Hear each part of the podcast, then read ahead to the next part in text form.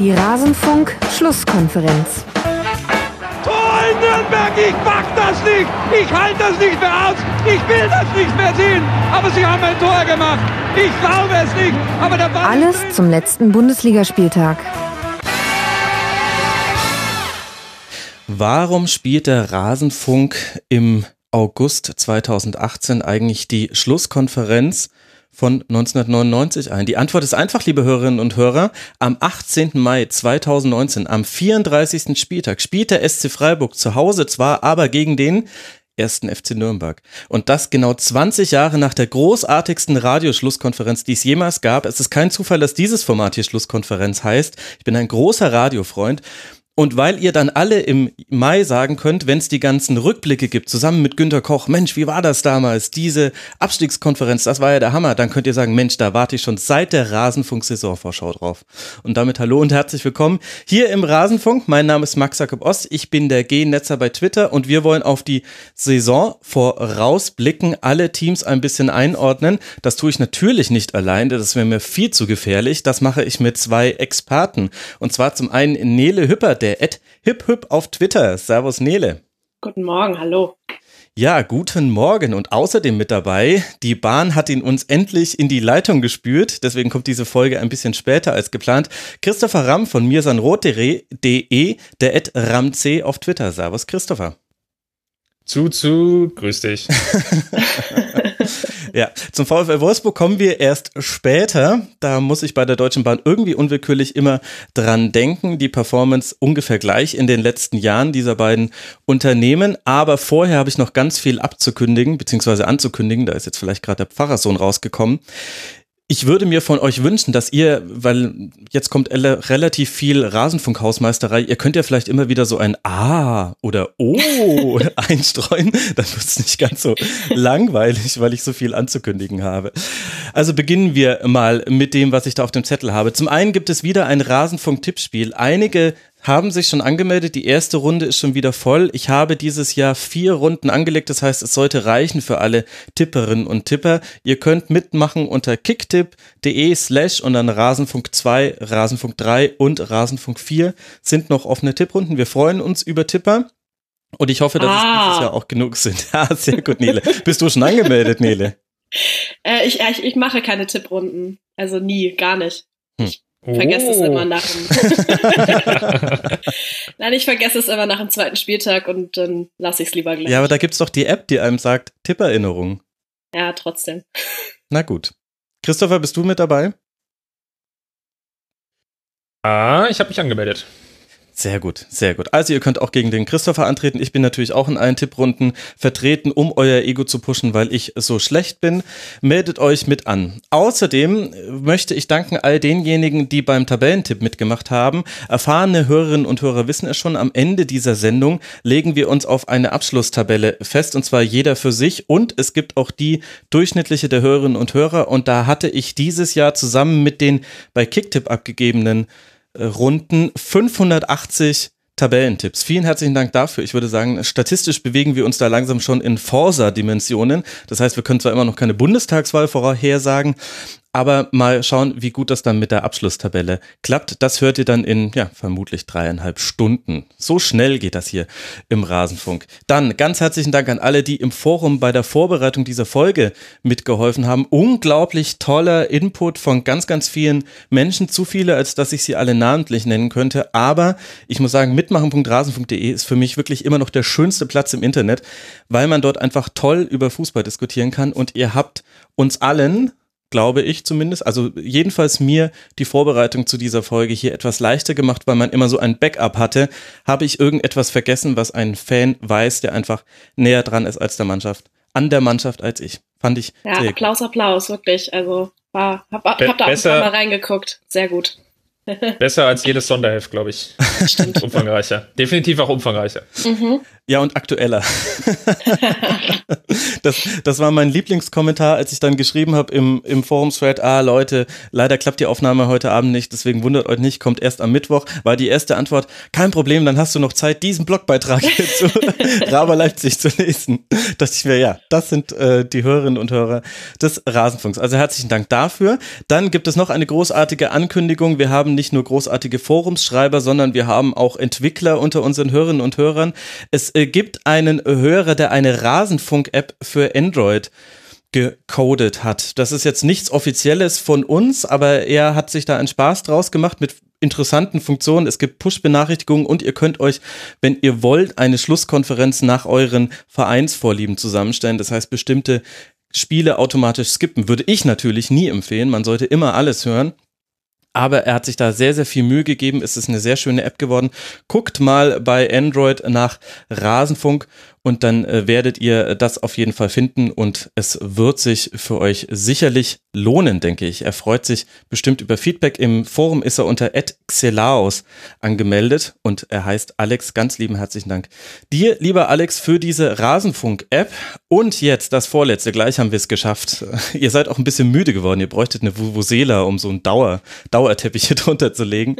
Äh, die Podroll wurde aktualisiert, beziehungsweise wird es in dieser Woche noch einmal. Es kamen während der letzten zwei Monate über 40 neue Fußball-Podcasts mit dazu. Vielleicht könnte man hier von einem Trend sprechen. Das heißt, immer dann, wenn euch der Rasenfunk nicht genügt, wir euch nerven oder ihr noch mehr Hörstoff braucht rund um Fußball, dann guckt doch mal auf rasenfunk.de slash podroll. Und jetzt dass jetzt die erfahrenen Hörerinnen und Hörer wissen schon, jetzt kommen wir langsam, langsam geht's oh. voran. Denn, oh. denn jetzt danke ich den Rasenfunk-Supporterinnen und Supporter in dieser Folge. Yay. Und zwar Lasse, dem Ed Gestörte Baker, dem Ed KHA Lutten, sehr aktiv bei Twitter, herzliche Grüße, Markus, Werder Werner und Sabi. Vielen herzlichen Dank. Sie alle unterstützen den Rasenfunk finanziell. Der Rasenfunk ist ein werbefreies, sponsorenfreies und paywallfreies Produkt. Und wenn ihr uns so toll unterstützt, wie ihr das gerade tut und wie ihr es während der WM getan habt, dann kann das auch weiter so bleiben. Ganz, ganz herzlichen Dank dafür und alle, die sich schon als Supporter und Supporterin registriert haben auf rasenfunk.de slash rsc, die sollten mal in ihr Postfach gucken. Ihr müsstet von mir am, ich glaube, Sonntag also wir sprechen jetzt vom Sonntag, äh, vom DFB-Pokal Sonntag, müsstet ihr eine Mail erhalten haben. Es gibt ein klitzekleines Gewinnspiel und einen ganz herzlichen Dank für eure Unterstützung. Ah, wir haben es geschafft. Wir sind durch durch die Abkündigung. Ähm, der, der Seniorenkreis äh, Rockenräumer trifft sich dann im Gemeindesaal und der nächste Kindergottesdienst ist dann wie immer am ersten Sonntag des neuen Monats. Jetzt habe ich das endlich mal gemacht, was ich mir immer bei meinen Eltern abgucken durfte. Wir gucken rein. So, dann können wir ja mit der Atmo starten, oder? genau, mit der, ja, genau. Äh, aber ich kann das nicht tun, wenn nicht die Orgel ein Nachspiel spielt. Und die große Frage ist immer, bleibt man sitzen, um äh, der Kantorin oder dem Kantor noch ein bisschen Ehre zu erweisen, oder steht man auf und geht raus? Sehr interessant. Bei mir auf dem Dorf war es immer so, wenn der Posaunenchor gespielt hat, in dem natürlich nur Männer vertreten waren, sind immer alle ganz brav sitzen geblieben. Die saßen ja auch unten und konnten sehen, wer aussteht. Wenn die Kantorin gespielt hat, alle rausgegangen. Hat sich niemand für interessiert. Die hat die tollsten Stücke gespielt, die war richtig talentiert. Das war allen völlig egal. Ja, wie sind wir jetzt dahin gekommen? Wir reden über die Bundesliga. Wir haben die Vereine eingeteilt und zwar in die wie immer streitbaren Kategorien. Stärker als im Vorjahr, ungefähr gleich stark wie im Vorjahr und schlechter als im Vorjahr. Das heißt, wir haben uns die angeguckt und haben das dann so nach äh, subjektiven, objektiven Kriterien jeder für sich entschieden und ich habe daraus dann eine Reihenfolge gebastelt. Es gab Vereine, bei denen ging die Meinung zwischen Nele Christopher und mir sehr auseinander. Es gab Vereine, da waren wir uns sehr einig und wir beginnen natürlich mit denjenigen, die wir als stärker als im Vorjahr einschätzen. Und da können wir gleich mit Werder Bremen beginnen, denn bei denen waren wir uns mal einig. Wir alle drei unisono haben gesagt, stärker als im Vorjahr. Das bei einer Transferbilanz, die ausgeglichen ist, also plus 50.000 laut transfermarkt.de. Alle Zahlen, die ich dazu sage, sind immer jetzt von transfermarkt.de geholt, damit es in sich konsistent ist. Und dennoch finden wir die alle besser. Ich referiere mal kurz wer da an den großen Transfers gekommen ist und wer gegangen ist. Zum einen haben wir als Neuzugang. David Klaassen vom FC Everton im offensiven Mittelfeld, hat vorher bei Ajax Amsterdam gespielt, unter anderem drei Jahre mit Niklas Moisander zusammen übrigens und Schalke mit zwei Toren aus dem Halbfinale der Europa League geschossen. Das wird der Nele vielleicht noch eine Erinnerung gewesen sein. Wahrscheinlich hast du allein deswegen Werder schon mal stärker eingeschätzt. Ja, nur wegen Klaassen, genau. Hatte bei Everton nur sieben Einsätze, kam an Rooney und Davis nicht vorbei und der Trainer, der ihn verpflichtet hat, wurde sehr früh entlassen. Jetzt ist er bei Werder Bremen gelandet. Außerdem dort Yuya Osako, wir erinnern uns, ein Stürmer vom ersten FC Köln, Felix Bejemo, Bejimo, ich muss noch die Namen so ein bisschen draufkriegen, Entschuldigung, Rechtsverteidiger.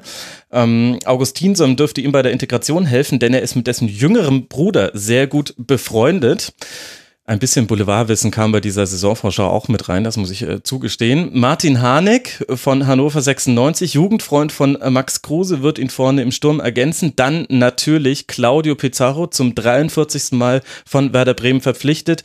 Man versucht offenbar zu versuchen, dass man ihn häufiger verpflichten kann, als er getroffen hat in dieser Bundesliga. Da können wir noch mit über 100 Verpflichtungen rechnen. Außerdem noch ein Torhüter von Nottingham Forest, äh, Stefanos Capino, Jan-Niklas Beste, ein Linksverteidiger aus der U19 des BVB und Kevin Möwald, dem offensiven Taktgeber beim ersten FC Nürnberg. Der kam ablosefrei. Man hat ein paar Spieler hochgezogen. Man musste allerdings sich auch verabschieden von Thomas Delaney zu Borussia Dortmund für kolportierte 20 Millionen Euro. Slatko Junusovic, erinnert ihr euch vielleicht noch, Ende der letzten Saison hat sich das schon angedeutet, ging ablösefrei nach Salzburg hat wohl keine Lust auf Champions League. Jerome Gondorf zum SC Freiburg und Ishak Belfodil, da lief die Leihe aus. Man konnte sich die Kaufoption für kolportierte 7,5 Millionen nicht äh, leisten. Und Belfodil ist jetzt aber bei einem anderen Bundesligisten gelandet. Bei wem, das werdet ihr irgendwann später erfahren. Dieser Cliffhanger muss erlaubt sein. So, das sind die Transfers von Werder Bremen. Stellt sich die Frage, Nele, was daran lässt dich denn glauben, dass Werder eine noch erfolgreichere Saison spielen wird als die letzte, die ja auch gar nicht so schlecht war? Also ich bin ja vom, vom Ding her immer positiv. Und ähm, ich finde die Verpflichtungen, die Werder getätigt hat, alleine mit äh, Martin Harnik und auch mit dem von dir schon angesprochenen Davy Klaassen ähm, mhm. geben Werder eine unfassbare Qualität, die sie vorher halt nicht hatten. Die, also wenn ich das richtig gesehen, wenn ich es richtig recherchiert habe, war, hat Werder in, in der letzten Saison nur 37 Tore geschossen. Ich ja. bin jetzt, ich habe Martin Hanig äh, bei 96 mehrfach gesehen und war immer begeistert von der Art, wie er als, als Mensch in die Mannschaft gepasst hat. Ähm, dementsprechend hoffe ich, dass diese, ähm, dass das dadurch, dass er eben Max Kruse ja auch schon kennt, wie du schon gesagt hast, dass sich das ebenso organisch wieder einfügt. Und ich bin der festen Überzeugung, dass Werder jetzt auch den Anspruch haben muss, mal wieder nicht gegen den Abstieg zu spielen die Rückholaktion von Claudio Pizarro lässt, glaube ich, jedes äh, Fußballromantiker-Herz hochschlagen. Ähm, absolut klasse, klasse Schachzug von Frank Baumann. Ist halt die Frage, ob ähm, ich fand, das hat äh, Elf Freunde haben das in ihrem Saisonheft äh, ganz schön ähm, polemisch gefragt, äh, ob Werder zu sehr in der Vergangenheit lebt. Das ist auch eine Frage, die ich mir stelle. Ja. Ähm, weil ja auch Thomas Schaf wieder auf äh, administrativer Ebene bzw. sportliche Leitung mit dabei ist, wenn ich das richtig gelesen habe. Mhm, ja. Und ähm, dementsprechend bin ich da sehr ambivalent, hoffe aber einfach, dass Werder mit der Mannschaft, die auch wirklich Klasse hat, ähm, dieses Jahr mal nicht gegen den Abstieg spielt, sondern eben einfach stärker ist als letztes Jahr. Christopher, deckt sich das auch so mit deinen Überlegungen? Ja, also Klaassen ist definitiv ein Gewinn für die Mannschaft und eine eine gute Ersetzung für, für Delaney, vielleicht auch mit einem Hauch offensiveren Impuls jetzt im Vergleich mhm. zu, zu Delaney, wenn man die beiden Spieler vergleichen will, wo ja ungefähr ja, Einnahmen und Ausgaben im Endeffekt ja mehr oder weniger gleich gegenüberstehen. Delaney war vielleicht ein bisschen der, der defensivere, stärkere Spieler und mit, mit Klaassen hat man jetzt ein bisschen mehr Offensivdrang. Ja. Die, die größte Herausforderung wird sicherlich sein, ist Kruse fit zu halten. Da gab es ja letzte Saison, wenn ich es richtig im Kopf hatte, war er längere Zeit verletzt und ähm, war sicherlich einer der Gründe, warum es dann auch in der Konstanz nicht so gut lief. Wenn Kruse jetzt eine komplette Saison spielen könnte, von denen sind sie einfach immer noch zu sehr abhängig, dann haben sie eine Chance, besser zu sein. Eine Schwachstelle ist darüber hinaus, die ich so ein bisschen noch sehe, ähm, ein bisschen einzuhaken, wo, auch Nele Bedenken hat, wäre vielleicht noch die Rolle von Bargfrede der aktuell mehr oder weniger vielleicht der einzige Sechser ist, der so wirklich im, im Kader ist, der, ja, ich nenne es jetzt mal gehobenes Bundesliganiveau hat. Und das natürlich auch aufgrund der Verletzungshistorie vielleicht so die, die zweite Schwachstelle, die ich so ein bisschen sehe. Mhm. Wenn man das Ganze jetzt ein bisschen außen vor lässt und nicht mit einbezieht, würde ich sagen, in der Summe steht Werder dann auf jeden Fall erstmal per se besser da als in der Vorsaison.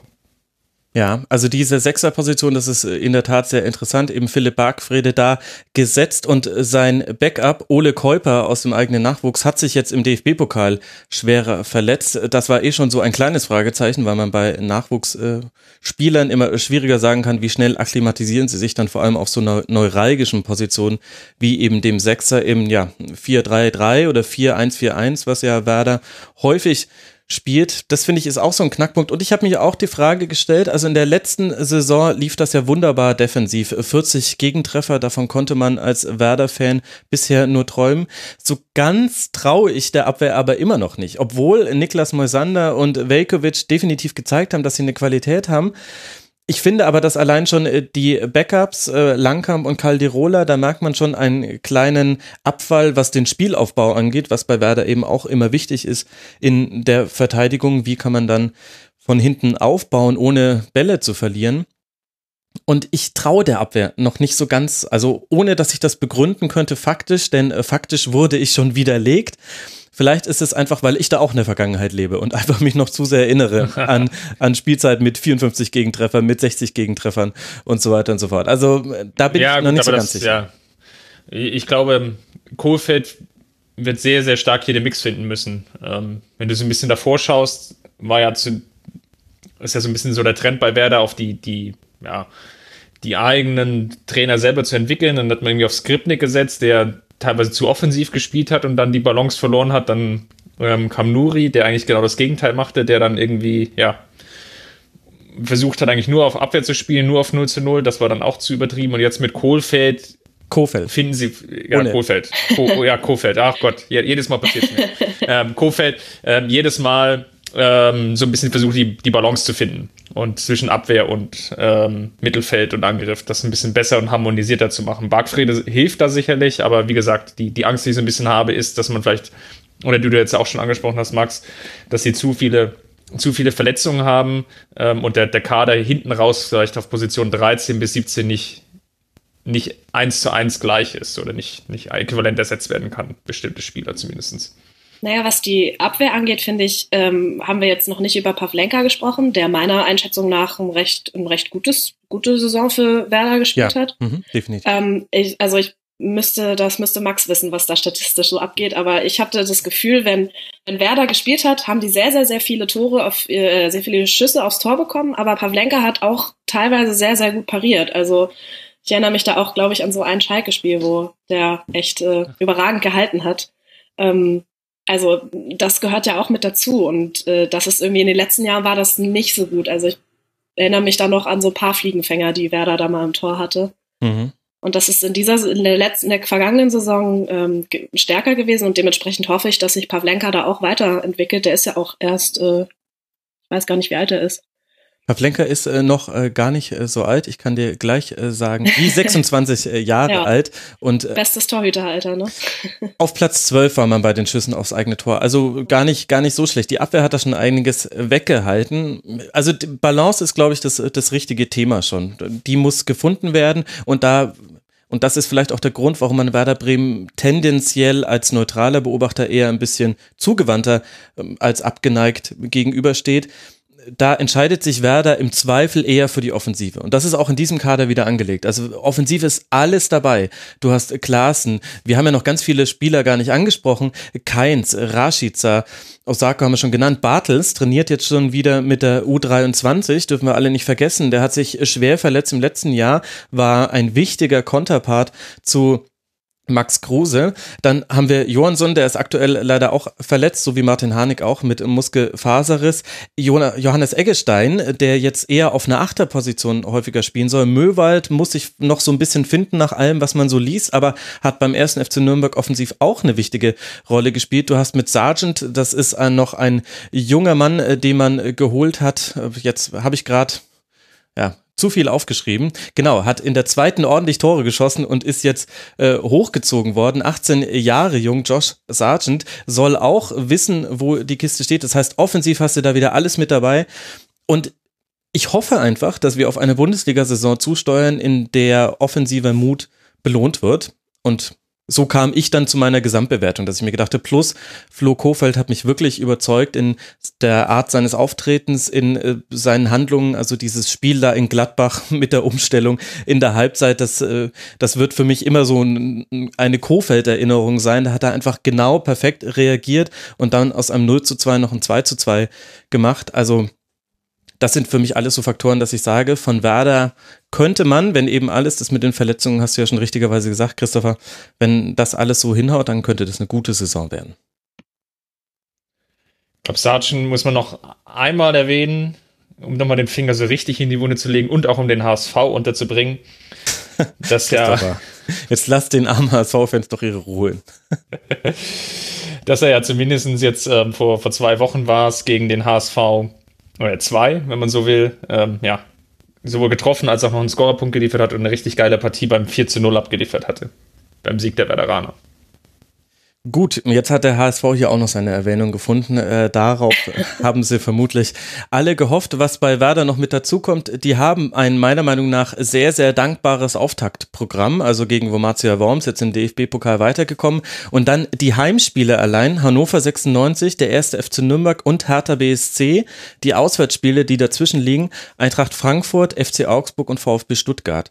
Das ist meiner Meinung nach ein Auftaktprogramm, wo man viele Punkte holen kann und wenn Werder Bremen eine besondere Superheldenfähigkeit hat, dann ist es die, wenn man in einem positiven Flow ist, dann lässt man sich davon treiben. Und dann ist es eigentlich egal, ob dieser Flow erst eingesetzt hat, als man auf Tabellenplatz 17 war und die Fans irgendeine tolle Aktion gestartet haben, oder ob man gerade auf Tabellenplatz 10 ist und äh, Richtung Europa ein bisschen durchrutscht nach oben in der Tabelle. Das könnte, vorsichtig gesprochen, noch ein weiterer Faktor sein, finde ich, für Werder. In dieser Saison. So, kommen wir zur nächsten Mannschaft, die wir als stärker als im Vorjahr einschätzen. Christopher und ich waren uns da einig. Nele sieht sie gleich wie im Vorjahr. Das könnte vielleicht auch mit ihrer Fan äh, Liebe Ich kann das auch begründen. das darfst du gleich. Ich referiere noch okay. kurz, um wen es eigentlich geht. Es geht um Borussia Dortmund. In der Vorsaison, wir erinnern uns, Platz 4, punktgleich mit Platz 5 Leverkusen, knapp in die Champions League gekommen. Ich nenne nur ein paar Namen und dann wisst ihr, liebe Hörerinnen und Hörer, wieder grob, wo Borussia Dortmund herkommt. Peter Bosch, Peter Stöger, Dembele, Aubameyang, am Schluss noch Marcel Schmelzer. Das ist fast eine sehr, sehr turbulente Dortmunder Saison sehr, sehr kurz zusammen. Ausführlicher haben wir es ja im Rasenfunk Royal besprochen und man hat ganz schön investiert. Dortmund ja auch ordentliche Transfererlöse in den letzten Jahren gemacht. Insgesamt hat man 48 Millionen Euro eingenommen, 73 Millionen ausgegeben für eben zum einen Thomas Delaney, haben wir gerade schon angesprochen, dann Axel Witzel, werdet ihr alle mitbekommen haben, liebe Hörerinnen und Hörer, kam nach einer nicht so schlechten Weltmeisterschaft aus China jetzt zurück in den europäischen Fußball fürs defensive Mittelfeld. Abdu Diallo von Mainz 05 kam, Innenverteidiger, wird vielleicht aber auch mal auf den Außen eingesetzt werden müssen bei Borussia Dortmund. Marius Wolf von Eintracht Frankfurt fürs offensive Mittelfeld auf der rechten Seite. Marvin Hitz vom FC Augsburg hat auf die WM verzichtet, um schon sich vorzubereiten auf sein Engagement auf der Ersatzmarkt von Borussia Dortmund, zumindest stand heute.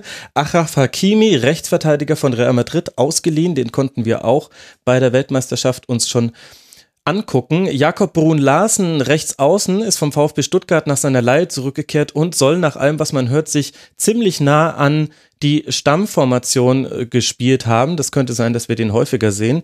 Janis Burnic ebenfalls nach Laie zurückgekommen. Heimlicher Neuzugang meiner Meinung nach noch. Ich verstehe nicht, warum den alle immer vergessen. Sebastian Rode.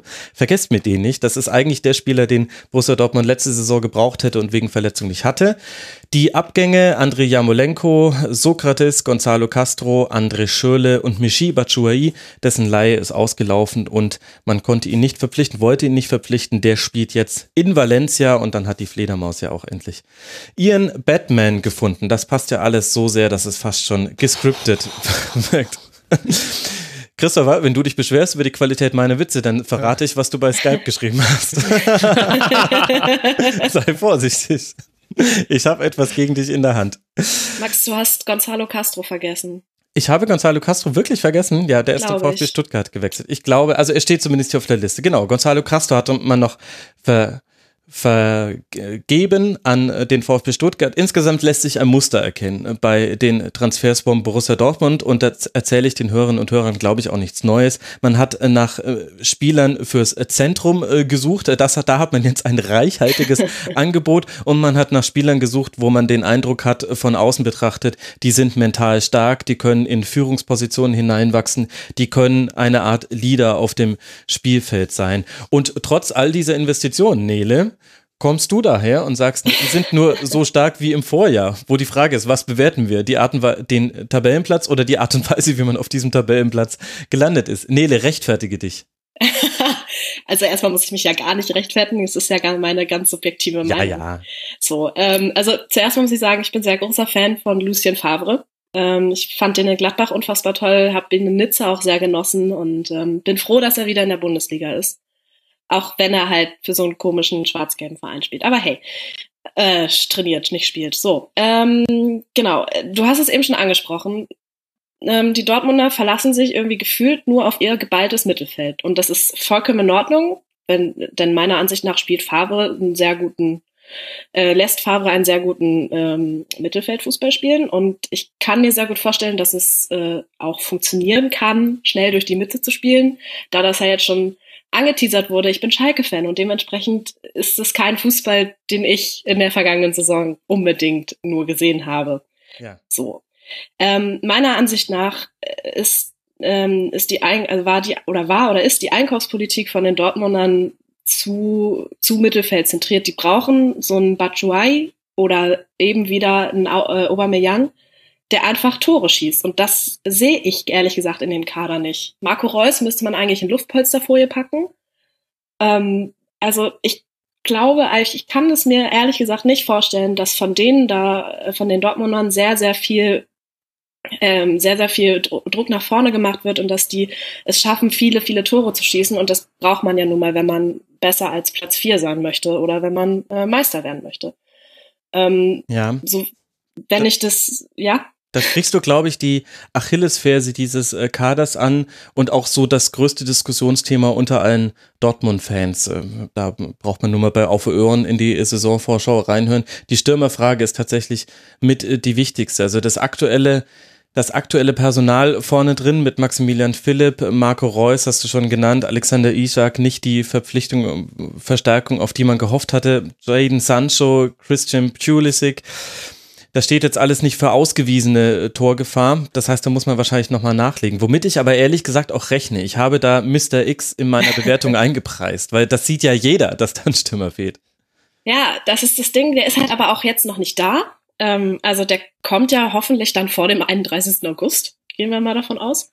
Ähm, die Dortmunder spielen aber mal zuerst zu Hause gegen Leipzig. Und ja.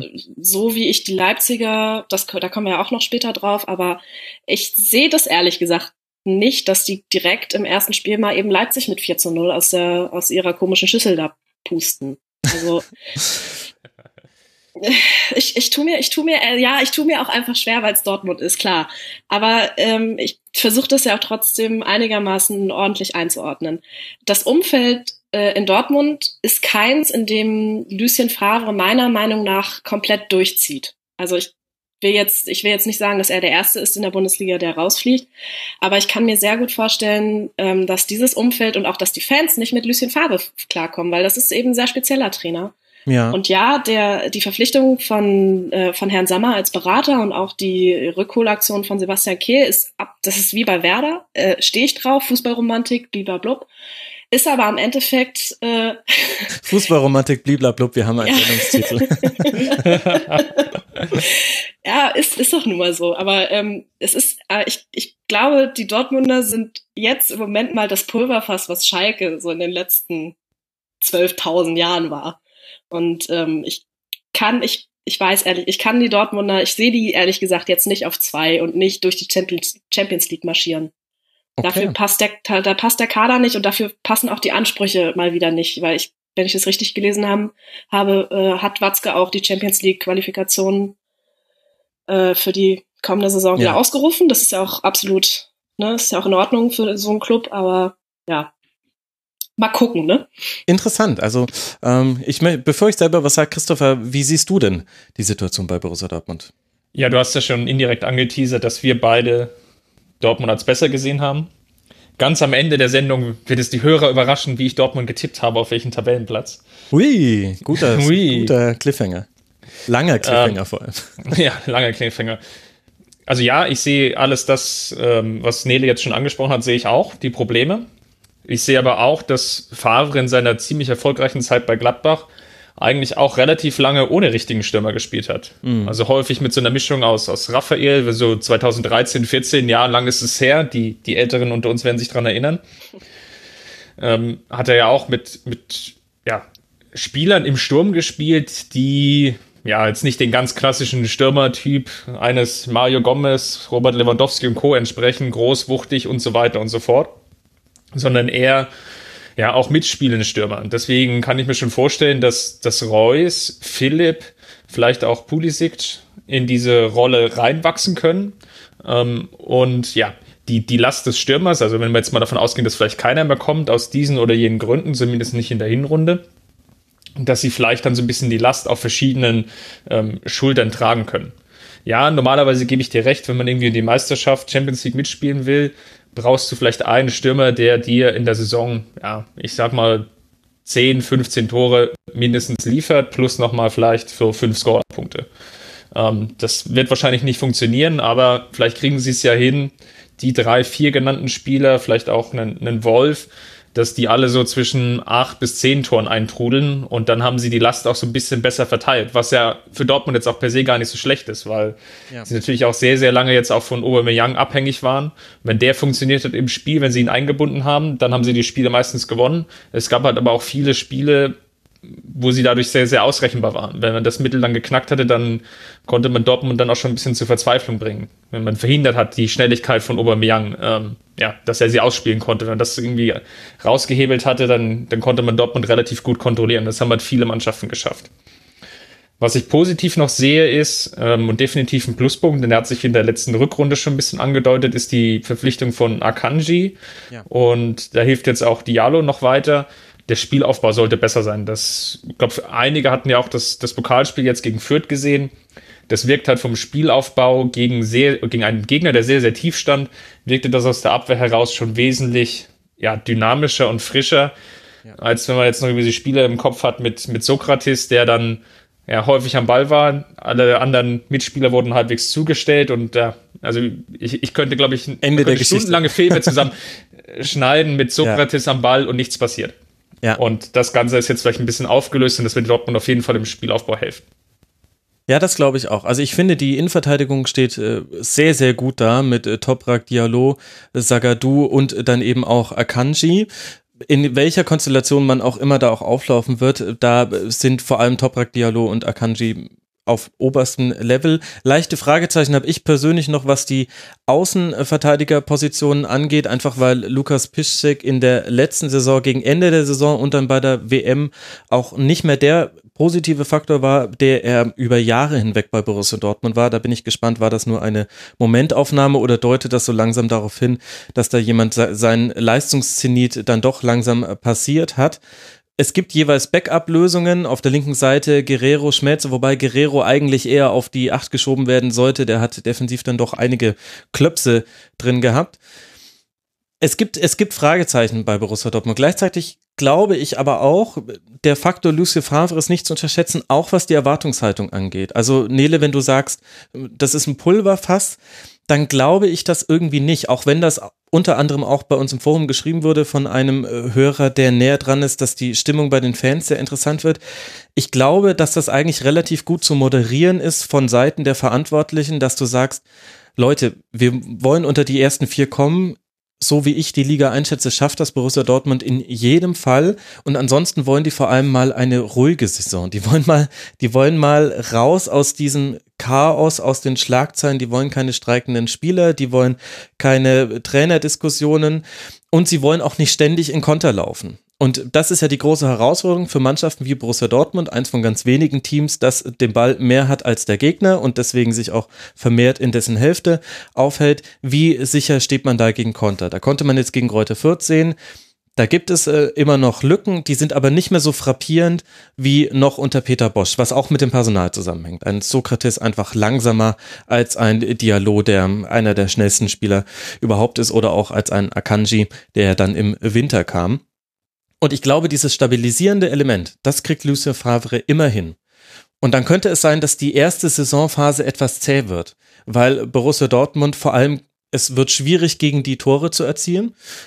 Und gleichzeitig haben wir aber offensiv das Problem, dass sie A, das personell noch nicht gelöst bekommen haben, haben wir jetzt thematisiert, und B, haben Mannschaften wie Borussia Dortmund immer das Problem, der Gegner steht tief, steht kompakt, steht eng. Fürth hat das zum Beispiel sehr, sehr gut gemacht im DFB-Pokal, hat die Außenflügel offen gelassen und Dortmund hat es nicht geschafft, die wenigen Räume, die sich geboten haben, zu nutzen, weil das ist die hohe Kunst der Fußballtaktik und das wird, glaube ich, dauern. Ich kann mir nicht vorstellen, dass Borussia Dortmund jetzt von Anfang an jeden Gegner in der Bundesliga herspielen wird.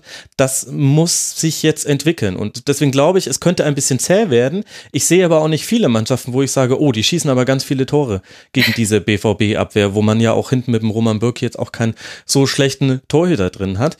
Und deswegen glaube ich, das wird vermutlich kein Feuerwerk werden, zumindest in der, im ersten Drittel der Saison. Aber für die Bundesliga ist das genau das, was du, was du brauchst. Erstmal muss die Defensive stehen und dann darfst du äh, im Ballbesitz nicht so häufig den Ball verlieren, dass du da ständig in gefährliche Situationen kommst. Das wirst du, glaube ich, nicht, weil da hast du Ballsicherheit dazu gewonnen mit den Neuverpflichtungen.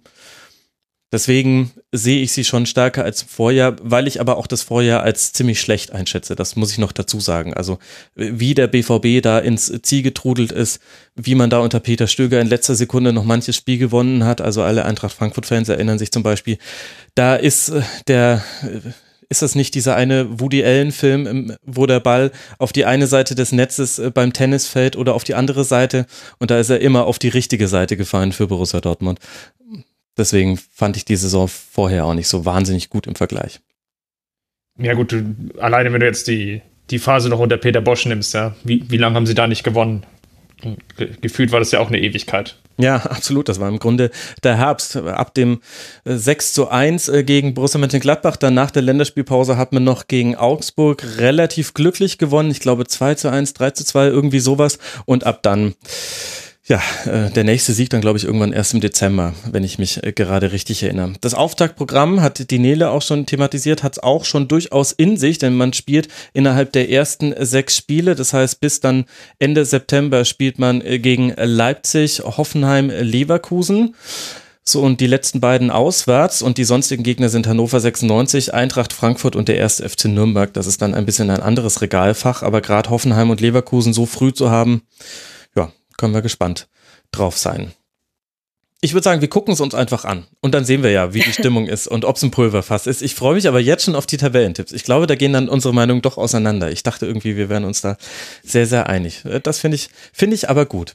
Wo wir uns äh, wiederum dann doch recht einig waren, ist äh, Leverkusen in seiner Bewertung. Die sehen wir auch als stärker als im Vorjahr an, mit Ausnahme von Christopher. Das darf er gleich begründen. Im Vorjahr Platz 5 geholt, punktgleich mit Hoffenheim und Dortmund. Hätte man im letzten Spiel gegen Hannover 96 noch ein paar mehr Tore geschossen, hätte das sogar noch die Champions League werden können. Und man hat sich mal wieder verstärkt und mal wieder auch mit einem Brasilianer, einem sehr jungen Paulinho, 18 Jahre alt von Vasco da Gama. Dann Mitchell Weiser, wer kennt ihn nicht, den jungen Brasilianer von der Copacabana Berlins nach Leverkusen äh, gewechselt. Lukas Radetzky ersetzt den abgegangenen Bernd Leno. Isaac Kies Telin, äh, wir erinnern uns, schwedischer Stürmer von der WM. Da durften wir ja dessen Künste auch äh, zumindest in Teilen begutachten, ausgeliehen und Thorsten Kirschbaum noch als zweiten Torhüter vom ersten FC Nürnberg geholt. Aus der Jugend hochgezogen beziehungsweise nach Laie wieder zurück ist zum einen Alexander Dragovic. Da kann man gespannt sein, ob der jetzt nochmal eine Rolle spielen wird in der Innenverteidigung.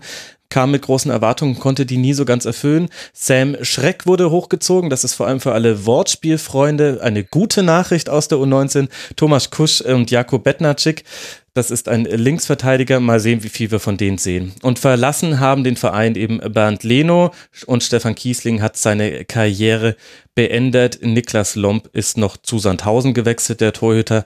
Auch deshalb hat man Thorsten Kirschbaum verpflichtet. Das sind die Fakten. Und jetzt kommt die Meinung, Christopher. Warum siehst du in, bei diesen vielen Zugängen und wenigen Abgängen keine Verstärkung oder Stärkung Leverkusens? Gut, die, der, der größte Transfer ist natürlich ähm, Paulinho.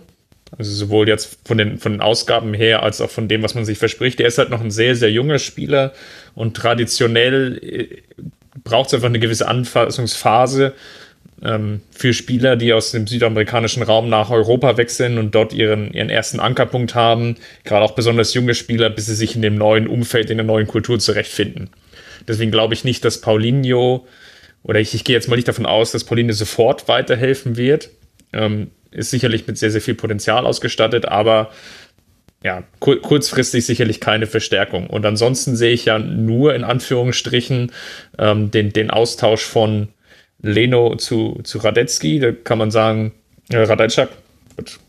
Ähm, total verwirrt. Ähm, ja, also da sieht man so ein bisschen Austausch und der finde ich jetzt, ja, leichte Verstärkung vielleicht, ähm, aber jetzt bringt dich jetzt vielleicht auch äh, spielerisch nicht so unbedingt weiter. Mhm. So, und dann personell ähm, ergibt sich dadurch einfach einen, einen Kader, der sicherlich an einigen Positionen ein bisschen erfahrener wird. Ähm, Brand dürfte sicherlich noch ein bisschen ähm, in, eine, in, eine, stärkere Rolle reinwachsen. Tar sollte sich auch noch mal etwas verstärken. Ich sehe aber nach wie vor die zwei ganz großen Baustellen, die, die da sind und ähm, die betreffen die Bender-Zwillinge, die einfach beide zu, zu häufig verletzt sind. Die sind beide enorm wichtig für das Spiel. Ähm, Sven und Lars Bender. Sie neigen aber dazu, äh, äh jeden Zweikampf mit 150 Prozent zu führen und ja, sind so ein bisschen so das, das medizinische Ersatzteillager geworden, weil ja schon, glaube ich, relativ viel nochmal erneuert werden musste. Das führt einfach, glaube ich, dazu, dass der Kader so ein bisschen ähm, ja, nicht konsistent genug ist und vielleicht auch nicht, nicht durchgehend auf allen Positionen auch komplett gleichwertig besetzt ist. Ja. Das sind so ein paar Punkte, die ich, wo ich einfach Bauchschmerzen habe und denke, ja, okay, sie können eine gute Rolle spielen. Mit gleich bewertet habe ich sie ja auch deswegen, weil sie ja in der letzten Saison schon so um die Top 5, Top 6 mitgespielt haben. Und ich sehe aktuell das Potenzial nach oben hin ähm, nicht, nicht als wirklich gegeben. Okay. Das finde ich interessant, weil ich sehe es genau andersrum. Also ich finde, ähm, dadurch, ähm, dass die Mannschaft so jung ist, die haben, glaube ich, ein Durch die hatten letztes Jahr, glaube ich, ein Durchschnittsalter von 24,5 Jahren auf dem Platz. Das ist echt richtig jung. Ähm, und jetzt finde, sind schon 24,8 Jahre, das heißt so, 0,3 Jahre mehr. So. Wow. Ja. Die alten nee, Haken. Nee, ich finde, ähm, die haben, ich finde, in Leverkusen, äh, glaube ich, haben sie den richtigen Trainer mit Heiko Herrlich und die haben die jungen Spieler mit Jonathan Tah und Kai Havertz und Leon Bailey und Julian Brandt und über die wird immer so viel geschrieben. Und ich glaube aber, dass, dass es da die perfekte Mischung gibt. Also die, für, die meiner Ansicht nach zum Erfolg führt, nämlich eine junge, hungrige Truppe, die jetzt mit der letzten Saison auch schon eine Enttäuschung einstecken mussten und jetzt hoffentlich äh, Mentalitätsmonster werden, wenn es dann um das Erreichen der Champions League geht. Champions League geht. Gleichzeitig haben sie aber so mit, mit Kevin Volland und den schon angesprochenen Bender-Zwillingen, die, obwohl sie verletzungsanfällig sind, meiner Meinung nach trotzdem, egal ob sie verletzt sind oder nicht, immer eine Rolle in der Mannschaft spielen. Finde ich, gibt, ist es die perfekte Mischung zwischen jung und alt. Und auch hier muss ich mal wieder diesen Fußballromantik, blub aufsprechen, weil auch Stefan Kiesling ja ähm, die sportliche Leitung von Rudi Völler wieder unterstützen wird irgendwann im Laufe des, der Saison. Und das sind halt einfach Personalentscheidungen, die meiner Einschätzung nach dafür sorgen, ähm, dass, es, dass es da eine komplette Mannschaft auf dem Platz gibt. Nicht nur auf dem Platz, sondern auch hinterm Platz, drumherum. Mhm. So. Du, du unterschätzt natürlich jetzt den, den Leverkusen-Faktor noch, ne? Also dieses, glaub, dieses Talent ja. ist halt noch zu, zu, zu dieses Talent ist noch zu verkacken, ähm, obwohl man eigentlich ganz gut dasteht. Ah, ich glaube, ich glaube das gar nicht. Ich glaube, die können das, äh, ich, ich bin der festen Überzeugung, dass sie jetzt einfach mal dran sind, das abzulegen. Ja, also es gibt schon viele Fragezeichen bei Leverkusen da. Ich finde, das wird schon jetzt auch in der Diskussion eigentlich deutlich. Es ist eigentlich so die Frage, wie viel Pech oder Glück dichtet man ihn jetzt in der zukünftigen Saison an die Fersen? Also zum einen haben wir die Mehrfachbelastung, man wird jetzt Europa League spielen und das ja auch mindestens bis zum Ende der Gruppenphase. Da weiß man nicht so ganz genau, wie wird da der Kader drauf reagieren. Und dann sind Verletzungen schon auch jetzt eigentlich schon ein Thema für Leverkusen. Also Radetzky jetzt wird den Saisonstart verpassen. Für ihn wird Ramachan Özcan spielen. Baumgartlinger hat sich das Innenband gerissen. Aranguiz hatte Kniebeschwerden. Dann Achillessehne. Aktuell ist er fit, aber hatte auch wieder keine beschwerdefreie Vorbereitung. Bellarabi hat sich das Kreuzband gezerrt. Retzos ist erst im Trainingslager vom Fahrrad gefallen. Kein Witz. Und die Mittelhand äh, sich dabei gebrochen. Jetzt hat er sich einen Sehnenteilriss im Oberschenkel zugezogen. Das heißt, auf den Positionen, tja, 12 bis 15 im Kader, beziehungsweise manche davon sind ja vielleicht auch potenzielle Startelf-Spieler, gibt es jetzt schon Probleme. Und das ist so auch die größte Gefahr, die ich Lever bei Leverkusen sehe. Ich glaube, die aktuellen Verletzungen, die ich da genannt habe, kann man jeweils noch gut auffangen. Aber sollte etwas passieren, zum Beispiel auf den Außenverteidigerpositionen, wo du auf der einen Seite eben Wendell hast und auf der anderen Seite Mitchell Weiser, und Benjamin Hendricks möchte jetzt wechseln, hat um seine Freigabe gebeten. Der kann dann vermutlich nicht mehr als Backup für Weiser herhalten. Und die Backups von Wendell wären ja Jedwai, manchmal hat Bender auch auf dem Flügel gespielt. Betnacek, den ich vorhin genannt habe, den man aus den 19 hochgezogen hat, den da, da habe ich jetzt keine Trainingseindrücke, kann jetzt nicht sagen, was man von ihm zu erwarten kann. Aber was ich damit sagen will, ist, äh, der Anzug von Leverkusen ist immer noch dünn. Und man sieht immer wieder, die Knöchel oder die Ärmel sind zu kurz. Und wenn da zu viele Verletzungen zusammenkommen, dann wird Leverkusen das nicht kompensieren können. Auf der anderen Seite erfreue ich mich aber einfach als neutraler Beobachter an dem offensiven Potenzial. Also eben mit äh, Kai Havertz, mit äh, Julian Brandt, Paulinho, dem gebe ich jetzt einfach Vorschusslorbeeren, weil das in der Vergangenheit bei Leverkusen viel besser geklappt hat als bei allen anderen Bundesligisten mit Brasilianern. Du hast äh, Kevin Volland, du hast äh, Lucas Alario. Polo, ich weiß nicht warum, aber für den habe ich irgendwie so ein Fable, ist auch gerade verletzt, aber den konnte man jetzt auch äh, länger an sich binden. Da könnte schon was gehen. Und deswegen glaube ich irgendwie mit dem, mit dem Trainer, der auch, also Heiko Herrlich hat mich im letzten Jahr sehr überzeugt. Alle, die meinen Tabellentipp vom letzten Jahr noch vor Augen haben, haben das auch eindrucksvoll gesehen, wie ich mich bei Leverkusen verschätzt habe. Vielleicht überkompensiere ich das gerade, aber irgendwie, ich habe ein besseres Gefühl als bei vielen Konkurrenten, über die wir gleich noch sprechen werden. Trotz des dünnen A-Anzuges. Gut, jetzt habe ich euch tot geplappert. Habe ich gut gemacht.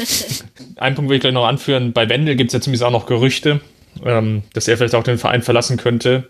Das sind so ein bisschen, ja, also vielleicht auch noch neben dem Platz noch relativ zeitnah vor dem Saisonstart doch noch die eine oder andere Baustelle.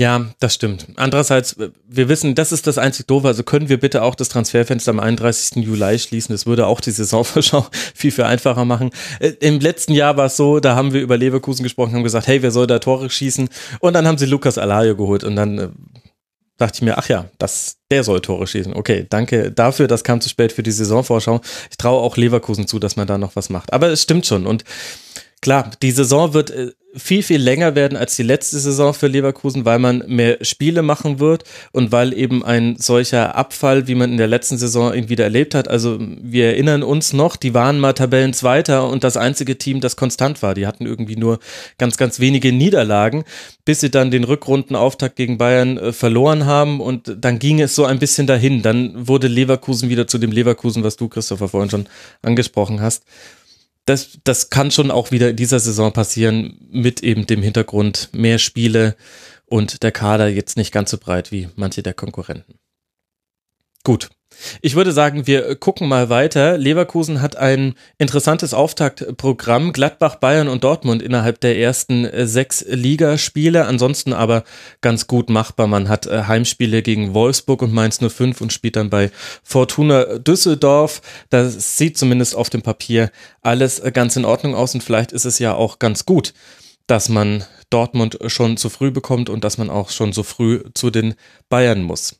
Lasst uns über Borussia Mönchengladbach sprechen, die wir auch zu der Kategorie der Mannschaften zählen, die stärker sind als im Vorjahr. Vorjahr heißt Platz 9 mit 47 Punkten, den Europa Pokal verpasst, man hatte viele Verletzte, manchmal einen sehr schlimmen Fußball, manchmal aber auch ganz guten Fußball. Es gab Zoff mit den Fans. Also bei Gladbach war so einiges los und Dieter Hecking ist einer der Trainer, der mit einem kleinen Rucksack in diese Saison hineingeht. Man hat allerdings auch investiert auf dem Transfermarkt, ohne groß auf die Bankkonten zugreifen zu müssen. Da haben sich die Abgänge und Zugänge aufgewogen. Wichtigster Neuzugang Alassane Plea von Nizza, ein Mittelstürmer, der im DFB-Pokal zwar getroffen hat, aber auch so unsicher seine Tore gemacht hat, dass äh, da ein paar Fragezeichen über dessen Kopf schweben, hat davor die ganze Vorbereitung nicht getroffen, aber auf dem Papier hat Borussia Mönchengladbach jetzt wieder einen jungen Mittelstürmer.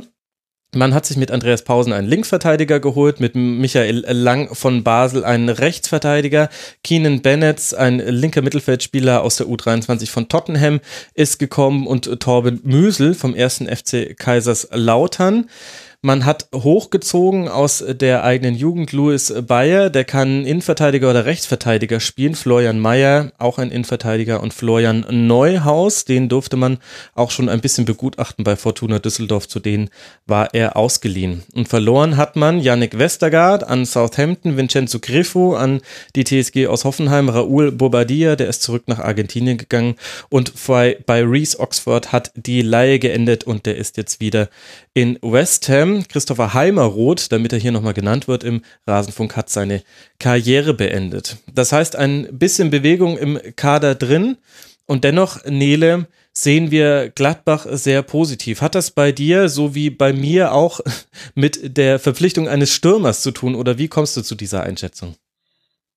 Auch teilweise. Ähm, muss auch schon wieder sagen, ich bin, ich bin irgendwie so ein bisschen trainerfixiert, habe ich das Gefühl. Ähm, Dieter Hecking, finde ich, ist ein überragender Trainer und du hast es schon angesprochen, der wird sein kleines Päckchen mit in die Saison tragen. Aber ich bin der festen Überzeugung, dass er der äh, richtige General für diese Mannschaft ist. Ähm, Interessant, das ist eine Meinung, die man so sehr, sehr selten hört. Was macht ihn denn in deinen Augen so überragend? Naja, ich finde Dieter Hecking, ich hab, ich komme ja aus Norddeutschland bzw. aus Hannover und ich habe ihn ja schon mehrmals erlebt, also sowohl in Hannover als auch bei Wolfsburg. Und ähm, ich, ich finde, äh, Dieter Hecking ist ein sehr direkter und ehrlicher Trainer. Und ähm, er ist einer, der, der eine Mannschaft auch führen kann. Und der ist, ähm, ich habe, also so wie ich seinen, so wie ich seinen Fußball auch kennengelernt habe, ähm, muss ich ehrlich gestehen, dass er sehr, ja, sehr general, sehr generalmäßig unterwegs ist. Ähm, und ich glaube, so ein bisschen ähm, mehr Struktur und äh, mehr Führungspersönlichkeiten würden Gladbach gut tun. Äh, ich kann, also ich, ich sehe die noch nicht so krass im Kader, dass ich sagen müsste, okay, die werden jetzt so viel besser sein, aber äh, wenn Lars Stindl wieder quasi wieder wieder richtig fit ist und wieder richtig gut Fußball spielen kann, dann finde ich, ist diese ist ähm, ist die Verbindung Lars Stindl, Torgen Hazard, das ist so ach, die machen einfach Spaß beim Fußballspielen. Die machen einfach ja. Spaß beim Zugucken. Und ich und glaube. Raphael soll so fit sein wie noch nie, nach ja, dem, was man Stimmt, liest. das habe ich auch gelesen, ja. Also ich, ich, kann, ich kann mir das eigentlich nicht vorstellen, dass die Gladbacher jetzt nach zweimal Platz neun in der Bundesliga, die sind ja 16, 17 auch nur Neunter geworden, in Anführungsstrichen, mhm. dass die wieder so eine Gurkensaison spielen. Und, ähm, da gehören die auch eigentlich nicht hin, so in dieses Bundesliga-graue Maus-Mittelfeld-Ding. Das stimmt natürlich. Auf der anderen Seite aber hat auch jede Menge Probleme auch immer wieder gehabt. Auch, auch in diesem Jahr geht es schon wieder los mit den Muskelverletzungen. Also Elvedi fällt aus, der hat wenigstens nur eine Syndesmosereizung und Blinddarm, aber dann Ducouré, Muskelteileabriss, Michael Lang, Außenbandanriss im Knie, Ibrahim Traoré, Muskelfaserriss, Julio Villalba, Muskelbündelriss, Laschlos Bendis, Mus Laschlo Bennis Muskelriss. Also es fängt schon wieder an, Christopher, dass man diese Muskelverletzung hat, obwohl Gladbach da einiges verändert hat in seinem Setup der medizinischen Abteilung. Ich bin mir irgendwie noch nicht sicher, ob wir eine andere Borussia erleben als im letzten Jahr. Ich tue mich da ehrlich gesagt auch schwer. Also ja, ich sehe die Verstärkung. Ich glaube, die Verstärkung ähm, im, im Sturm mit, mit Player sind auf jeden Fall, ist der richtige Weg, weil Hazard im Sturmzentrum sicherlich ein talentierter Spieler ist, aber jetzt einfach kein, kein Stürmertyp ist, der dir in der Saison garantierte 10, 12 Tore schießt, der ist ja einfach, dafür ist er zu unkonstant. Es gibt Spiele, da, da kann er richtig aufdrehen. Ja. Ähm, ich, ich erinnere mich auch an das Spiel gegen, gegen Bayern München wo sie im Heimspiel ja überragend gespielt haben, wo Hazard sicherlich auch ein Pluspunkt war in dem Spiel. Aber das, das passiert halt zu selten. Und das, das passiert halt, er hat dann so seine Highlight-Spiele und dann passieren so wieder drei, vier, wo, wo er einfach dann nicht das abrufen kann. Was ich, glaube ich, ganz interessant finde, ist die, die Kombination dann im, im Mittelfeld. Das, was ich jetzt so gesehen und gelesen habe, ist, dass Hacking ja so ein bisschen versucht umzustellen.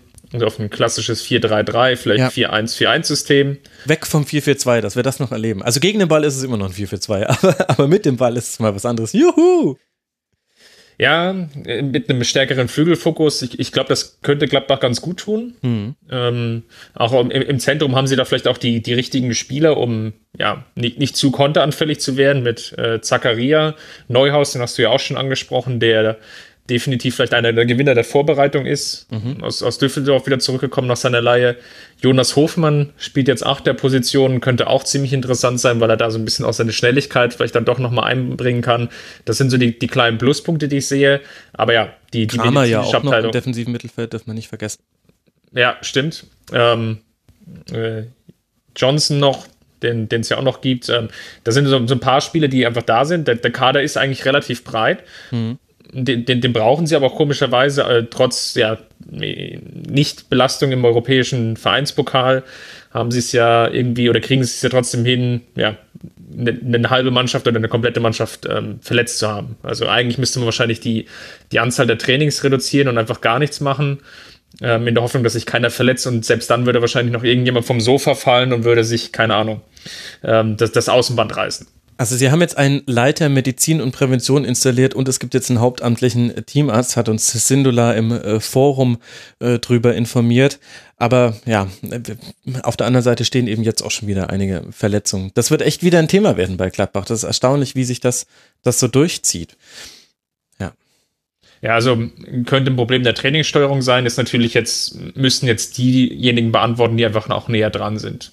Ist auf jeden Fall aber auffällig, dass das Gladbach ähm, da weit über dem Durchschnitt liegt und das ist ja dann eigentlich immer so ein, so ein äh, Alarmsignal generell.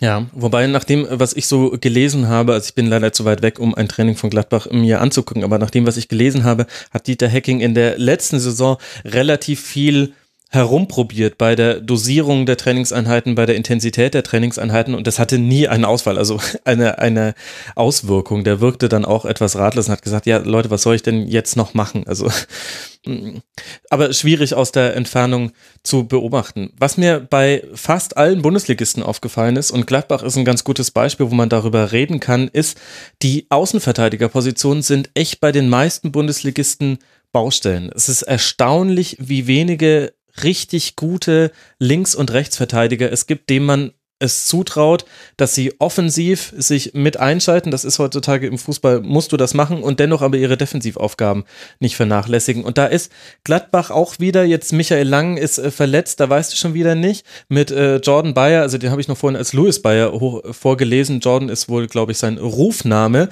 Ähm, hat sich da wohl in der Vorbereitung jemand auf rechts zumindest in den äh, Fokus gespielt, könnte auflaufen.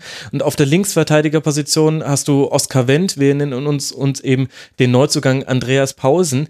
Das ist alles okay, das ist, finde ich, solide, aber mir ist das wirklich in der Vorbereitung zu dieser Sendung nochmal aufgefallen, wie wenig wirklich sehr gute Außenverteidiger es gibt und wie dankbar man eigentlich schon sein muss und welchen Effekt es hat, wenn zum Beispiel ein Nico Schulz bei Hoffenheim so eine Rückrunde spielt wie der in der letzten. Da ist er dann eigentlich schon einer der Top- Außenverteidiger dieser Saison, weil einfach das Angebot auf dieser Position sehr, sehr eng ist. Das ist mir wirklich nochmal, also bei fast jedem Verein habe ich mir aufgeschrieben, mögliche Baustelle Außenverteidigung, weil Backup nicht ganz so doll oder auch schon First Pick eher so mediocre. Was ich vielleicht noch einen Punkt anspreche, warum ich Gladbach, glaube ich, genauso gesehen habe wie in der, der Vorsaison, was vielleicht auch ein bisschen wegfällt, ist einfach die Torgefahr durch, durch Standardsituationen. Und natürlich mit Westergaard, der hat, glaube ich, letzte Saison drei Tore geschossen, ja, aber auch ein gewisser Gefahrenherd ausgestrahlt wurde, ähm, ja, bei Eckbällen und Freistößen im gegnerischen Strafraum. Das ist definitiv ein kleiner Minuspunkt, weil da Janschke und Ginter, die zum Beispiel dann ähm, von der Innenverteidigung mit aufrücken, vielleicht einfach dann nicht die Gefahr mehr ausstrahlen, wie sie vielleicht noch mit Westergaard vorhanden war. Ja. Das ist allerdings wahr. Entschuldigung auch nochmal an einen guten Freund von mir, dem ich in der letzten Saison empfohlen habe. Hol dir Griffo und Westergaard, die werden alleine zusammen äh, zehn Vorlagen und zehn Tore machen. Tut mir leid, dass du im Kicker-Manager-Spiel wegen mir gar so schlecht warst. Das war eine ganz schlechte Empfehlung. Aber es gibt auch wirklich viele positive Dinge bei Gladbach. Wir haben sie ja auch positiv eingeschätzt. Also wir wollen jetzt ja nicht nur nörgeln hier. Unter anderem, wen wir noch nicht genannt haben, Nele, ist auch Patrick Herrmann, der sich irgendwann dann, es gab Gerüchte, will er gehen, dann hat er sich äh, irgendwann natürlich bei Instagram, wo auch sonst geäußert und hat gesagt, nein, Leute, ich bleibe. Und das ist ja auch so, also das ist auch wieder eine der Mannschaften, die offensiv wirklich etwas bewegen kann und wo man viele da, da könnten interessante Dinge passieren. Also Christoph hat ja auch schon genannt, jetzt ein paar Leute werden jetzt vielleicht auf Achterposition mal spielen und nicht direkt so auf dem Flügel, wie wir es bisher gesehen haben. Und vielleicht sind wir alle drei auch in der Runde so, dass wir die offensiven Mannschaften etwas bevorzugen, weil wir es vielleicht auch lieber sehen wollen. Das halte ich für ein Gerücht. Also du bist ja Schalke-Fan, klar. Kann ja gar nicht sein. Du hast damit Offensive nichts zu tun, stimmt. Ja, ah, das stimmt. Nein, also das habe ich, glaube ich, auch der, während der WM schon gesagt. Ähm, ich, ich kann, ich gucke mir gerne, wenn ich die Mannschaften sympathisch finde, auch guten Defensivfußball an. Ähm, bei Gladbach wird das nicht so sein. Also werden schön nach vorne spielen und ähm, meiner Einschätzung nach können die, ähm, müssen die auch was machen. Also die müssen hinten stabiler werden und vorne einfach mehr Tore schießen, sonst wird das nichts. Sonst wird das wieder ein Platz neun oder ein Platz zehn. Die haben, glaube ich, in der vergangenen Saison 52 Gegentore kassiert. Ja. Das ist, glaube ich, nur eins weniger als der HSV. Genau. Also das war wow. ein, ein großes Problem letzte Saison. Das ähm, stimmt. Und, und das, obwohl sie halt den Westergaard da hinten drin stehen hatten. Ne? Also Max ja, ja auch das, Matthias das, Ginter. Also der, ja. der Innenverteidigung ja. lag es eigentlich nicht, aber Max hatte ja auch das Spiel gegen Dortmund ja schon angesprochen, dieses 6 zu 1, wo er Dortmund echt gut und gerne hätte zweistellig gewinnen können. Das ist eigentlich ja, was aber auch 4-4 hätte ausgehen können. Also ja, ja, klar. da war, da hat man schon gesehen, dass es ein Kartenhaus ist, auf dem, auf dem Dortmund steht. Im Nachhinein natürlich nur. Also damals hat das, glaube ich, niemand so gesehen, auch wir im Rasenfunk nicht. Aber im Nachhinein hat man gesehen, ach ja, richtig, die hatten ja da auch schon so viele Chancen. Aber ja, das stimmt. Und man hat vor allem auch zu viele Spiele trotz guter Leistung nicht gewonnen. Das Rückspiel gegen Dortmund zum Beispiel war sehr, sehr gut. Und ich glaube, jetzt bin ich mir gerade nicht ganz sicher, ob das wieder so ein 1-0 für Dortmund war, so ein Stücker 1-0 oder ein 1-1. Äh, gegen Leipzig hat man auch ein sehr gutes Heimspiel gemacht und Gladbach, außer gegen dem FC Bayern, belohnt sich Gladbach zu selten. Und das ist, das ist so quasi. Ja, Max, wir, wir leiden jedes Mal, ich weiß. ja, leiden ist jetzt zu viel gesagt. Da findet eine emotionale Distanzierung statt, die schon interessant zu beobachten ist. Das Auftaktprogramm von Gladbach, man hat den BSC Haarstedt mit 11 zu 1 nach Hause geschickt. Da fragen wir uns natürlich auch, was ist da beim Gegentor los gewesen? Ansonsten Auftakt zu Hause gegen Leverkusen, dann in Augsburg, dann zu Hause gegen Schalke 04. Also interessant interessante erste drei Spiele, unterbrochen natürlich von der Länderspielpause, wie könnte es anders sein? Dann spielt man in Berlin, Frankfurt und gegen Wolfsburg. Das ist meines Erachtens nach, Erachtens nach ein ganz gutes Auftaktprogramm und ich glaube, Borussia Mönchengladbach ist so ein bisschen die Mannschaft, an der man sehen kann, wie schwierig es ist, auf diese Treppenstufe Europapokal zu kommen. Also, dass die erste Stufe an dieser Treppe internationaler Fußball ist, glaube ich, die höchste, weil es sich da einfach eine Masse an Teams um diese Plätze streiten. Es gibt Überraschungsteams, die schaffen mit einer grandiosen Saison, sich da ein bisschen reinzumogeln. Die oberen vier sind mehr oder weniger zementiert. Ich glaube, Borussia Mönchengladbach leidet ein bisschen darunter. Man ist jetzt ein bisschen ins Investment gegangen, ohne aufs Konto zugreifen zu müssen, weil man mit Westergaard einiges eingenommen hat, um wirklich diesen Sprung zu schaffen. Ich bin gespannt, ob das klappt in dieser Saison und was das eigentlich mit der Bundesliga macht, dass es immer schwieriger wird, diese erste Hürde zu nehmen, regelmäßig in den internationalen Fußball zu kommen. Womit wir automatisch bei Hertha BSC gelandet sind. Ich weiß gar nicht mehr, wer ist. Hast du es geschrieben, Christopher? Wir sollen möglichst oft Hertha BSC Berlin sagen, um die Leute zu ärgern. Das ist aber natürlich völlig grundlos, denn die Leute werden sich ja sowieso freuen, dass wir Hertha als stärker als im Vorjahr einschätzen. Wobei ich sagen muss, jetzt landen wir bei einer Reihe von Vereinen, wo dann eher so homöopathische Argumente dann noch den Ausschlag gegeben haben. Sehen wir sie jetzt als besser oder als äh, schlechter äh, oder als gleich stark äh, wie im Vorjahr an. Wir gucken uns kurz an, was bei Hertha passiert ist. In der Vorsaison Platz 10 äh, bei 43 Toren und 46 Gegentreffern. Wieder die wenigsten herausgespielten Torschüsse pro Spiel. Die Effizienz ist ein bisschen verloren gegangen, aber man ist auch nie nach unten abgerutscht. Immer wenn es wichtig war, hat Hertha BSC dann doch gewonnen. Vielleicht erinnert sich der ein oder andere oder die ein oder andere auch noch an das 2 zu 0 in Leverkusen. Das war so klassisches Hertha-Spiel, wie aus dem Nichts dann, als es wichtig war. Hat man da Punkte mitgenommen und man hat auch wieder einiges auf dem Transfermarkt getan, ohne dafür tief in die Schatulle greifen zu müssen, weil mit Mitchell Weiser ein Abgang nach Leverkusen ein bisschen Geld hereingespült hat. Daneben hat man noch verloren Julian Schieber und Haraguchi, den einen an den FC Augsburg, den anderen an Hannover 96. Wer verpflichtet wurde, zum einen Valentino Lazaro, den kennen wir schon aus der letzten Saison, der ist jetzt fix da, rechts außen von Salzburg. Pascal Köpke, Mittelstürmer von Erzgebirge Aue, hat zehn Tore und acht Vorlagen in 34 Spielen für Aue letzte Saison erzielt. Lukas Klünter vom ersten FC Köln, ein Wunder, dass ein Mensch mit einem so kölnisch angehauchten Namen überhaupt zu Hertha wechseln darf. Rechtsverteidiger, möglicher Ersatz für Weiser. Dann Javal Rodil Rosun, ein Linksaußen aus der U23 von Manchester City, ablösefrei, vorher von Ajax Amsterdam zu City gewechselt. In den werden große Hoffnungen gesteckt als möglicher Salomon Kalou-Ersatz. Und jetzt relativ frisch Marco Grujic verpflichtet aus dem zentralen Mittelfeld Liverpools. Eine Laie, der ist 22 Jahre jung, der Mann. Eventuell soll auch noch ein Innenverteidiger kommen, da ist äh, Derek Lucassen von PSW Eindhoven im Gespräch. Und es gibt noch einen heimlichen Neuzugang in seinem dritten Jahr bei Hertha, nämlich Andrei Duda von dem man hofft, dass er jetzt endlich, endlich verletzungsfrei mal zeigen kann, weshalb man ihn geholt hat. Und ganz wichtig bei Hertha BSC, elf Kaderpositionen wurden für Spieler aus dem eigenen Nachwuchs freigeräumt. Das muss man sich auf der Zunge zergehen lassen, liebe Hörerinnen und Hörer. Elf Kaderpositionen. Da sind auch wieder neue mit dazugekommen. Torhüter Dennis Smarsch, linksaußen Dennis Jaschemski, den haben wir auch schon im Pokal gesehen, auf den gilt es ein Auge zu werfen. Rechtsaußen Maurice Czovic und Mittelstürmer Mohamed Kiprit ähm, der auch sehr eng verfolgt wird von vielen Hertha-Fans, die ich so kenne. Der hat nämlich in der U23 und der U19 vor allem von Hertha, äh, Entschuldigung, einige gute Dinge geleistet. Nele, du siehst Hertha so wie ich auch als Stärke an im Vorjahr. Was lässt dich denn an ein besseres Jahr glauben, als es im Vorjahr der Fall war? Das muss ich mich jetzt gerade selber auch nochmal fragen. Nein.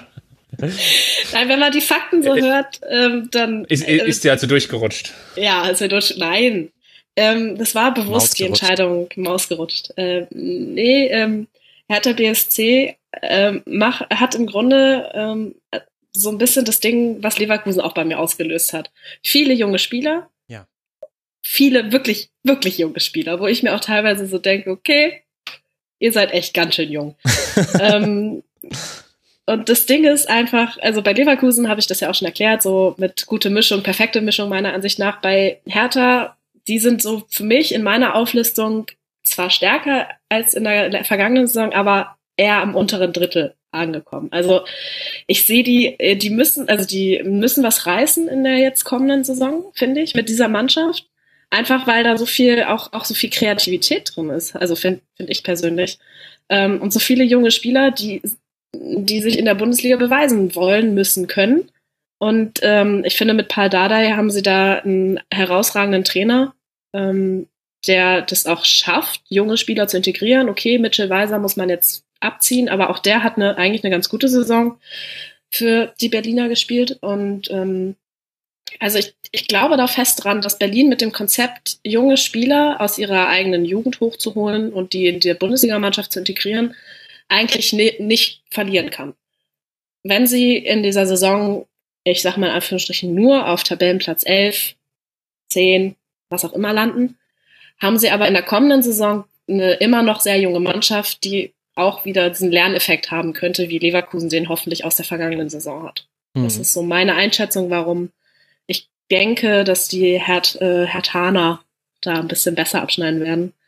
Ich kann mir auch sehr gut vorstellen, ähm, die, ähm, die Hertha hat sich, äh, ähm, wenn ich das im Rückblick auf die letzte Saison so sagen kann, äh, relativ viele Tore in der Anfangsviertelstunde gefangen. Und ich glaube, das ist eine wichtige Stellschraube, an der Paul Dardai drehen wird oder gedreht hat, hoffe ich.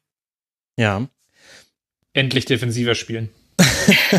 ja, äh, da, damit sprichst du es ja aber eigentlich schon an, äh, Christopher. Mein Gefühl ist nämlich, äh, Hertha-Fans könnten auch mit einem Platz 10 nächste Saison leben, wenn er nicht mit dem Fußball erreicht wird, mit dem man ihn in der letzten Saison erreicht hat. Also offensiv muss einfach jetzt ein bisschen mehr gehen. Ansonsten wären das auch Jugendspieler vor die Säule geworfen, die man da hat. Also es muss eine ja, Änderung im Fußball ja. ein bisschen erkennbar sein. Nele hatte jetzt Dardai gelobt. Ähm, ich behaupte mal so leicht vorsichtig, dass sich Dardai vielleicht so ein bisschen abgenutzt hat in Berlin. Zumindest, dass sich der Fußball ähm, jetzt bei den Fans auch nicht mehr so so hundertprozentig ankommt. Ja, es war jetzt ganz gut nach der nach den Auf- und Abstiegen zum zum Anfang ähm, der der Zehner Jahre, wenn man so will, dass jetzt ein bisschen wieder Konstanz reinkommt, aber ja, mit so einem Platz 9 und Platz 11, Platz 13, da, da lockst du halt in Berlin ja niemanden hervor. Und dann kannst du noch so eine kreative Marketingagentur irgendwie die an die Hand holen, die dann mit so noch so tollen Sprüchen wirbt wie äh, Meister 2025 und Champions League Sieger 2030 und du kannst alles sein, ähm, auch Herr Tana. Ähm, das, das liest sich irgendwie, das, das lockt irgendwie so vielleicht noch gerade so ein Schmunzeln hervor, aber das, das hilft dir auf dem Platz halt nicht unbedingt weiter. Was ich jetzt bei Dada sehe, ist, dass er was versucht hat, jetzt in der, der Vorbereitung so ein bisschen umzustellen, zu experimentieren, vielleicht auch mal so ein bisschen weg von diesem häufig gesehenen 4-4-2. Er hat ein bisschen mit Dreierkette experimentiert. Ja. Das, das sehe ich so ein bisschen als, als, als positiven Ansatz, um vielleicht dann mehr Kontrolle im Mittelfeld zu bekommen, um dadurch auch mehr Spielkontrolle zu haben. Aber irgendwie fehlt mir so recht der Glaube daran, dass, dass Dada jetzt da zu sehr ins Risiko geht. Und viele, er wird, glaube ich, in viele Bundesligaspiele reingehen, wo er erstmal sagen wird, ähm, wir wollen erstmal zu Null spielen und wenn wir irgendwie 1-0 gewinnen, du hast das Spiel in Leverkusen angesprochen, aber auch gegen jetzt Mannschaften, die jetzt nicht nur stärker sind, sondern vielleicht auch irgendwie gleichwertig, äh, ähnliches Niveau, wie Augsburg, Mainz, die dieser, dieser Liga irgendwie nimmst, da wird es auch häufig einfach oder wurde oder hat da einfach immer nur versucht, ja, erstmal die Null stehen und wenn wir das Spiel 1-0 gewinnen, dann, dann ist super. Wenn wir irgendwie verlieren, ist blöd, aber ähm, die Null muss halt irgendwie stehen. das sind, glaube ich, so ein ja, ist von der Spielkultur, entspricht es irgendwie dem Zeitgeist der Bundesliga in gewisser Weise. Ja. Ich bin mir aber nicht ganz sicher, ob das diese Saison noch so hundertprozentig funktioniert, weil einfach mit dem HSV und Köln jetzt auch zwei Mannschaften weggefallen sind. Ähm, ja, gerade dann am, am Ende, die, die dann auch schon eher auch offensiveren Fußball gespielt haben. Gut, sie musste es natürlich, weil sie die Punkte gebraucht haben. Aber ich glaube, mit reinem Defensivfußball kann es auch sehr, sehr gefährlich werden in der Bundesliga, weil du einfach für einen für Unentschieden einfach nur einen Punkt bekommst und für einen Sieg halt drei. Ähm, da kann man jetzt lange darüber diskutieren, welcher Ansatz ist der bessere. Ich glaube aber, dass es mit dem reinen Defensivansatz nicht so hundertprozentig nach vorne gehen wird. Zumindest nicht weiter nach vorne im Sinne von Mittelfeldplatz. Hm. Ja, das Interessante bei dieser Dreierkette, bei diesem zweiten System, was Pardada da einstudieren will, ist auch, dass nach allem, was ich von ihm gelesen habe, das vor allem als Option gegen spielstarke Gegner verwendet werden soll, dass man eben dann, also sprich, das ist eine defensiv gedachte Dreierkette und eben keine offensiv gedachte, wo man sagt, hey, der Gegner läuft uns eh nur mit einem Spieler an. Das heißt, wir können es riskieren, dass wir im Mittelfeld Überzahlen erzeugen und dadurch mehr ins letzte Drittel kommen. Und das letzte Drittel ist, wird das Entscheidende für Hertha WSC sein. Wie häufig kommt man einfach in dieses Angriffsdrittel? Wie häufig kommt man dann in Abschlusssituationen? Da tut sehr weh, dass ein Davy Selke sich sehr verletzt hat. Ein Lungenflügel ist äh, kollabiert nach einem Zusammenprall im Training. Das ist keine triviale Verletzung. Man weiß noch nicht genau, wann er wieder zurückkommt. Äh, Darida hat sich auch im ersten Testspiel verletzt, wird den Start der Saison verpassen. Pekarik hat eine Kniereizung, deswegen ist Klünter erstmal gesetzt auf rechts, zumindest mutmaßlich nach allem, was man jetzt so sagen kann. Das heißt, es gibt ein paar Ausfälle. Aber ich habe jetzt ist schwierig, vielleicht bewertet man da auch Einzelspieler über, aber im DFB-Pokal gegen Eintracht Braunschweig hat man, man hat etwas von der alten Hertha gesehen in der zweiten Halbzeit. Das war sehr, sehr passiv, das war sehr tief und man hat dennoch sehr viele Schüsse aus eigene Tor zugelassen. Ein anderer Gegner hätte da mehr rausgeholt als nur den zwischenzeitlichen Ausgleich. Man hat aber auch in, immer wieder in kleinen Dosen etwas Neues bei Hertha gesehen. Und das würde ich unter dem Begriff Mut zusammenfassen. Also André Duda mit der Drehung, die er gemacht hat und dem Chip-Pass äh, auf Jacemski, der dann querlegt auf Ibišević, das war das 2 zu 1. diese, diese Drehung nach vorne, die hat Hertha in den letzten zwei Jahren immer nach hinten gemacht. Also es lag auch ganz häufig an individual-taktischen Entscheidungen, warum Hertha so defensiv gespielt hat. Das hatte nicht immer nur mit Systemen zu tun und das lag auch nicht immer nur an Pardadei. Es kann sein, dass Pardadei seinen Spielern so sehr eingeschafft hat, dass sie keine Fehler machen sollen, dass sich das dann quasi auch in solchen Entscheidungen der einzelnen Spieler auf dem Platz niederschlägt. Aber das hatte ganz oft mit Kleinigkeiten zu tun. Die waren sehr häufig in Situationen, in denen du mal den Risikopass in diesen 8er, 10er Raum hättest spielen können, wo du Kalu auf links einfach mal lang schicken kannst. Er ist immer noch sehr schnell und hat er jetzt auch einen Konkurrenten aus seiner Position, der auch schnell sein soll. Meine Hoffnung ist, dass es nur so Kleinigkeiten sind, die Hertha drehen muss, damit man aus dem Fußball, den man bisher gesehen hat von Hertha, der nicht berauschend war, der sehr risikovermeidend war, einen etwas riskanteren Fußball spielt, der ein bisschen offensiv bejahender wird. Und dann hast du ein irres Potenzial. Du hast einen Arne Meyer in seiner zweiten Bundesliga-Saison. Also vom Kader her finde ich, ist Hertha eine der interessantesten Mannschaften dieser Saison. Jetzt müssen sie es halt bitte auch endlich mal vom Fußball her sein. Ansonsten kriege ich immer auf den Deckel dafür, dass ich Hertha hier lob im Rasenfunk. Das, das geht, das nervt mich auch langsam. Eine, also zwei Baustellen sehe ich noch. Ähm, Baustelle 1 ist sicherlich der Sturm. Du hast jetzt Selke schon angesprochen, der verletzt ist. Und Ibisevic und Kalu sind 34 und 33, ist glaube ich richtig im Kopf habe. Ja. Die können, glaube ich, einfach nicht mehr die Konstanz auf dem Rasen bringen, wie jetzt vielleicht noch vor zwei, drei Jahren. Da ist jetzt nicht mehr so viel zu erwarten. Ich denke, das ist sicherlich ein Problem, was sie irgendwie perspektivisch auffangen müssen.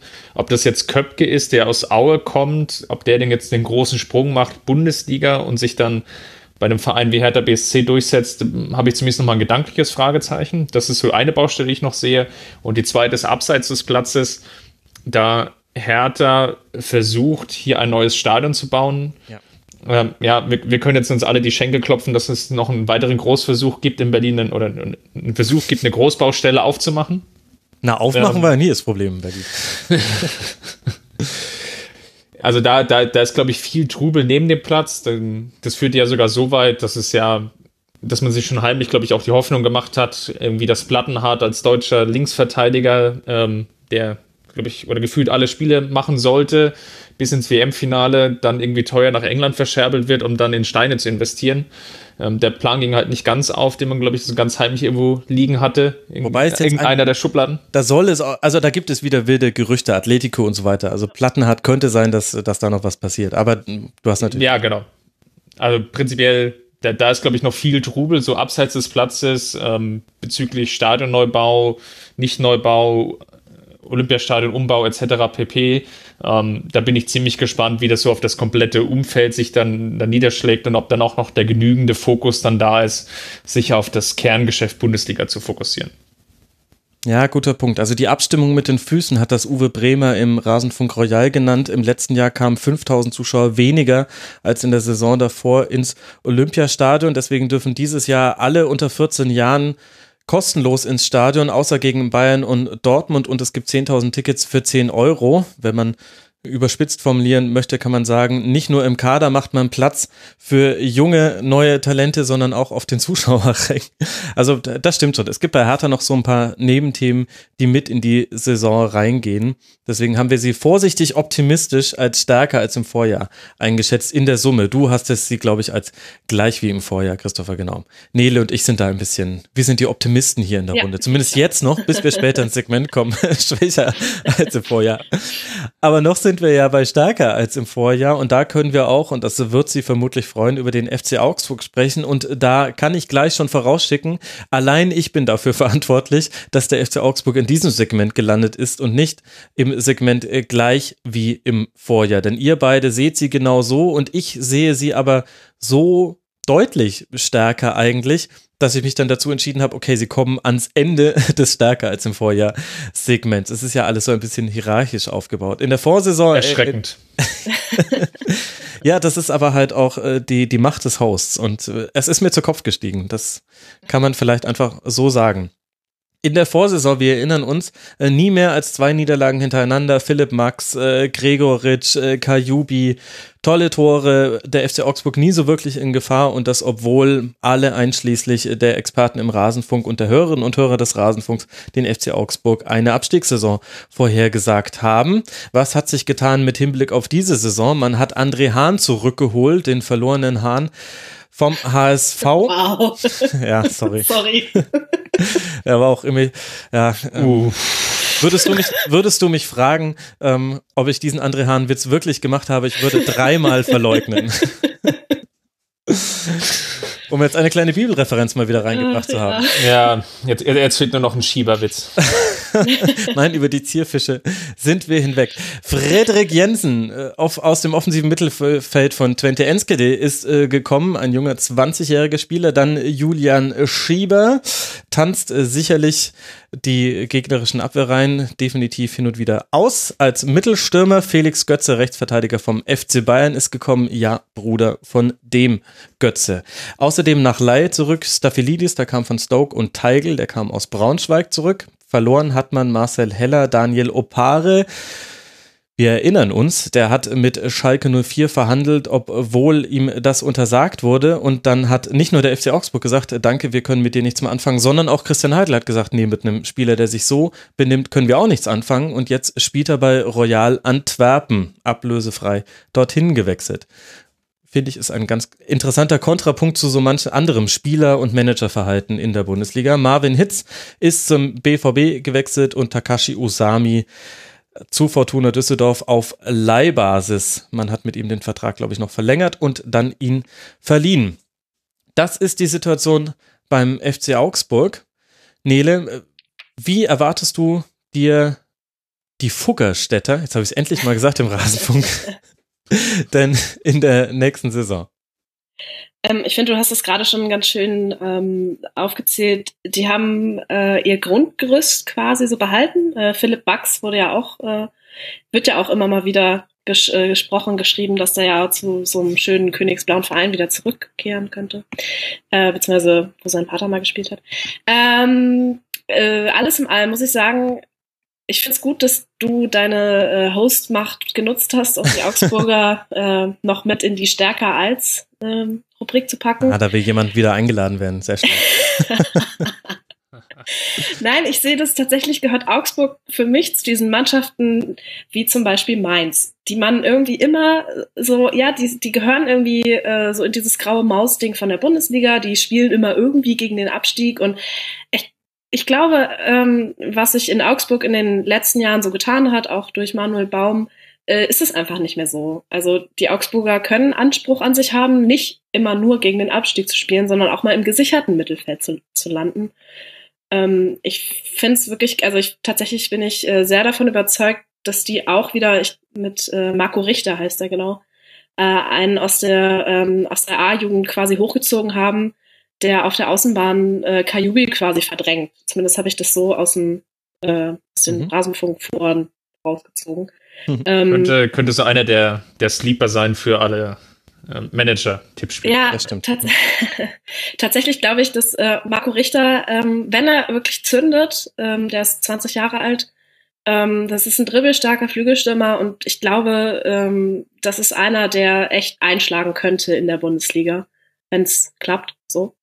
Ähm, bin also, ich bin trotzdem immer noch ein bisschen ambivalent, was Augsburg angeht. Deswegen habe ich sie auch nicht stärker als eingeschätzt, sondern eben so ein bisschen gleichbleibend. Ähm, die haben mit Gregoritsch und Gregor, Gregoritsch und äh, Finn Bogerson und eben auch mit Max ihr quasi Grundgerüst, ihr wichtiges Grundgerüst, was für die Mannschaft auch wichtig ist, beibehalten und haben punktuelle Verstärkungen. Auch zum Beispiel mit dem schon angesprochenen André Hahn, und auch, äh, auch den, den Wechsel von Felix Götze fand ich super interessant, dass mhm. er weggeht von den Bayern. Und das auch noch ablösefrei. Also ich glaube, ich bin, wie gesagt, ich bin, ich werde mich von Augsburg möchte ich mich eigentlich nur überraschen lassen, hoffentlich positiv. Ähm, tippe die, äh, das Tippen kommt ja erst später, aber ich kann das ja schon mal, wenn ein Tipp schon quasi angeteasert wurde. Ich werde, ich würde Augsburg tatsächlich eher im gesicherten Mittelfeld tippen und mhm. nicht stark gegen den Abstieg spielend und erwarte eigentlich auch viel von Augsburg. Ja, dass ich da übereinstimme, das, äh, das wissen wir ja jetzt schon. Ich würde noch gerne zwei Namen nennen, äh, nämlich äh, Daniel Bayer und Rani Kedira. Vor allem letzterer, der in der letzten Saison wirklich eine gute Saison gespielt hat. Das ist für mich eine, eine Achse. Wenn die fit bleibt, dann hast du da im defensiven Mittelfeld alles, was du brauchst. Spielaufbau und Spielzerstörung, aber auch den entsprechenden Willen. Die einzige etwas dünner besetzte Position beim FC Augsburg ist der Rechtsverteidiger. Da ist äh, Framberger aktuell gesetzt und äh, die Backups dazu sind äh, mit Jonathan Schmid, Simon Aster oder eben Felix Götze vielleicht diejenigen, wo man sagt, okay, da könnte man es am ehesten merken, dass hier was fehlt. Und äh, Framberger hat im letzten Jahr wegen einer Knie- und einer Bänderverletzung sehr viel gefehlt. Also da ist vor allem die große Frage, wie viel wird er spielen können. Aber ansonsten Grundgerüst beibehalten, das Ganze noch abgegradet. Und ich muss sagen, Christopher, Vielleicht kommt das auch aus einer Fehleinschätzung meinerseits aus der letzten Saison wieder überkompensiert. Manuel Baum hat, ich, hat mich so positiv überrascht, dass ich ihm allein deswegen auch nochmal etwas Neues zutraue in dieser nächsten Saison, weil ich eben sehe, der Kader hat sich Torhüter kann man diskutieren, da wird jetzt dann Andreas Lute, ähm, ach nee, zwischen Giefer und Lute wird sich entscheiden. Baum hat es noch nicht entschieden, wer da spielen wird könnte sein, dass das ein Faktor wird. Aber ansonsten finde ich, der Kader hat sich eher tendenziell ein bisschen verstärkt und dann noch den Faktor Baum, den ich als positiv sehen würde. Das führt mich dann zu einer positiven Gesamtprognose. Ja, also Baum hat ein paar Wurzeln geschlagen, definitiv in Augsburg. Wow, okay, stopp. Abbruch. Wie, wie, wäre das nur geworden, wenn wir Montagnacht aufgenommen hätten und wir Mittwochvormittag? Das will man ja gar nicht wissen. Ja, aber ähm, er wirft auch einen langen ja. Mannebaum. ja, die, die, der hat auf jeden Fall eine starke Rinde, weil der war ja auf jeden Fall auch relativ stark angezählt ähm, am Ende der Vorsaison, als er ja so ein bisschen interimsmäßig übernommen hatte und es nicht ganz klar war, ob es mit ihm weitergeht oder nicht. Da ähm, wusste man nicht, ob noch ein Jahresring dazu kommt, da hast du recht. Oh Gott, jetzt haben wir wirklich alles rausgefeuert. ähm, Glaubst du? ja, also de definitiv. Was, was ich ganz charmant am Baum finde, ist, dass, dass er in der Vorsaison relativ viel experimentiert hat, auch mal geschaut hat, ja, wie, wie kann ich die Mannschaft taktisch weiter nach vorne bringen, ähm, auch mal mit Dreierketten experimentiert hat. Ich erinnere mich, dass Kedira hin und wieder dann auch im, im Zentrum dieser Dreier-Fünfer-Kette gespielt hat. Das waren sicherlich sehr, sehr interessante Schritte. Gregoritsch ist schon angesprochen worden, dem, dem, das ist ihm gelungen, den, den gut einzubinden, so als hängende Spitze, der ja beim HSV noch häufig direkt in der Spitze gespielt hat. Das war sicherlich ein Pluspunkt. Ähm, ja, die Einbindung der Außen, du hattest vorhin ja die, die Außenverteidiger angesprochen. Augsburg ist sicherlich eines der, der Gegenbeispiele, das mit, mit, mit Philipp Max. Und ja, gut, Schmied ist jetzt sicherlich auch eher schon fast gehobeneres Bundesliga-Niveau, beziehungsweise zumindest würde ich den so einkategorisieren, dass er die, die Erfahrung dann einfach auch mitbringt, auch aus seiner Zeit beim, beim SC Freiburg. Hm. Und das bildet so ein gutes Grundgerüst. Ich, ich teile die Bedenken, die du hast äh, bezüglich der Torhüterposition. Ähm, Hitz ist jetzt sicherlich auch keiner gewesen, ähm, den man jetzt sofort genannt hätte, wenn es jetzt darum geht, nenne die drei besten Torhüter der Bundesliga. Dabei war er in der ähm, Top 3 bei den abgewehrten Schüssen letzte Saison. Genau, aber den, den hatte man immer so ein bisschen, also häufig nicht auf dem Radar, aber der hat eine relativ konstante Leistung gebracht. Also am Anfang bei Augsburg war es noch häufig so, dass er hin und wieder so, so Patzer drin hatte, die hat er weitestgehend abgestellt. Und jetzt ist es mit Lute und, äh, und Giefer ist jetzt vielleicht einfach ein Stück weit ein Risiko. Das sind beide sicherlich ähm, Torhüter, die Erfahrung mitbringen, vor allem auch aus der zweiten Bundesliga, wo jetzt aber sich die, die Frage stellt, okay, können die jetzt wirklich den, den Sprung nach oben hin schaffen? Und ja, last but not least, sicherlich auch ein Punkt, der auch bei Augsburg zu nennen ist, sind die Verletzungen. Wenn Finn Bogerson natürlich häufiger ausfällt, warum auch immer, dann ja, wird es vielleicht in der direkten Stürmerposition etwas dünn besetzt das könnte definitiv auch einer der Probleme sein. Ja, das stimmt. Das stimmt. Vor allem, man war sich jetzt auch nicht sicher, ob Finn Bogerson oder kann sich jetzt auch noch nicht sicher sein, wer wird eigentlich im Sturm jetzt am ersten Spieltag auflaufen. Da siehst du genau dieses Problem und da hast du einen Cordova, hm, wird sich der eine oder andere und die eine oder andere noch erinnern, haben wir in der letzten Saison auch gesehen. Da hat er auch zum ersten Mal getroffen, aber hat eben einfach nicht diese Ruhe im Abschluss, die eben ein äh, Finn Bogerson hat. Und die anderen möglichen Kandidaten, Julian Schieber ist aktuell noch verletzt und alle anderen sind eher hängende Spitzen, die nicht so den klaren Stoßstürmer-Fokus haben. Das ist tatsächlich neben der Rechtsverteidigerposition so vielleicht die zweite und der Torhüterposition die zwei, dritte Kaderposition, wo man sagen kann, wird zumindest interessant sich anzugucken. Aber ich glaube eben auch, Augsburg läuft immer unter dem Radar und in diesem Jahr haben sie es wirklich erstaunlich gut geschafft, diesen Kader zusammenzuhalten für die Situation, in der sie sich befinden. Da könnte was gehen. Das Auftaktprogramm sieht auch ganz gut aus. Man spielt erst äh, gegen in Fortuna Düsseldorf, dann zu Hause gegen Gladbach, dann in Mainz, zu Hause gegen Werder Bremen, dann bei den Bayern und dann zu Hause gegen den SC Freiburg. Das heißt mit Fortuna Düsseldorf, Mainz 05 und dem SC Freiburg drei Gegner in den ersten sechs Spieltagen, die tendenziell eher Vereine aus dem unteren Tabellendrittel sind. Gibt natürlich auch dann das Potenzial zu stolpern, das ist schon klar. Aber Augsburg hat eine Ruhe im letzten Jahr gewonnen, die, wenn, wenn man die in dieses Jahr gerettet hat, dann sehe ich die wieder ganz gut. Ich wiederhole mich. Das soll nicht so sein, deswegen reden wir jetzt über den nächsten Verein, nämlich den VfB Stuttgart. All die super gehypten VfB-Fans werden sich schon fragen, wann kommen sie denn endlich zum VfB? Warum waren die denn nicht überhaupt das stärkste Team überhaupt in der Betrachtung? Das werden wir jetzt gleich mal rausdröseln. Im Vorjahr schon ein sensationeller, ratet nochmal, liebe Hörerinnen und Hörer, wo ist eigentlich der VfB letzte Saison gelandet? Richtig, die sind Tabellen siebter geworden mit 36 zu 36 Toren, 51 Punkten nur durch den Pokalsieg Eintracht Frankfurts aus der Europa League Qualifikation gerutscht. Wir erinnern uns, Hannes Wolf war da, dann weg. Dann kam Typhoid Korkut, Mario Gomez vorher auch schon und dann auf einmal ganz easy peasy den Klassenerhalt.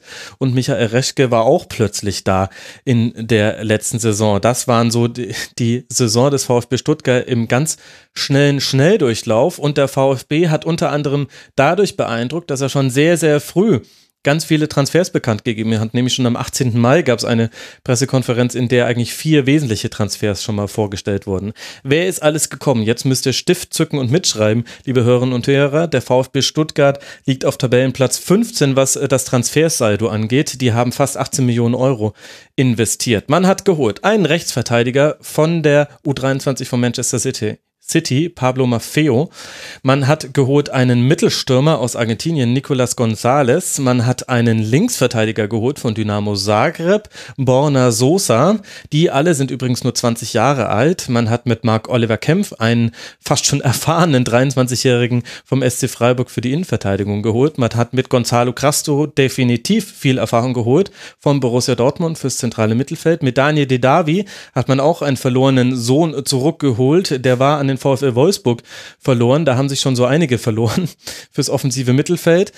Mit Roberto Massimo hat man einen sehr, sehr jungen 17-Jährigen geholt, den man direkt wieder an Arminia Bielefeld verliehen hat. Das sage ich nur, falls ihr mal ein Spiel von Bielefeld seht, dann guckt euch Roberto Massimo an. Der soll wohl einiges auf dem Kasten haben. David Kopacz aus der U19 von Borussia Dortmund kam noch fürs offensive Mittelfeld und Ebenezer Ofori von New York City FC. Eine, das ist eine Laie bis zum Winter. Da bin ich gespannt, ob wir etwas von ihm sehen werden oder ob er für die zweite Mannschaft geholt wurde. Und äh, kleiner Lesetipp an der Stelle, informiert euch mal über die Besitzer vom New York City FC. Es ist äh, sehr interessant. Gibt es vielleicht irgendwann mal eine Folge zu, wenn ich einen Gesprächspartner finde. Ansonsten muss ich es alles selber erzählen. Es wird langweilig. Es sind auch Spieler gegangen, nämlich Daniel Ginczek zum VfL Wolfsburg, Jerome Onguene zu Salzburg, Jean Zimmer zu Fortuna Düsseldorf, Julian Green zu Greuther Fürth, Aurel Mongala zum HSV, per Laie Matthias Sam Zimmermann, Matthias Sammermann, Matthias Zimmermann zu Fortuna Düsseldorf, Carlos Manet zurück zu Sporting nach nach dem Ende seiner Leihe, Takuma Asamo nach dem Ende seiner Leihe zurück zu Arsenal, Jakob Brunn-Larsen haben wir vorhin schon bei Borussia Dortmund genannt und auch Dennis Burnic, den haben wir vorhin auch schon genannt bei beiden lief die Leihe aus. Das heißt, ein munteres Kader durchmischen, äh, Christopher, mit dem Reschkenschen, ja, jetzt fast schon langsam erkennt man ein Motto unter seinen Verpflichtungen. Sehr, sehr viele junge Spieler und dann erst danach holt er dann noch ein paar Erfahrene mit dazu. Das waren im letzten Jahr Dennis Aogo und Beck und in diesem Jahr eben mit äh, Ginczek und, äh, Entschuldigung, mit Didavi und Castro äh, zwei andere Namen. Was erwartest du dir denn vom VfB in der nächsten Saison? Ich glaube, es wird eine, eine, eine schwere Saison, weil man natürlich sehr, sehr gehypt ist jetzt, oder viele Stuttgarter gehypt sind von der extrem guten Rückrunde unter Korkut, dass man ja so einen richtigen Lauf hatte und auch, auch viele knappe Spiele gewinnen konnte. Ich sehe gewisse Baustellen, die im Kader sind. Mhm. Ich sehe aber auch ähm, Chancen.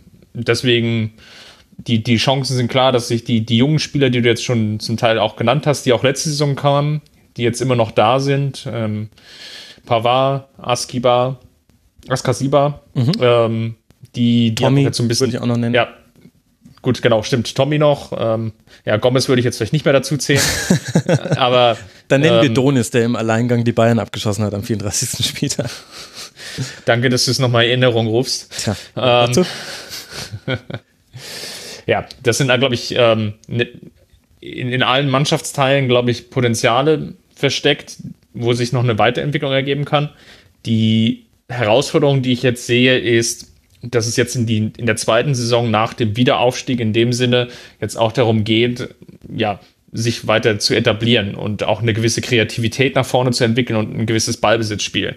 Weil es jetzt auch viele Spiele geben wird, ähm, gerade besonders nach der Rückrunde, wo natürlich die Erwartungshaltung jetzt auch einfach eine andere ist. Der VfB Stuttgart wird jetzt nicht mehr in die Partie gehen können ähm, als vermeintlicher Aufsteiger, ja. ähm, Anführungsstriche in die Luft gemalt und auch nicht in diese in viele Spiele gehen können als, als, als vermeintlicher Underdog, sondern sie, sie werden irgendwo mitspielen im, im Ober oder sie wollen sicherlich mitspielen im oberen Tabellendrittel. Jetzt vielleicht nicht irgendwie so Top 4, aber so zwischen 4 bis 8 irgendwo sicherlich da ihre Rolle sehen. Und das heißt auch zwangsläufig, dass man natürlich auch in etliche Spiele einfach als Favorit reingeht. Und da sehe ich zumindest aktuell noch so ein paar, oder habe ich ein paar Bauchschmerzen, wie sie ein gewisses Ballbesitzspiel entwickeln wollen, um auch sich selber Chancen zu erspielen und nicht so sehr einfach nur auf, auf reinen Umschaltfußball zu setzen, weil ich nicht glaube, dass das in, in allen Spielen dann funktionieren wird. Nele, deckt sich das so mit deinen Erwartungen an den VfB Stuttgart? Ja, schon. ähm, also ich tue mir mit Stuttgart halt ein bisschen schwer, ähm, weil die, ich, ich sehe auch das Problem in, vor allem in der Offensive. Es kann halt nicht sein, ähm, ich kenne das ja von meinem Verein, dass die wenig Tore schießen und viele Spiele mit 1 zu 0 gewinnen. Wenn du aber nur 36 Tore schießt, schießt in einer Saison und dein Winterneuzugang Mario Gomez davon allein acht macht, acht, acht macht, mhm. dann äh, kann irgendwas schon im Vorfeld nicht gestimmt haben. Ja. Ich frage mich, inwiefern äh, Taifun Korkut es jetzt hinbekommt, ähm, Mario Gomez so zu integrieren und etablieren, dass er wieder der Bundesliga-Rekordtorschütze wird, gefühlt so. Ähm, ich weiß noch, wie wir, als Korkut übernommen hat, alle die Hände über den Kopf zusammengeschlagen haben und gesagt haben, wie kann er nur, wie geht das nur, das geht doch nicht so. Ähm, jetzt ist halt Korkut nicht mehr der, oh Gott, wie kann er nur, das ist ja auch, hat er ja auch schon angesprochen. Stuttgart ist komplett auch mit Korkut nicht mehr dieses, oh Gott, oh Gott wie geht es nur. Ähm, Stuttgart muss jetzt eben abliefern und da ja, tue ich mir wirklich ein bisschen schwer, obwohl ich sie auch, ähm, habe ich sie auch als stärker als im Vorjahr eingetragen. Du hattest sie als gleich stark wie. Ich wollte gerade sagen, da war nämlich was. Ähm, gleich schwer wird halt schwierig. Ähm, ich bin von dem Kader, ähm, also ich finde den Kader interessant. So gerade die Personalien, so, also gerade in der Abwehr, so mit Aogo und Bartstuber und Baumgartel, das finde ich, äh, und auch, also auch mit Beck, das finde ich, ist eine, ist eine wirklich eine inter interessante Truppe die da zusammenspielt. Ähm, und ich, ja, ich, also ich, es bleibt abzu, meiner Meinung nach bleibt es wirklich abzuwarten, ob Stuttgart das wieder so hinkriegt, diesen Fußball zu spielen, den sie in der Rückrunde gespielt haben. Ja, beziehungsweise hoffentlich nicht. Also hoffentlich entwickeln sie sich weiter, weil ich würde ja. schon bei dem Christopher zustimmen, dass die Gegner mit einer anderen Haltung gegen Stuttgart in Spiele gegen werden. Und die Frage, die ich mir auch in der Vorbereitung gestellt habe, ist, sind die Fragezeichen über dem Kopf von Typhoon Korkut jetzt eigentlich verschwunden? Also wir, wir alle müssen uns bei ihm entschuldigen, wie man reagiert hat, als man gehört hat, der VfB Stuttgart holt sich Typhoon Korkut. Da war für viele der sichere Abstieg klar. Da hat er uns natürlich Lügen gestraft. Aber ich stelle mir schon die Frage, wie will man mit Ballbesitz und einem tiefstehenden Gegner kreativ das Spiel eröffnen. Und das habe ich ehrlich gesagt von Korkut Mannschaft noch nie gesehen. Er war vielleicht auch noch nie in der Situation, außer vielleicht bei Leverkusen. Ich weiß es nicht. Ist es gerechtfertigt, Christopher, dass ich da immer noch äh, Fragezeichen bei Teil von Korkut habe? Nö, absolut nicht. Ähm, also, er hat, glaube ich, jetzt schon einige Bundesliga-Stationen auch hinter sich. Ist jetzt ähm, Leverkusen ja auch schon angesprochen, dann die, die Zeit bei Hannover 96. Es ist definitiv ein, Problem. Ja, die Rückrunde war besonders gut, aber ähm, Ach so, die Fragezeichen nicht, sind gerechtfertigt, okay. Ja, genau, genau. Die Fragezeichen sind gerechtfertigt. Ich, ich habe so ein bisschen die Angst, ähm, dass das Korkut vielleicht so der, der neue André Schubert wird wer sich an ihn noch erinnert. Ähm, super gestartet mit Gladbach, irgendwie mhm. sieben, acht Spiele in Folge gewonnen, ähm, leichte Nachjustierungen vorgenommen, taktischer Art damals, mhm. ähm, und dann aber dann äh, mit Laufe der Zeit dann die, die komplette Balance verloren. Ja. Ähm, das, das muss, da muss er jetzt das, das Gegenteil beweisen, dass, dass er halt nicht der, der andere Schubert 2.0 wird sondern dass er jetzt die, die Stuttgart weiter nach vorne bringt. Und die, die größte Sorge, die ich halt da wirklich habe, ist so, wie, wie kriegt das halt jetzt hin im Mittelfeld mit den sehr erfahrenen Spielern, die da wie vielleicht Castro und Aogo irgendwie im Mittelfeld ähm, da was aufzubauen, um ja eine Spielidee, eine Spielphilosophie nach vorne hin zu entwickeln, mhm. um einfach nicht so sehr abhängig zu sein von ähm, Standardsituationen oder ja, lang geschlagene Bälle und dann irgendwie große Hoffnung, dass da irgendwie, irgendwie Gomez dann schon einen reinwirkt. Und da bin ich halt irgendwie aktuell noch, noch sehr, sehr skeptisch. Wo ich auch noch so die leichten Bedenken habe, ist, und, und alle Bayern-Fans werden mich dafür dann irgendwie steinigen, dass vielleicht in der Abwehr sich vielleicht die ein oder andere Baustelle ergibt, wenn, wenn Bartstuber weiterhin, ja. weiterhin im Sinne von hin und wieder einfach so totale Ausfälle hat und, und Fehler begeht, beziehungsweise weil er einfach auch nicht die Konstanz hat aufgrund von vielen Verletzungen. Dass da vielleicht ein bisschen die, die Stabilität dann verloren geht, wobei man da natürlich dann mit Pavard, Baumgartel ähm, unter anderem ja sehr, sehr gut besetzt ist, auch in der Breite. Ja, hat man ja unter anderem gegen Hansa Rostock gesehen im DFB-Pokalspiel vom VfB. Da hat Bart Stuber unter anderem das 0 zu 1 mit äh, verschuldet. Und Benjamin Pavard ist ja auch noch so ein da ist ja auch ein Fragezeichen noch einzutragen hinter dieser Personalie. Je nachdem, was da beim FC Bayern passieren könnte hinsichtlich Jerome Boateng, halten sich hartnäckig Gerüchte, dass der FC Bayern eventuell dann schon für diese Saison sich auch noch Pavard holen würde. Da muss man abwarten. Vielleicht auch deshalb mit Marc Oliver Kempf da nochmal nachgelegt. Ich finde auch vorhin, als du gesagt hast, Nele, dass für dich Borussia Dortmund das Pulverfass der Liga ist, da hätte ich fast schon dazwischen gegrätscht und geraten, nein, über den VfB reden wir erst noch. Und das werden jetzt vielleicht alle Stuttgart-Fans nicht so gern hören, aber das ist jetzt einfach nur rein subjektiv mein Gefühl, was ich habe, wenn ich verfolge, wie gerade Diskussionen rund um den VfB Stuttgart laufen. Ich glaube, das ist das Pulverfass dieser Saison. Nicht in dem Sinne, dass ich glaube, alles wird in die Luft fliegen und Abstieg, alles ganz, ganz schlimm. Das nicht.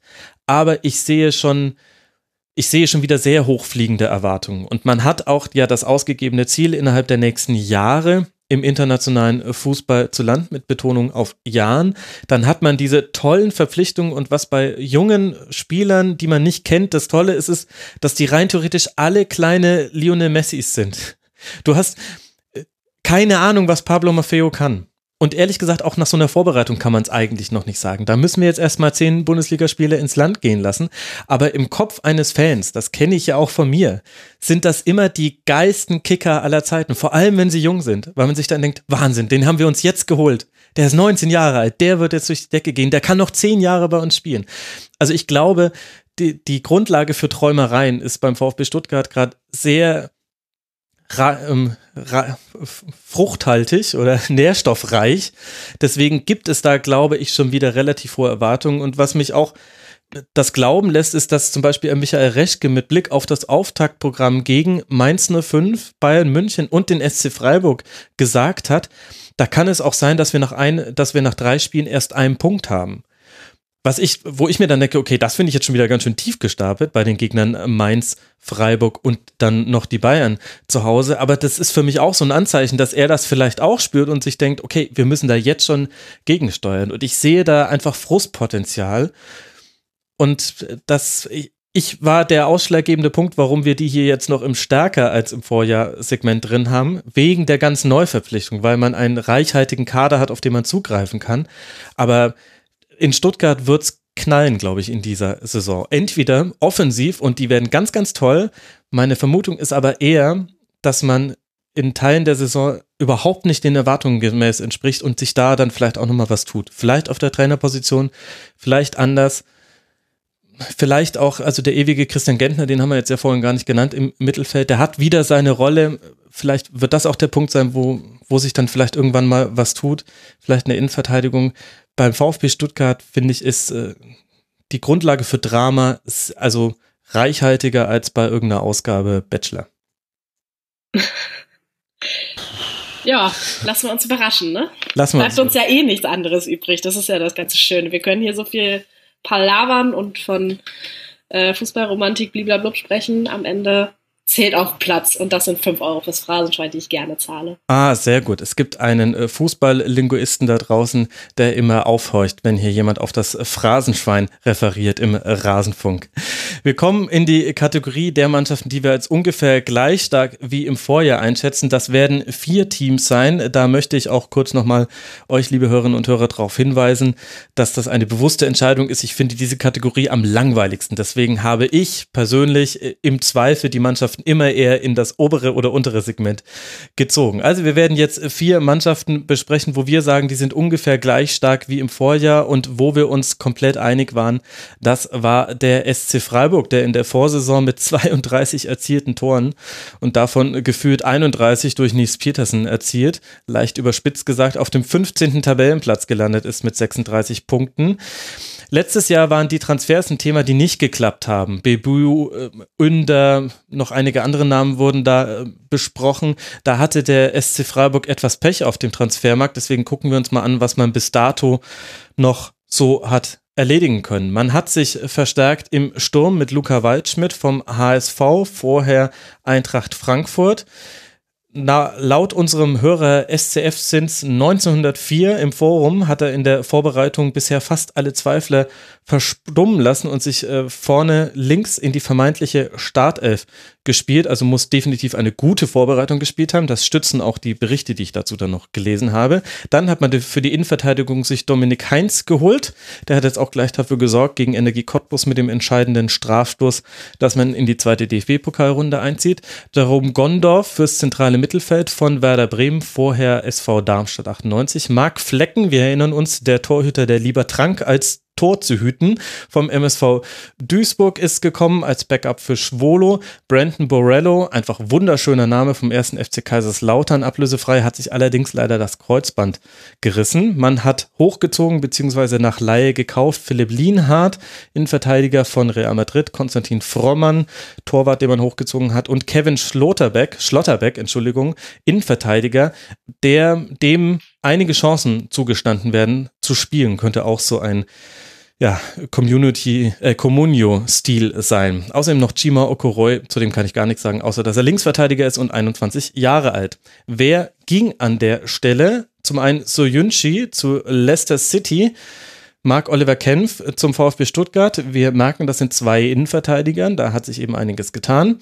Dann Mats Möller-Daly, der ist jetzt dann fest beim FC St. Pauli. Alexander Injowski ist zum FC Magdeburg gewechselt. Rafael Gikiewicz zu Union Berlin. Vincenzo Sierro ist ausgeliehen an St. Gallen. Georg Niedermeyer spielt jetzt bei Melbourne Victory.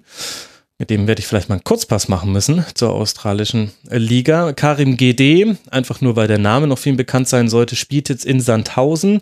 Patrick Klant ist zum ersten FC Nürnberg gewechselt und Julian Schuster hat seine Karriere beendet, was auf der Kapitänsfrage, in der Kapitänsfrage wichtig war und einiges äh, verändert hat, auch wieder beim SC Freiburg. So, das sind jetzt die Transfers. Und da sehen wir, Nele, es gibt schon eigentlich einige Baustellen, schon mal angefangen in der Innenverteidigung. Und trotzdem sagen wir alle unisono, ja, das sieht doch eigentlich ganz okay aus.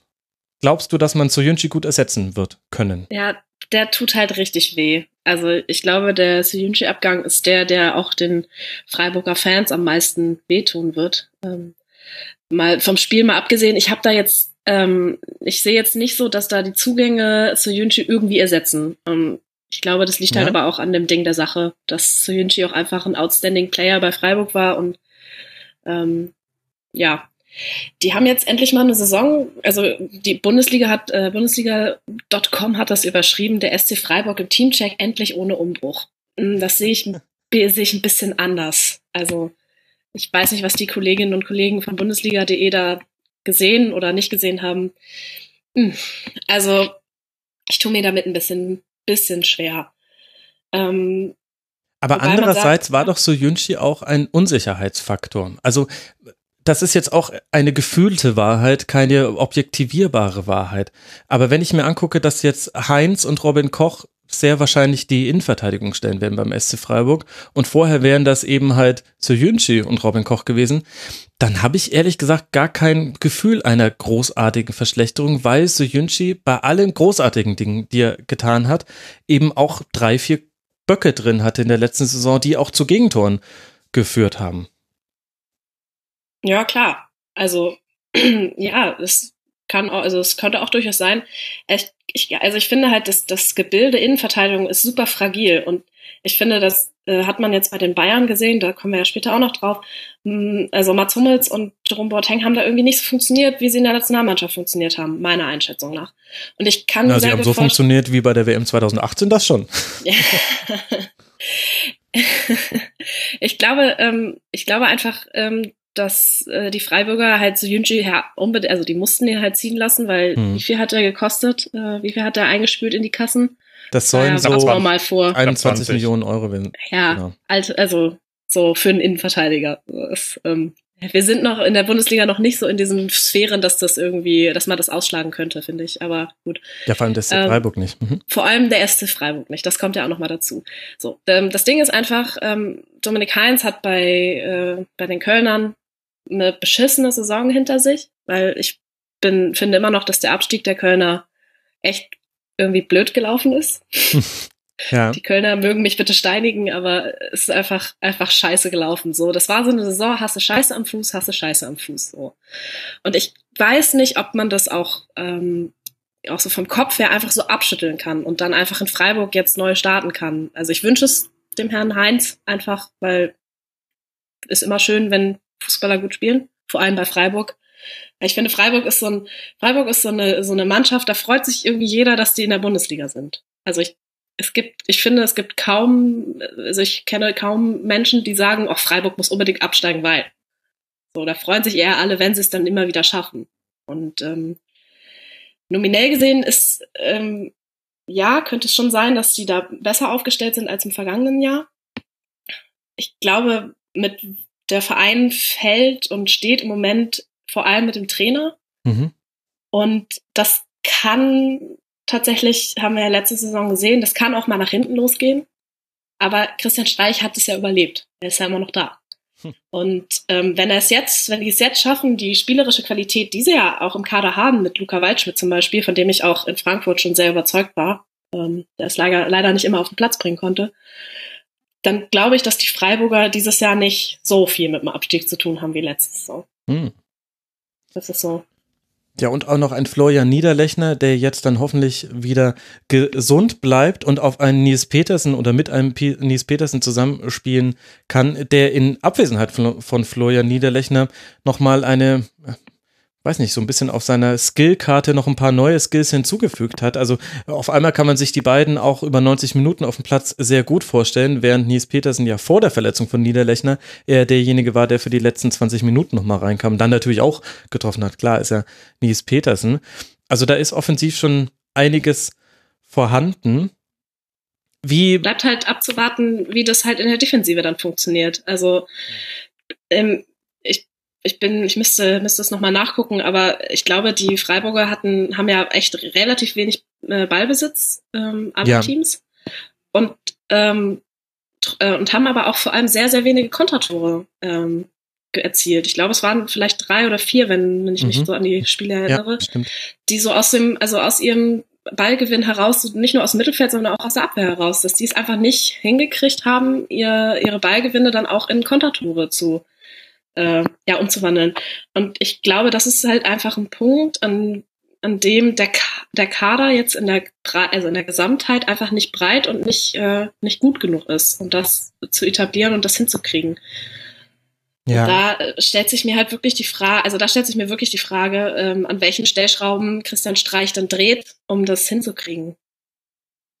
Ich finde, am SC Freiburg kann man so viele grundsätzliche Fragen diskutieren. Also das, was du ja auch gerade so ein bisschen andeutest, ist ja im Grunde auch die verkappte Frage, wird der SC Freiburg eigentlich irgendwann wieder SC Freiburg Fußball spielen? Oder wird man so Fußball spielen wie in der letzten Saison? Also mit langen Bällen, mit eben dem fehlenden Umschaltball, mit, mit keinem konstruierten Flachpassaufbau, sondern im Zweifel wird er eben lang geschlagen. Und meinem Eindruck nach, nach allem, was ich so beobachten konnte, hat Christian Streich schon versucht, wieder zurückzukehren zu, zu gewissen traditionellen Freiburger Tugenden, die man, wenn man ehrlich ist, schon länger gar nicht mehr gesehen hat beim SC Freiburg. Aber ob das reicht, da bin ich mir auch sehr unsicher. Also diese Flachpass, äh, diese flachen Kombinationen von hinten raus, ob wir die bei Freiburg nochmal sehen werden, ich meine, es hängt wesentlich auch damit zusammen, wer auf den Sechserpositionen spielt. Da kann man jetzt natürlich hoffen, dass Höfler einfach fit bleibt und mit Mike Franz und vielleicht auch noch Gondorf, sicher auch Yannick Haberer, hast du vielleicht auch Anspielstationen im vorderen Angriffsdrittel, die, die halt auch einen scharf geschlagenen Pass in den Fuß auf jeden Fall so weiterverarbeiten können, dass er nicht gleich wieder weg ist. Das, es könnte klappen, aber ich finde, der SC Freiburg ist für mich so ein Sinnbild für, schafft man es zum einen noch, mit diesen Mitteln, die der SC Freiburg hat, eine Art Fußball zu spielen, wie es eigentlich nur Teams hinkriegen, die sehr, sehr viel mehr Geld haben, nämlich einen ballbesitzorientierten, äh, mit äh, Passkombinationen aufgebauten, kontrolliert offensiven Fußball. Das hat man nämlich ganz lange nicht mehr gesehen vom SC Freiburg. Und dann eben halt auch grundsätzlich die Frage, wie lange wird in der ersten Bundesliga noch Platz für den SC Freiburg sein? Ich finde, das ist also wenn wir darüber sprechen, was sich verändert, dadurch, dass Teams wie Hoffenheim, wie Leipzig, auch in VfB Stuttgart, der sich ja, der wahnsinnig ins, ins Investment gegangen ist jetzt für seine Verpflichtungen, Ausgliederung und so weiter, pipapo. Wenn wir darüber reden, was das eigentlich mit der Bundesliga macht, dann ist für mich der SC Freiburg immer so das gallische Dorf.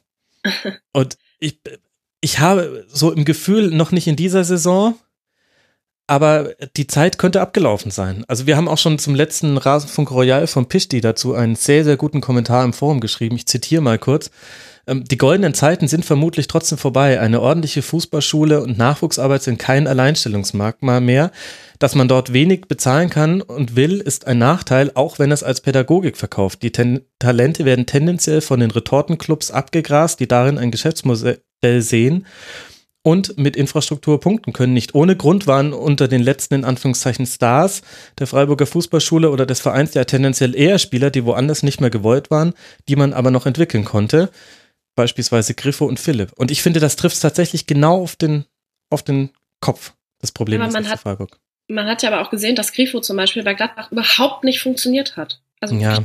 das war echt eine, das war echt einfach eine Gurke.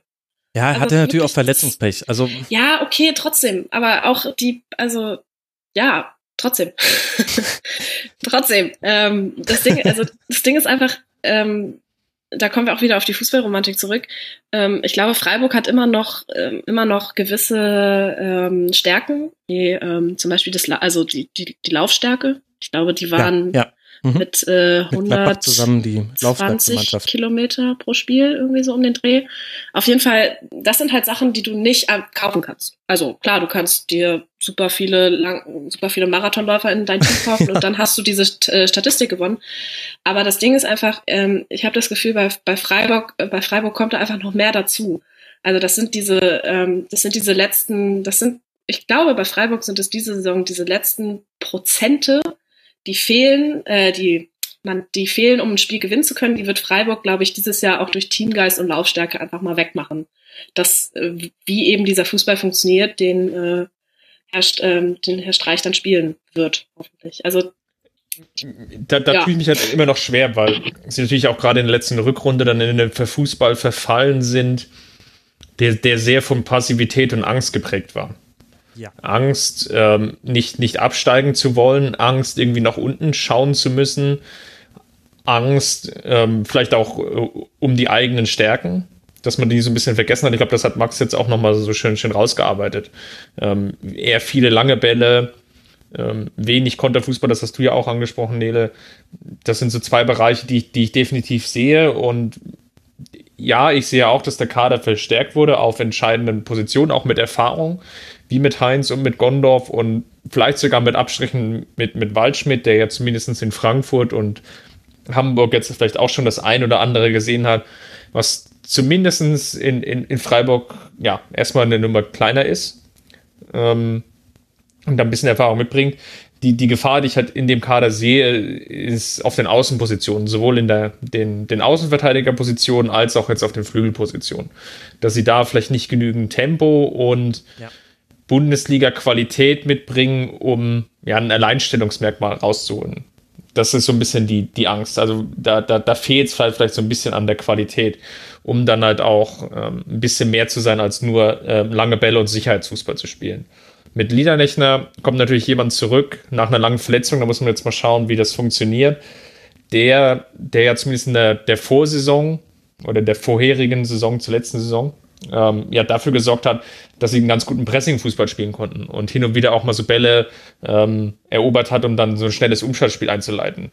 Ähm, das, das war sehr interessant, weil dann auch dann am Ende, wenn er dann sich, sich ausgepowert hatte, dann so Peterson als Closing-Pitcher reinkam und dann hin und wieder halt irgendwie nochmal so eine Bude gemacht hat da muss man jetzt mal gucken, wie, wie beide zusammen funktionieren, ob das sich irgendwie ausgeht oder ähm, ob dann Streich nicht doch wieder taktisch dann wieder zu, zu Änderungsmaßnahmen greift. Also in der Summe sehe ich, habe ich viele Fragezeichen. Ich sehe positive Aspekte. Gerade, dass die Transfers so früh getätigt wurden, dass Streich da schon, schon lange planen und arbeiten konnte jetzt. Ich sehe aber irgendwie auch noch, noch die ein oder andere Baustelle, die nicht, die nicht ganz aufgedröselt wurde. Ja, absolut die Außenposition sicherlich richtiger Punkt. Auch, dass sich Rave schon wieder schwer verletzt hat. Das ist einfach, der Junge kann einem einfach nur leid tun. Der konnte noch nie so wirklich zeigen, was er kann. Wahrscheinlich ist das Einzige, was die Leute von ihm noch im Kopf haben, äh, dass er, ich glaube, der erste Spieler in äh, der Bundesliga war, der nach Videobeweis aus einer gelben Karte eine rote Karte gemacht wurde. Gegen Dortmund war das damals. Also äh, Freiburg haben wir jetzt lange behandelt. Starten gegen Eintracht Frankfurt, sind gegen Cottbus im Elfmeterschießen weitergekommen im DFB-Pokal. Nach Frankfurt geht es dann zu Hoffenheim, dann zu Hause gegen Stuttgart, dann nach Wolfsburg, dann zu Hause gegen Schalke dann zum FC Augsburg, das heißt mit Stuttgart, Wolfsburg, Augsburg, eventuell Eintracht Frankfurt, je nachdem, wie man sie einschätzt, durchaus Gegner, die sich eventuell in ähnlichen Tabellenregionen aufhalten könnten wie der SC Freiburg. Da kann man mal drauf warten und dann freuen wir uns alle auf den 34. Spieltag, auf das Heimspiel dann gegen den ersten FC Nürnberg. Und sollte es da für eine der beiden Mannschaften, vielleicht sogar für beide Mannschaften noch um den Abstieg gehen, ach, wir werden so viele tolle Reportagen über die Günter Koch-Reportage von 1999 hören. Ich bin gespannt, ob Frank Baumann sich dann auch stellt und äh, nochmal kurz was zu seiner Chance da in letzter Minute sagen möchte. Naja, die Jüngeren unter euch, ich grüße hiermit auch alle YouTube-Zuschauerinnen und Zuschauer, werden jetzt googeln, während wir über Hoffenheim äh, sprechen. Und dann wisst ihr nämlich auch, was Frank Baumann damals 1999 gemacht hat in Nürnberg. Die TSG aus Hoffenheim hat 25 Millionen Euro kolportierte, kolportierte, um den Witz jetzt doch aufzugreifen, den Ole Kolper-Gag von dir von vorhin, äh, investiert im Boah, Vorjahr. Die, die, ob die Brücke noch jemand mitkriegt, aber gut. Äh, ich mache sowas jetzt auch absichtlich, um die Leute damit zu strafen, die sich nur ein einzelnes Kapitel zu ihrem Verein anhören. Denn das kann ich nicht gutheißen. Und deswegen muss ich jetzt immer so Querverweise machen. Aber gut, äh, was na egal, nee, machen, lassen wir es. Im Vorjahr, Platz 3, äh, damit jetzt in die Champions League eingezogen. Am letzten Spieltag fast Dortmund aus der Champions League geschossen. Es gab das ganze Jahr über Julian Nagelsmann Gerüchte. Das wird es in dieser Saison nicht geben. Es wird aber dennoch Julian Nagelsmann Diskussionen geben, denn wir wissen jetzt schon, er wird nach der Saison zu Raber Leipzig wechseln als Trainer und natürlich wird das ein Common Theme sein kann denn jemand, der schon weiß, dass er wechselt, noch eine Mannschaft führen und sobald es schlecht läuft bei Hoffenheim, werden auch entsprechende Fragen kommen. Dazu dann auch die Mehrfachbelastung. Wo hat man denn all das Geld hingesteckt, das ich gerade schon zitiert habe? Man hat verpflichtet zum einen mit äh, Kasim Adams, einen Innenverteidiger von den Young Boys Bern, mit Leonardo Bittencourt, einen Linksaußen vom 1. FC Köln, der euch allen ein Begriff sein sollte. Dann Ishak Belfodil, der Cliffhanger, den ich vorhin aufgemacht habe bei Werder Bremen. Grüße an alle Hörerinnen und Hörer, die das jetzt in der richtigen Reihenfolge gehört haben. Ishak Belfodil ist tatsächlich bei Hoffenheim gelandet. Vielleicht hat es auch damit zu tun, dass er sein bestes Spiel in, für Werder gegen Hoffenheim gemacht hat. Ich glaube, zwei Treffer und tolle, tolle Dribblings. Das war ein Gutes Spiel von Werder Bremen. Dann Vincenzo Griffo aus äh, Gladbach jetzt zu Hoffenheim gewechselt und Joshua Brennett, ein Linksverteidiger von PSV Eindhoven, auch geholt. Man hat nach Laie beziehungsweise aus der Jugend jetzt sich noch geholt Joel Linton, Joel Linton ein Stürmer von Rapid Wien und Felipe Pires, links außen von Austria Wien, außerdem schon im letzten Winter einige Jugendspieler hochgezogen. Das heißt, Hoffenheim bleibt trotz aller Verpflichtungen auch da seiner Philosophie treu. Aber diesen ein äh, zugegangenen Spielern stehen auch abgegangene Spieler gegenüber. Und zwar zum einen Marc Uth, wir erinnern uns, Stürmer, spielt jetzt bei Schalke 04, Serge Nabri nach Laie wieder zurück beim FC Bayern, Philipp Ochs nach Aalburg, Benedikt Gimber, Marvin Schwäbe, Baris Artig, jetzt kommen wir dann in dem Bereich, der dann vielleicht nicht mehr ganz so schlimm sich auswirken wird, in der Stammelf zumindest. Stellt sich trotzdem die Frage, Christopher, ein Hoffenheim ohne Nabri und ohne Uth. Wie können wir da überhaupt zu der Aussage kommen, die sind gleich stark wie im Vorjahr, wenn wir noch die Mehrfachbelastung mit reinrechnen? Vielleicht, weil wir hier auch den, den Nagelsmann-Effekt ein bisschen mhm. ähm, noch ich Geltung tragen wollen. Mhm. es, es, es musste jetzt so kommen. Ähm, ja, ich, ich sehe die zwei Abgänge. Ich sehe aber auch, dass es Nagelsmann in der letzten Saison ganz gut geschafft hatte. Ähm, weil damals war es ja auch schon so, dass er die, die Abgänge von im Endeffekt Wagner, Rudi und Süle, ja. das Bayern-Trio, mhm. ähm, ja auch irgendwie als, als, als Schlag ins Kontor hatte, nämlich in, in allen drei Achsen sogar ähm, essentielle Spieler weggebrochen sind. Und ja, es gab eine, eine Phase, da lief es jetzt nicht so ganz so berauschend, aber auch da hat sich Nagelsmann ganz gut rausgearbeitet und hat die Mannschaft ja wieder ins internationale Geschäft geführt. Und das ist dann schon eine beachtenswerte Leistung, wenn ich überlege, dass vielleicht die drei besten Spieler, die in der Mannschaft waren, wegfallen, dass es Hoffenheim gelungen ist, eben nicht irgendwie auch ja, mit ein bisschen internationaler Belastung, zumindest auch in der Hinrunde, es zu schaffen, da sich so, so, so einen Weg zu finden, um sich dann wieder fürs internationale Geschäft zu qualifizieren. Weil das typische Verlauf einer Bundesligamannschaft ist ja, man qualifiziert sich zum ersten Mal für den internationalen Wettbewerb, verliert dann vielleicht die ein, zwei, drei besten Spieler einer Mannschaft ähm, und spielt dann im darauffolgenden Jahr vielleicht gegen den Abstieg. Ey, über Frankfurt und sprechen wir erst noch. Genau, und, und auch viele Grüße nach Köln. Ja. Ähm, und, und das hat eben Nagelsmann geschafft, die Mannschaft so zu adaptieren, dass er einen neuen ähm, Spielstil entwickelt hat, ähm, umgestellt hat, ähm, viel experimentiert hat, aber er hat es halt geschafft, dann auch äh, Gnabry dann zumindest auch in der zweiten Saisonhälfte dann so einzubinden, dass es zum Beispiel passt, dass er aus einem Mark Uth der jetzt vielleicht auch nicht mehr der allerjüngste war zu dem Zeitpunkt oder einfach ist, ähm, dass der einfach nochmal den nächsten Schritt gegangen ist. Na, 26. Also. Ja, aber also typischerweise ist ja so, dass du so, ja, dann, dann nicht mehr so die ganz Riesensprünge machst. Und ich würde weißt aber du, wie das wehtut? Ich bin 33, ich sag sowas nicht. Man kann sich immer noch weiterentwickeln. Ja, Max, komm mal in mein Alter, dann, dann, dann wird es erstmal richtig schlimm. ähm, genau, aber Ut ist ja auch so ein so ein Paradebeispiel dafür, dass es, dass es halt gelingt, da nochmal so den, den nächsten Sprung zu machen. Mhm. Ähm, Kramaric, ähm, den er irgendwie auch nochmal weiterentwickelt hat, das sind so, so positive Aspekte, der auch den Vertrag die ich halt verlängert hat. Also genau, der jetzt, der jetzt verlängert hat.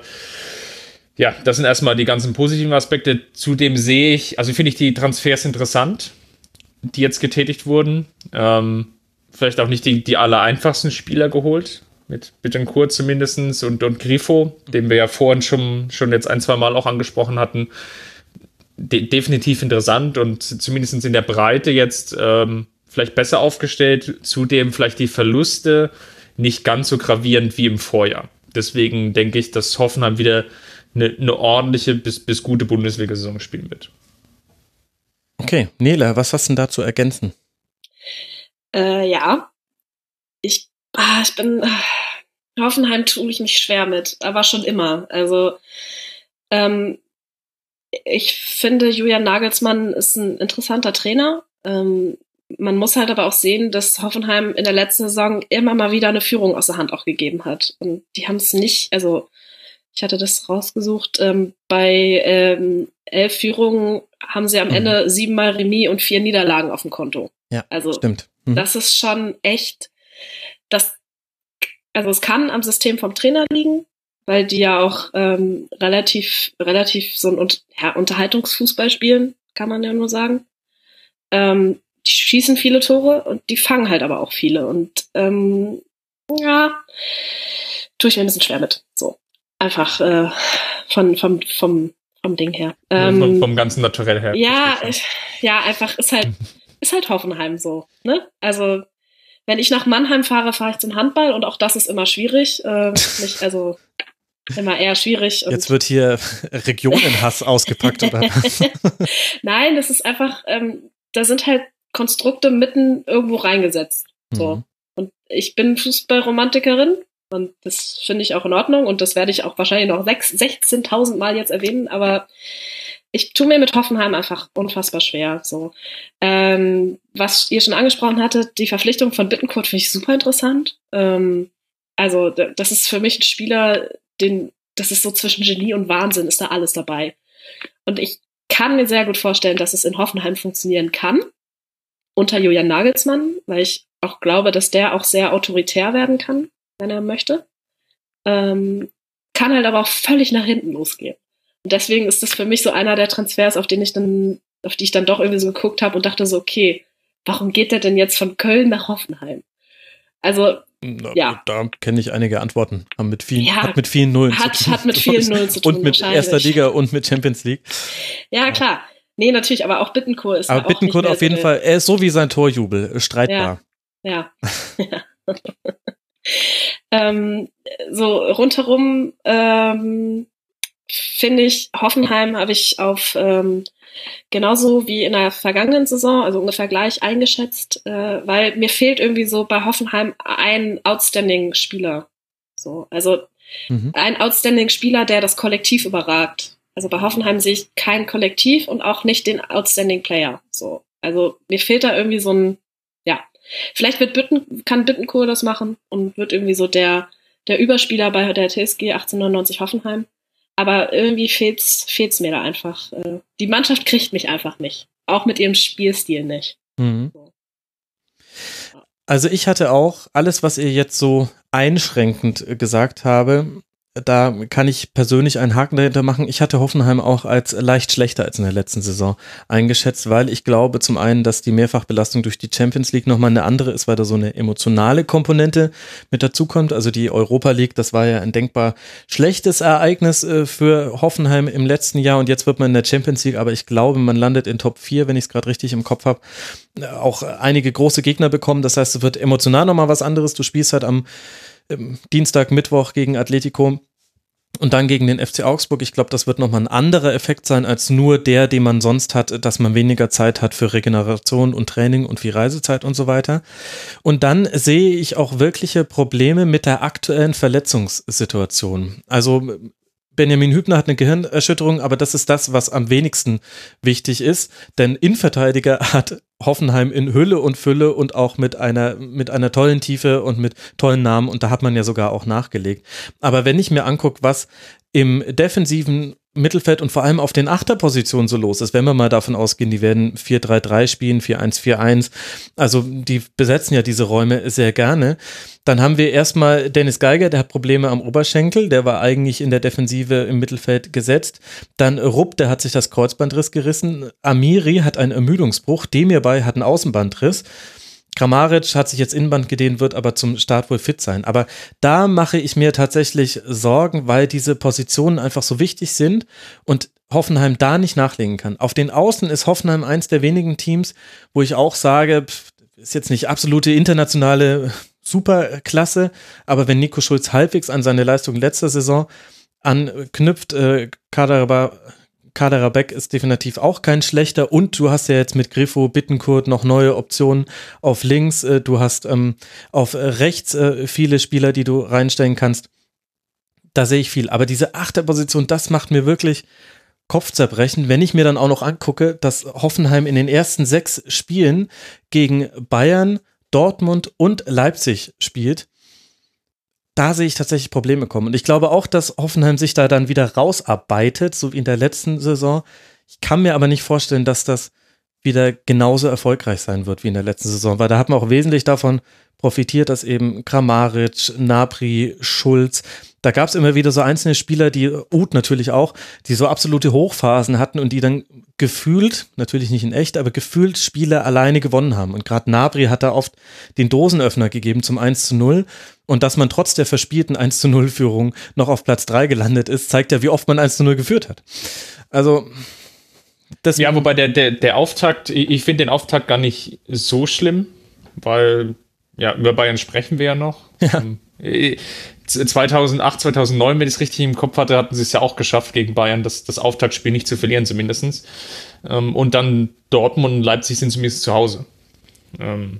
Ja, gut, und das da noch vor der Hoffenheim natürlich eine Macht. Ich, ich weiß es nicht. Also ich will jetzt, ja, auch, aber, will jetzt auch keine plumpen Hoffenheim-Witz machen. Entschuldigung. Also, aber, aber ich finde, Heimspiele sind bei Hoffenheim kein so großer Faktor wie bei anderen Mannschaften. Ja, als Gegenleistung würde ich oder als Gegenentwurf würde ich jetzt das, das Spiel am dritten Spieltag in der letzten Saison erinnern, ähm, der, der Ancelotti ja, gegen Bayern. Ein, ein Fan oder Ja, gegen Bayern sind sie immer alle da und laut. Aber, ja, aber für mich ist wichtiger, äh, also für mich ist Heimstärke, was passiert, wenn Fortuna Düsseldorf kommt. Das ist für mich Heimstärke. Mannschaften, die damit eher nicht umgehen können, dass sie gegen ein komplettes Stadion spielen, gegen die gewinnst du ja im Zweifel dann deine Heimspiele. Und so hier gegen Bayern, da sind sie ja eh immer alle da und äh, auch immer alle total aufgetreten, gegen Dortmund auch. Aber gut, anderes Thema. Ja, betrifft aber ja, genau. Also, wie, wie dem auch sei. Also ich sehe, ich sehe zumindest ein gewisses Potenzial, ähm, dass sie nicht so schwierig in die Saison reinstarten wie letzte Saison. Ich gebe dir aber natürlich recht, ähm, die Champions League könnte da so ein bisschen überstrahlen, gerade wenn es dann so in den ja, nasskalten, grauen Oktober und November reingeht, äh, wenn man dann irgendwie vielleicht dann doch nochmal ein, ein Auswärtsspiel in Madrid hat oder in Barcelona und dann, ja. Und das musst Woche du dann drauf. gewinnen, um irgendwie noch Chance auf die K.O.-Runde zu haben und äh, fängst in der 78. und der 85. die Gegentreffer nach eigentlich gar nicht so schlechter Leistung. Und dann wartet äh, fröhlich winkend auf dich der FC Augsburg. Und Hertha BSC. Genau. Genau. Berlin. Sehr gut. ja, und ich glaube auch dieses Nagelsmann-Thema, also ich bin jetzt schon präventiv davon genervt, aber es wird einfach kommen. Also in, sollte es Probleme geben und vor allem sollte es in der Rückrunde Probleme geben, werden die Fragen kommen, kann ein äh, Trainer seine Mannschaft im Griff haben, der schon geht? Und mir ist ehrlich gesagt die Antwort auf diese Frage schon total egal. Aber ich glaube, im letzten Jahr hat Dietmar Hopp es geschafft, mit einem Interview die Nagelsmann-Debatte tatsächlich zu beenden, weil er einfach gesagt hat, nein, er wird einfach nicht wechseln. Und dann hat das auch Nagelsmann nochmal gesagt. Und dann war es tatsächlich, das passiert sehr, sehr selten im deutschen Fußball, dann war das kein Thema mehr. Und das wird jetzt aber mit der aktuellen Nagelsmann-Debatte mit Hinblick auf Leipzig, wird das, wird das, glaube ich, nicht passieren, weil eben die Frage immer unbeantwortet bleibt und dann die Frage nach Nachfolgern gestellt wird und so weiter und so fort. Also ich sehe da, es wird turbulent und die, die Champions League-Saison war ja eine Ausreißersaison nach oben. Jetzt erwarte ich eine eher normale Hoffenheim-Saison. Welchen Tabellenplatz ich damit meine, weiß ich gerade selber nicht mehr, aber das hören wir dann später im Tabellentipp.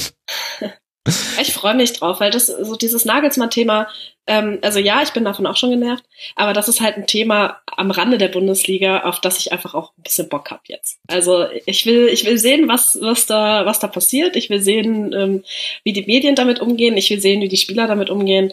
Ähm, das sind Sachen, ähm, auch Videoschiedsrichter, all, all der ganze drumherum Kram, den, das, da habe ich auch Bock drauf jetzt so langsam. Also Du hast Lust auf die Diskussion rund um den Videoschiedsrichter. Ja. Wie schlimm kann Fußballbezug sein? nee, das ist ja fürchterlich. Du weißt schon, dass andere Ligen schon laufen und zweite Liga und so weiter. Du ja. musst dich doch nicht auf den Videoschiedsrichter freuen. Na. Nein, also ich habe einfach, ähm, ich habe einfach auch ein bisschen Bock, ähm, die vergangene Bundesliga-Saison an Randthemen auch einfach nochmal zu toppen. Also ich bin immer noch äh, der festen Überzeugung, dass Claudia Neumann viel mehr kommentieren sollte, einfach um das noch ein bisschen mehr äh, ja, um das noch ein bisschen mehr anzuheizen. Und ich, ja, also ich habe auch einfach Bock auf die Randthemen. Also so, ja, vielleicht liegt es daran, dass ich Schalke-Fan bin und so ein dämliches 0 zu 1 zu 0 Sieg ist halt langweilig so, ne? Ja, man merkt auch schon, dass dir das Drama schon ein bisschen fehlt, was letzte Schalke auf einmal nicht hatte. Das ist der Heidel-Effekt bei den Fans jetzt. gut. Naja, gut, äh, warten wir. Aber wie schlagen wir jetzt die Brücke von Hoffenheim zu Leipzig? Da fällt mir, da, da fällt mir, ja, sehr, sehr gut. Ui, ui, ui, und, und manchmal nutzt man dafür ja auch gerne einen Nagel. So. Uh. Raber Leipzig hat äh, endlich mal ein Transfer Plus, steht in der aktuellen Ausgabentabelle auf Platz 2 hinter dem FC Bayern. Warum? Weil man Navi Keita an Liverpool verkauft hat. Außerdem abgegangen Linksverteidiger Bernardo Ademola Lookman. Da hat die Leihe geendet. Man konnte ihn bis dato zumindest nicht verpflichten. Benno Schmitz ist zum ersten FC Köln gegangen. Philipp Köhn, ein Torhüter zu Salzburg. Da war es wahrscheinlich wieder mit harten Verhandlungen. Und dann eine ganze Reihe von Spielern, die verliehen oder verkauft wurden. Die lasse ich jetzt mal alle weg, sonst könnt ihr, das könnt ihr euch eh nicht merken. Die Zugänge sind aber natürlich interessant. Zum einen haben wir einen Rechtsverteidiger aus Montpellier für kolportierte 16 Millionen Euro, Nordi Mukiel. Dann mit Matthäus Cunha vom FC Sion, ein Mittelstürmer und mit Marcelo Saracchi von River Plate, einen 20-jährigen Linksverteidiger. Für all diese Spiele ist man dann doch mit 43 Millionen Euro ganz schön tief ins Investment gegangen. Und natürlich auch wichtig bei einem Verein wie Leipzig, wer wurde aus dem eigenen Nachwuchs hochgezogen oder ist nach Laie zurückgekehrt. Da haben wir mit Emre Aslan einen offensiven Mittelfeldspieler, mit Julian Kral einen Torhüter, mit Massimo Bruno einen offensiven Mittelfeldspieler, der zu Anderlecht verliehen war, mit Marius Müller einen Torhüter vom 1. FC Nürnberg und mit Atin Schnukan einen Innenverteidiger von Besiktas. Und damit kommen zur, wir zur Bewertung von Leipzig und die stehen jetzt fast schon am Ende des Segments ungefähr gleich stark wie im Vorjahr. Ihr beide seht sie wieder gleich stark. Ich sehe Leipzig schlechter, unter anderem deshalb, Christopher, oh. weil ich sage, weil ich sage, Cater ist nicht zu ersetzen. Ja, ist absolut richtig. Wenn man jetzt, der ein oder andere wird ja sicherlich auch schon die Spiele des, des glorreichen FC Liverpool verfolgt haben weil du hast ja eben gerade auch schon angesprochen, die Saison ist ja in den anderen Ligen schon früher gestartet. Kate hat wirklich den Unterschied ausgemacht bei Liverpool in den ersten beiden Partien und auch so in den, den ein oder anderen Vorbereitungsspiel, die, die es ja in den ein oder anderen Streaming-Portal dieser Welt zu sehen gab. Und da hat man schon gesehen, was er eigentlich für, für einen Spieler oder welche Qualität er mitbringt und wie er selbst einen Verein wie den, ähm, die, die glorreichen Reds dann nach vorne bringt. Ich sehe aber, dass man sich zumindest in der Breite durch die Zugänge ja, also in der, der, Spitze hat man sicherlich an Qualität verloren, dafür vielleicht sich ein bisschen breiter aufgestellt hat. Das war so in der Vorsaison sicherlich einer der Probleme, dass man nicht, nicht breit genug besetzt war, um allen Ansprüchen zu genügen. Auch jetzt gerade dann durch die, die Belastung durch die Champions League, die da noch mit reinkam, gerade in der Hinrunde. Es fiel, glaube ich, Hasenhüttel damals relativ schwer, dann auch so eine Spielidee zu, zu entwickeln, ähm, die auch ballbesitzorientierter ist. Es war so ein bisschen das gleiche Phänomen, das ich vorhin bei, bei Stuttgart auch schon als, als Gefahrenpunkt irgendwie angesprochen hatte. In der, in der zweiten Saison, nachdem man eine relativ gute Phase hatte, ja, dann wegzukommen vom reinen Konter-Umschaltspiel, destruktiven Spiel, um es jetzt ein bisschen überspitzt zu formulieren, mhm. hin auch zu einem ja, strukturierten Spielweise, um vielleicht auch einfach mal gegen einen Gegner wie Hannover 96, der eine Woche Vorbereitung hat, dann das, dein, dein eigenes Spielsystem spiegelt, um dich dann deiner Stärken zu berauben, dann einfach auch Ideen zu entwickeln, ja, das Spiel dann halt irgendwie über die Bühne zu bringen. Und das hat Hasenhüttel in der letzten Saison versucht, aber nicht, nicht in Gänze geschafft. Und dann hatte man sich jetzt dann ja mehr oder weniger ja auch, ähm, kann man sagen, im Unfrieden getrennt, aber ja zumindest jetzt nicht, ähm, man, lag sich, glaube ich, nicht weinen in den Armen über die schöne Zeit, die man zusammen hatte. Ja, und unter anderem diese Umstellung war, glaube ich, auch ein Teil der Diskussionspunkte zwischen Ralf Rangnick und Ralf Hasenhüttel. Wo sich dann eben jetzt die Frage gestellt, was glaubst du, wie wird Ralf Rangnick das angehen? Verzichtet Leipzig wieder auf den Ballbesitzfußball? Also das, was ich jetzt in der Vorbereitung gesehen habe, deutete ja wieder darauf hin, dass Rangnick eigentlich versucht, diesen Anführungsstrichen alten Spielstil wieder, äh, wieder zu beleben. Ein ganz klassisches 4-2-2-2. Habe ich mich jetzt erzählt? Egal. Ähm, nee, wieder nach vorne zu bringen, um ja mit, mit Kampel, Bruma, Demme, äh, Ilsanka, der sehr, sehr wichtig, glaube ich, ist für die Mannschaft jetzt, ähm, ja, sehr, sehr, sehr viel Druck auszuüben, schon auf die gegnerische Mannschaft im, im eigenen Angriffsdrittel.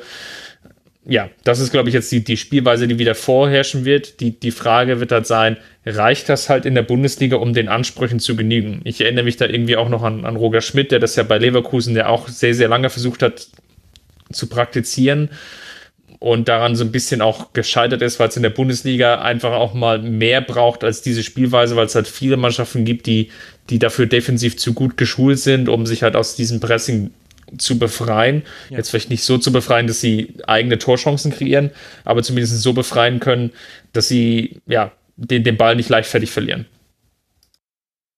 Da bin ich, muss ich sagen, nämlich sehr skeptisch. Also es hat ja einen Grund, warum Ralf Hasenhüttel dem Ballbesitz Fußball und auch durchaus andere Systeme als das von dir genannte versucht hat zu implementieren, um eben gegen solche Gegner trotzdem äh, Chancen zu kreieren. Ich bin da tatsächlich sehr skeptisch bei allem, was Raf Rangnick schon bewiesen hat in seiner Trainerkarriere. Wie siehst du denn diese Frage, Nele? Ich tue mir da auch sehr schwer, ähm, weil ich vor allem ähm, in der vergangenen Saison bei Leipzig das Problem auf der linken Seite gesehen habe. Also ja. die, hat, die haben da nicht, äh, nicht viele gute Flanken geschlagen und es nicht geschafft, über links äh, irgendwie ein Spiel aufzubauen. Das ist halt, das weiß man, also das hat man ja, hat man ja gesehen. Und da haben sich dann viele Vereine auch einfach darauf einstellen können, dass über links von Leipzig einfach wenig bis gar nichts kommt. Jetzt Vor allem als da, Heistenberg dann verletzt war. Genau, das kommt ja auch noch dazu. Jetzt haben sie da diesen Neuzugang ähm, Sarachi aus mhm. Uruguay. Da hatten wir auch schon drüber gesprochen, dass die Südamerikaner sich äh, in Europa immer erst ein bisschen schwer tun. Ähm, das sehe ich, also ich glaube nicht, dass der von Anfang, also ich denke nicht, dass der von Anfang an diese linke Seite so bespielen wird wie äh, andere gestandene Bundesligaspieler. So, das ist für mich so das erste große Problem. Mhm. Dann kommt dazu, ähm, dass Leipzig immer noch relativ an, also in der vergangenen Saison sehr anfällig bei Standards war. Also ich meine, es waren 18 Gegentore nach äh, ruhenden Bällen. Ähm, das war echt, also das hatte nichts mit dem Leipzig zu tun, wie das aus der Auf Aufstiegssaison war. Also gar nichts eigentlich.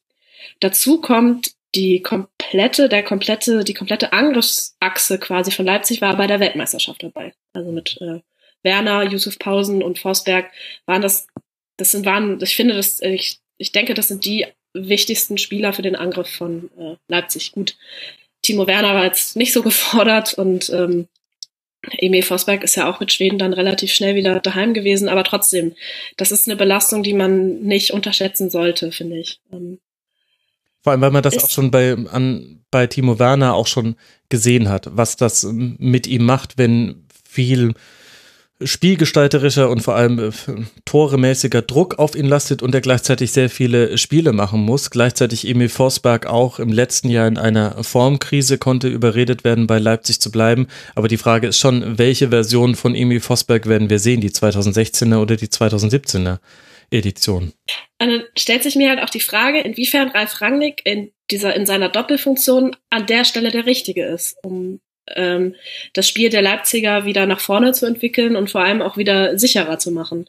Also äh, dazu kommt ja auch, und das habe ich mir auch noch aufgeschrieben, äh, Leip äh, Leipzig hat sechs Platzverweise kassiert. Das sind auch Undiszipliniertheiten, die dafür sorgen, dass diese, die nicht dafür sorgen, dass diese Mannschaft unbedingt besser wird. Hm. Und ähm, ich, ich glaube, dass ähm, dieses Überraschungsteam, wie das vor ein paar Jahren war, nach dem Bundesliga-Aufstieg, dass wir das nicht sehen werden. Und ich glaube, die Leipziger sind jetzt in der Bundesliga in Anführungsstrichen angekommen und müssen sich jetzt mit denselben Sachen rumschlagen wie alle anderen. Die, Mannschaft, die Mannschaften können sich auf Leipzig einstellen. Ähm, Leipzig selbst, Leipzig selbst ähm, glaube ich nicht, dass der Kader wieder, äh, also das, also Cater ist einfach ein Verlust und ich bin jetzt, das habt ihr ja auch schon gesagt, ich glaube nicht, dass der zu ersetzen ist um mal positive Argumente aufzuführen, ist natürlich einfach auch die, die vielen jungen Spieler, die im Kader sind, die jetzt vielleicht einfach ja. noch den nächsten Schritt machen. Und das ist so der Grund, warum ich die Mannschaft ungefähr gleich stark gesehen habe auch. Ja. Und du hast einfach auch Talente wie Upamecano, Paulsen, Werner, sicherlich irgendwie vielleicht auch noch Forsberg und Demme zu nennen. Augustin auch, finde ich. Augustin, genau. Klostermann finde ich auch noch immer sehr, sehr spannend. Mhm. Da haben wir viele noch die äh, das Olympiaturnier 2016 ja, vor Augen. So gut. Ähm, da, da, sind einige Spieler, die, die definitiv Potenzial haben, den, den nächsten Schritt zu gehen. Das, um, das sehe ich halt auch irgendwo so ein bisschen noch in dieser Mannschaft. Ja, Cater ist weg, das ist definitiv ein Problem, aber da sind auch locker noch ich nenne fünf, sechs, sieben Spieler, die einfach auch nochmal den, den nächsten Schritt nach vorne machen können. Aber ja, ich sehe natürlich auch die Gefahr wieder auf der anderen Seite, das hat äh, Max ja auch schon angesprochen, so die, die Überbelastung von, von einigen Akteuren. Werner ist da sicherlich in, ganz vorderster Front zu nennen, der sicherlich jetzt auch noch durch die, die neuen, oh Gott, die Nations League, die, die ja. neue, mhm. das neue Nationalmannschaftsformat, was uns jetzt ja ab dem Herbst begleiten wird, ja sicherlich auch den, äh, das ein oder andere Länderspiel noch mehr machen muss, wo er vielleicht ähm, zumindest darauf verzichtet hätte, wäre es jetzt das normale Freundschaftsspiel gewesen gegen die Niederlande. Sondern jetzt ähm, steht da zumindest ein leichter sportlicher Wert dahinter und Löw wird ihn sicherlich dann auch in diesen Spielen einfach bringen müssen, aufgrund der aktuellen Situation. Ja, Genau. Und für Leipzig läuft die Saison schon sehr lange, nämlich seit Ende Juli. Man hat die ersten beiden Hürden der Europa League Qualifikation genommen, aber das ist eben auch ein Faktor. Das kann jetzt am Anfang ein Vorteil sein, dass man sicherlich eingespielter ist unter Wettkampfbedingungen als die Gegner. Aber gegen Ende der Hinrunde könnte ich mir auch vorstellen, dass wir da Probleme sehen, vor allem eben wissend, dass im letzten Jahr Physis auch ein Thema war bei Leipzig. Da gab es Spiele, wo man das Gefühl hatte, ab der 70. Minute konnte man nicht mehr nachlegen und dann hast du wieder irgendein Gegentor nach Ecke kassiert und Leipzig konnte darauf nicht mehr reagieren. Also es wird spannend zu sehen, wer mir das Auftaktprogramm von Leipzig ohne Googeln sagen kann, kriegt eine Kugel Eis. Äh, auswärts Dortmund, Heimspiel Düsseldorf. Weiter ja, nicht schlecht. Und äh, aber und gegen wen spielen sie in der Europa League Quali? Ah, das weiß ich nicht. Luansk? Sehr gut. Ach, oh. ihr, ihr ergänzt euch so gut, ihr kriegt jeder eine halbe Kugel. Yes. Also, Soria Lugansk auswärts, jetzt noch in dieser Woche, dann bei Borussia Dortmund, dann zu Hause gegen Lugansk, zu Hause gegen Düsseldorf, nach der Länderspielpause zu Hause gegen Hannover 96, dann in Frankfurt gegen Stuttgart und äh, gegen Hoffenheim. Das ist ein machbares Auftaktprogramm, aber eben alles relativ, ja, anstrengend. Ansonsten gibt es auch hier ein Stadion-Umbauthema in Leipzig und auch ein, das Zuschauerthema wird uns vielleicht auch begleiten. Ich erinnere an die sieben Fans, die auswärts mitgereist sind in der Europa League-Qualifikation. Natürlich nicht das attraktivste Spiel und so weiter und so fort. Aber sieben tut dann doch ganz schön weh und steht im Kontrast zu ganz vielen Aussagen von Leipziger Verantwortlichen, die die die im Grunde schon prophezeit haben, äh, Leipzig wird mal so wie Dortmund und Bayern. Da ist noch ein bisschen Weg zu gehen. Auch, Wobei ich noch mal ganz ja? kurz auf den Spielplan noch mal, ähm, noch mal zurückkommen wollte. Also ich, ich habe das Gefühl, also ich weiß auch nicht, vielleicht liegt es auch einfach an meinem Leipzig-Bashing. Ähm, die spielen vor Ende der Rückrunde äh, zu Hause gegen Mainz, dann auswärts bei den Bayern und zu Hause gegen Bremen. Ich glaube, das könnte so ein Knackpunkt für die klar, Rückrunden, also ähm, Ende der Hinrunde, äh, ich glaube, das äh, könnte so ein Knackpunkt nochmal für Leipzig werden, weil ich glaube, ähm, wenn die Mainzer und die Werderaner so spielen, wie ich mir das wünsche, ähm, könnten das richtig schwere Spiele für äh, Leipzig werden. Ich und bin, wenn sie dann. Ja. Mhm. Ich bin sehr froh, dass du mich da unterbrochen hast, denn das ist die goldene Moderationsbrücke, dass wir auch über den ersten FSV Mainz 05 äh, sprechen. Die sind das letzte Team, was wir noch als ungefähr gleich stark wie im Vorjahr bewerten, wo die Meinungen aber sehr weit auseinander gingen. Du, liebe Nele, hattest sie als ungefähr gleich stark wie im Vorjahr. Christopher hatte sie als schlechter. Ich habe sie als leicht verbessert als im Vorjahr. Werde ich auch gleich begründen. Einsortiert und so kam dann eben so eine neutrale Bewertung bei raus. Im Vorjahr mit einem Schlusssport gerettet gerettet vor dem Abstieg. Lange Zeit keine starke Saison, ganz, ganz viele Themen auch abseits des Platzes. Sandro Schwarz, Roven Schröder, die Fans haben wir alles in der letzten Saison ausführlich behandelt. Was hat sich getan zu dieser Saison? Da haben wir auf der einen Seite namhafte Abgänge. Abdu Diallo haben wir schon genannt, Innenverteidiger zu Borussia Dortmund. Yoshinoro Muto zu Newcastle United. Suat Sada zu FC Schalke 04 fürs zentrale Mittelfeld. Jonas Lössel darf jetzt in Huddersfield ich glaube nicht das Torhüten, ich glaube er ist Backup, wenn ich es richtig im Kopf habe. Kenan Kodro ist zu Kopenhagen gewechselt. Nigel de Jong spielt jetzt nicht mehr in Mainz, sondern bei Al-Ali, wo auch sonst. Leon Balogun ist bei Brighton and Huff und Marin Zwerko verliehen an die Kieler Störche. Wen hat man sich dafür geholt? Die wichtigsten Abgänge natürlich Serda, Diallo und Mutu. Geholt hat man Jean-Philippe Mateta, von Olympique Lyon, ein Stürmer, Pierre Kunde, ein zentraler Mittelfeldspieler von Atletico, Moussa Niakate, ein Innenverteidiger vom FC Metz, Aaron Martin, ausgeliehen von Espanyol, ein Linksverteidiger und Philipp Mwene vom ersten FC Kaiserslautern, ein Rechtsverteidiger. Das heißt, hier ist einiges an Umbruch drin. Ich werde gleich noch sagen, was mir dennoch ein gutes Gefühl gibt beim ersten FSV Mainz 05, aber erst darf der Christopher den Kontrapunkt setzen. Warum hast du denn Mainz als schlechter als im Vorjahr eingeschätzt? Ähm, was mir extrem schwer fällt, ist einfach so den, die, die Verbesserung des Kaders zu sehen. Also man, man hat letzte Saison schon, stand schon nah an, an der Kippe. Ja, man war jetzt aus, aus finanziellen Zwängen sicherlich auch ge gezwungen, dann so ähm, Dinge aufzugeben.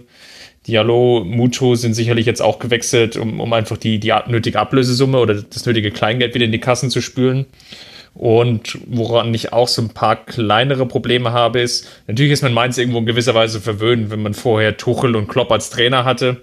Ähm, da, da, bringt Sandro Schwarz jetzt vielleicht auf der Trainerbank ähm, sowohl vielleicht taktisch jetzt als auch von seiner Rhetorik und seinem öffentlichen Auftreten jetzt vielleicht auch nicht die Strahlkraft mit wie die, die beiden Erstgenannten. Ähm, nichtsdestotrotz sehe ich hier so leichte, ähm, ja, ich will nicht sagen Beamtenfußball, aber es ist so sehr nach Schema F. Viel, 4-4-2, 4-2-3-1, also relativ so dieses ganz klassische. Und da, da fehlt mir so ein bisschen der Überraschungsmoment, auch so das Alleinstellungsmerkmal, so was, was zeichnet jetzt oder was soll den Mainzer Fußball jetzt auszeichnen?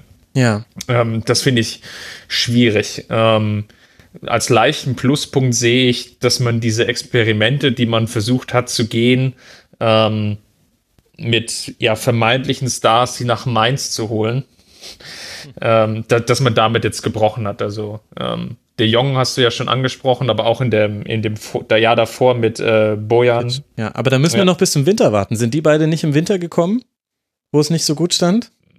Ja, ich glaube schon.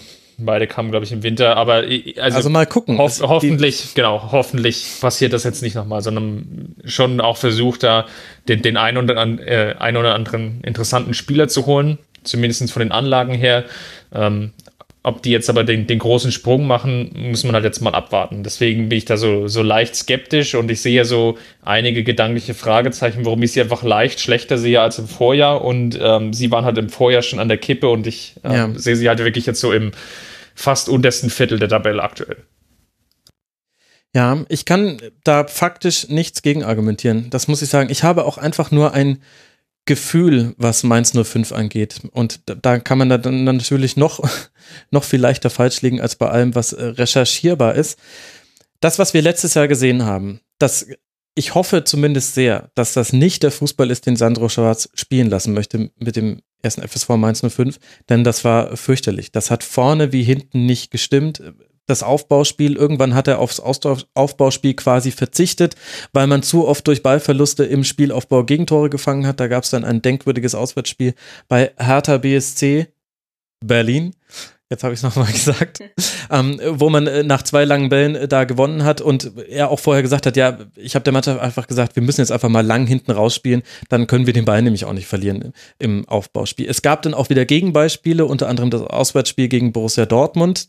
Da hat man, also, und, und das gibt mir das Gefühl, dass ich glaube, Sandro Schwarz hatte aus welchen Gründen auch immer in der letzten Saison es nicht geschafft, auch nur annähernd seine Spielweise aufs Feld zu bringen. Und ich hoffe irgendwie einfach jetzt im Sinne des FSV Mainz 05, dass er das in diesem Jahr schafft. Ich kann das aber nicht begründen. Ich habe gelesen, das hat auch bei uns Eistonne 26 im äh, Forum geschrieben. Der, der hat auch beschrieben, und das beschreiben auch alle Journalisten, die vor Ort waren, dass tatsächlich der Aufbau wieder konstruktiver gestaltet werden soll, dass er Wert auf Gegenpressing legt, dass man all das versucht hat in der Vorbereitung anzulegen.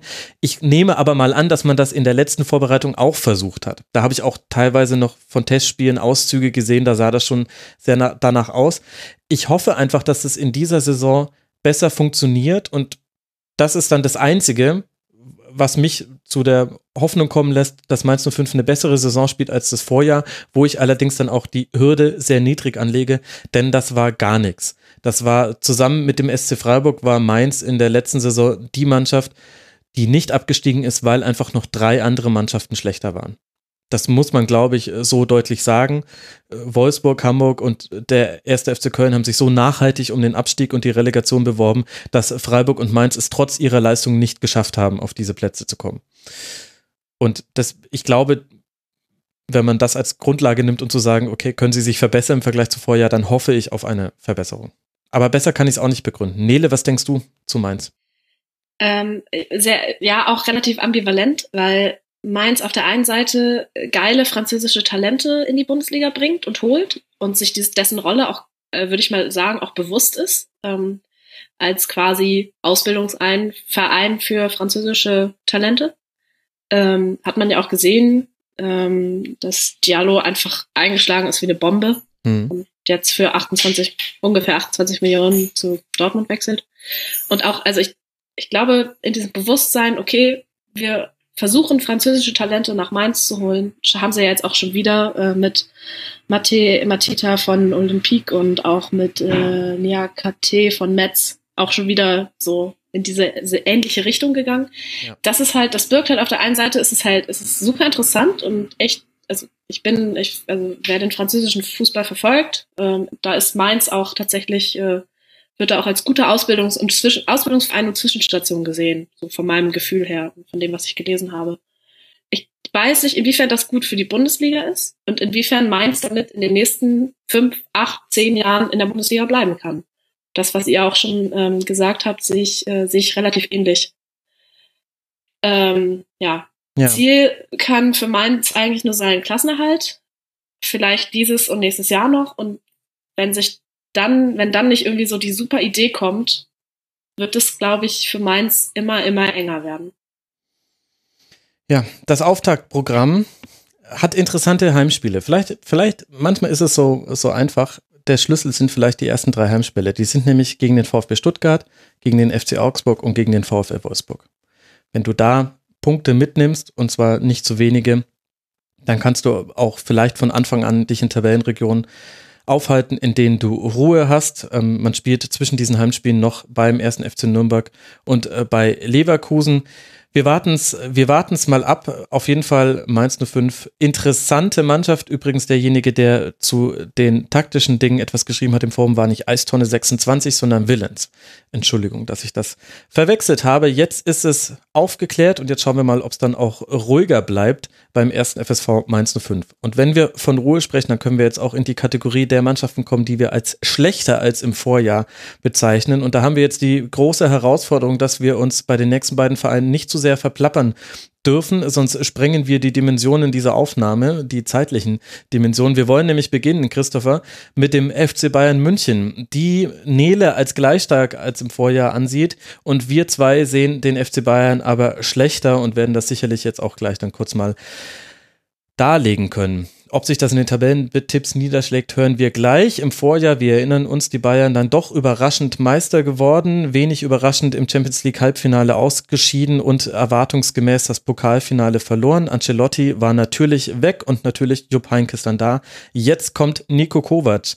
Man hat nicht investiert in dieser Saison, sondern führt mit 48 Millionen Transfersaldo die Ausgabentabelle dieser aktuellen Saison bisher an. Man hat nur Alfonso Davis von Vancouver verpflichtet, der kommt im Winter und Leon Goretzka ablösefrei vom FC Schalke 04. Nach Leih zurückgekehrt sind Renato Sanchez von Swansea City und Serge Gnabry von Hoffenheim und verloren oder abgegeben hat man Douglas Costa an Juve, Arturo Vidal an Barca, Fabian Benko an den Lask, Niklas Dorsch nach Heidenheim, Felix Götze zum FC Augsburg und Tom Starke hat mal wieder seine Karriere beendet. mal gucken, ob es auch diesmal endgültig sein soll. Was sind denn für dich, Christopher, die größten Baustellen des FC Bayern und wie kommst du auf die unglaubliche Frechheit zu sagen, der FC Bayern wäre schlechter als im Vorjahr? Ich sehe, dass die Mannschaft älter geworden ist.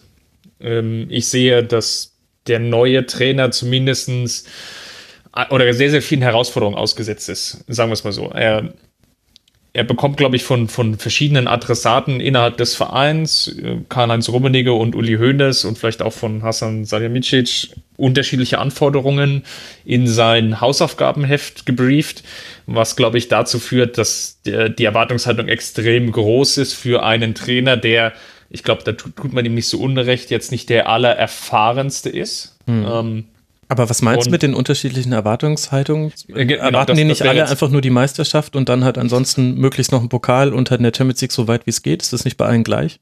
Mm, ich, ich glaube, das, was jetzt Rummenigge jetzt so in, in den einen oder anderen ähm, äh, Mikrofonen reingesprochen hat, klang schon eher so, dass man so doch eher den Fokus Richtung Champions League verlagern sollte.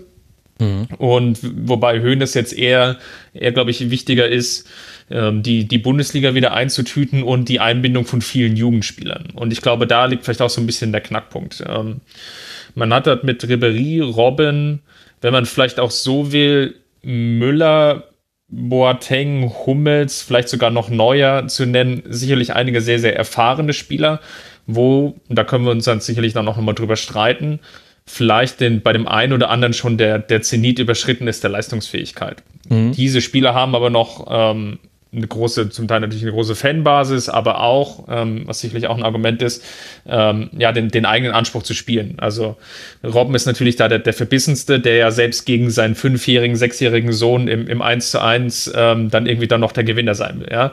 Das ist irgendwo sicherlich charmant, weil er, glaube ich, jedes Spiel gewinnen will. Ähm, ihm aber zu erklären, dass er jetzt vielleicht nicht mehr die allererste Wahl ist, sondern vielleicht eher Gnabry spielen sollte, ähm, den, den, Trainer, der ihm das halt glaubhaft vermitteln will, ich glaube, der muss erst noch erfunden werden. Um, um da auch die, die nötige Weitsicht dann ähm, bei Robben walten zu lassen oder den. Aber müssen den die das nicht eigentlich, also ich gebe dir da recht. Und das ist ja auch die große Diskussion rund, die, rund, um die Bayern. Robben und Ribéry, wie werden sie reagieren, wenn sie auf der Bank sitzen? Jetzt wissen wir aber auch beide, dass beide ihren Vertrag sehr spät in der letzten Saison um ein Jahr verlängert haben. Den muss das doch gesagt worden sein. Es kann natürlich sein, dass es nicht in, das ist zwar in ihrem Kopf angekommen, aber nicht in ihrem Herzen angekommen ist. Aber die müssen sich dessen doch bewusst sein, dass sie in dieser Saison nicht 54 Spiele für den FC Bayern machen werden. Kann das wirklich ein Problem werden?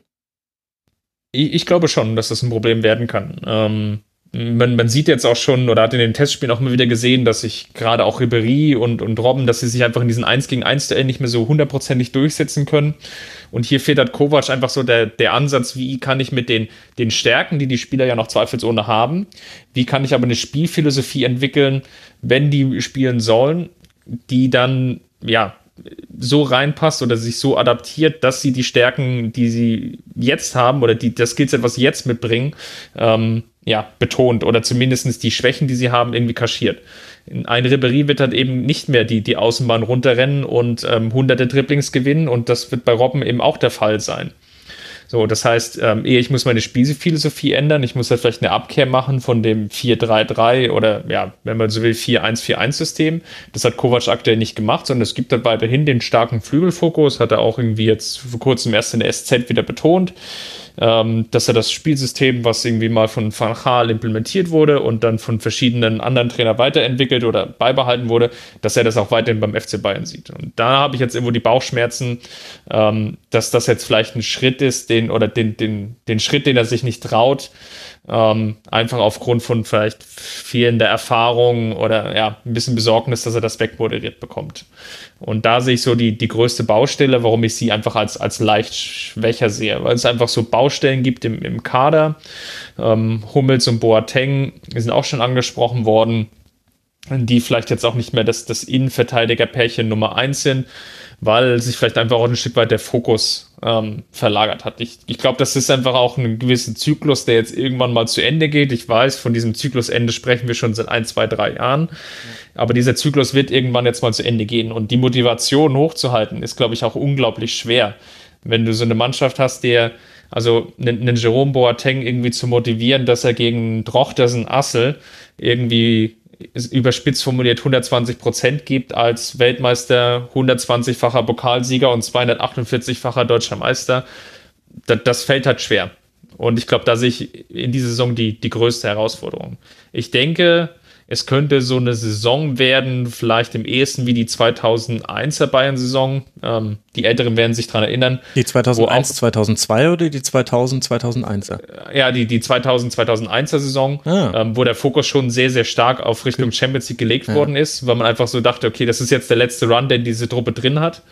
Ähm, wo es aber in der Bundesliga und vielleicht auch im DFB-Pokal sicherlich die, die ein oder anderen Bauchschmerzen und Probleme geben wird und das wird sehr, sehr knatschen und man wird sicherlich nicht Meister werden mit einem ganz großen Vorsprung, um jetzt auch mal einen Cliffhanger zum Tabellentipp zu bauen. Mhm. Nele hat schon Luft geholt. Geschnaubt eher. Ach so. Ähm, ah, ich da, da, da sind nochmal schlimme Erinnerungen geweckt worden, ich gebe es zu, ich gebe es zu. Quatsch, Quatsch, Quatsch, Quatsch. Ähm, ich habe tatsächlich zwei große Probleme mit den Bayern, weswegen ich sie trotzdem als ähnlich stark einschätze. Erstens, Was erstaunlich äh, wenige sind dafür, dass du Schalke 04-Fan bist. Also ja, das stimmt. Props an deine Objektivität. Wow. Bei vielen wären das 99 Problems. Ja, nee. Ähm, also ich habe vor allem ein Problem mit Kovac, ähm, weil ich nicht glaube, dass die Bayern eine Kovac-Mannschaft werden können. Also ich habe das, ich war in Frankfurt relativ nah dran und habe halt gesehen, was das für eine Mannschaft ist. Und zwar meine ich wirklich das Wort Mannschaft. Das ist mhm. ein Team gewesen. Das hat funktioniert unter Kovac. So. Ich wage zu bezweifeln, dass äh, Nico Kovac bei all seiner, ähm, bei all seinen Vorschusslos Vorschusslorbeeren und der ganzen Arbeit, die er auch sehr, sehr gut in Frankfurt gemacht hat. Ich glaube nicht, dass er eine Mannschaft findet, wie die, wie die Bayern trainieren kann. Ja, ähm, es ist für mich keine Kovac-Mannschaft. Also keine, die es über, über das Kollektiv Spiele gewinnt. Ähm, das, hat, das hat bei Kroatien, bei der Nationalmannschaft einigermaßen gut funktioniert. Das hat bei Frankfurt sehr, sehr gut funktioniert. Und das ist tatsächlich eines der größten Probleme. Ich weiß nicht, ob das bei den Bayern funktioniert. Ich habe hier auch schon angesprochen. Wie soll er bitte Jerome Boateng äh, motivieren, gegen Tochter 120 Prozent zu geben? So. Das zweite Problem, was ich bei den Bayern sehe, äh, ist das Umbruchding. Seit gefühlt zehn Jahren sprechen wir darüber, dass Robberie einfach zu langsam sind. Was verändert sich? Nichts. Also, Weil sie aber halt auch im Vergleich zu 80 Prozent der Bundesliga-Außenverteidiger immer noch schnell genug sind. Ja, gut. Das ist das die, die Upside meiner, meiner Außenverteidiger-Kritik an den Bundesligisten. Das sieht man dann immer in der Champions League. Da, ja, gut. da, da reicht es dann auf einmal nicht mehr. Ja, gut. Also, ja, das stimmt. Ja, okay. Ich sehe, ja, doch, ähm, das ergibt schon so Sinn, wie du das sagst. Ähm, wir reden, wir haben, machen ja eine Bundesliga-Vorschau und ja, bei den Bayern gehört da die Champions League und der Pokal definitiv dazu. Ja. Ähm, ich, ja, ich, äh, ich tue mir einfach, ich tue mir einfach schwer damit, dass die Bayern es mal wieder nicht geschafft haben, irgendwie jetzt mal einen Cut zu setzen und einen Umbruch einzuleiten. Und um jetzt doch vielleicht noch mal ein drittes Problem aufzumachen, ähm, ich finde es einfach schön, das hatte ich ja eben auch schon angesprochen, wie sich abseits des Spielgeschehens schon wieder Themen aufbauen, mit einem Präsidenten, der sich bei Von Torra äh, hinsetzt und polemische Mistkacke von sich gibt. Ähm, die Bayern-Fans mögen, mögen das entschuldigen, aber es ist einfach so. Da wird zustimmend gehupt bei dir im Hintergrund.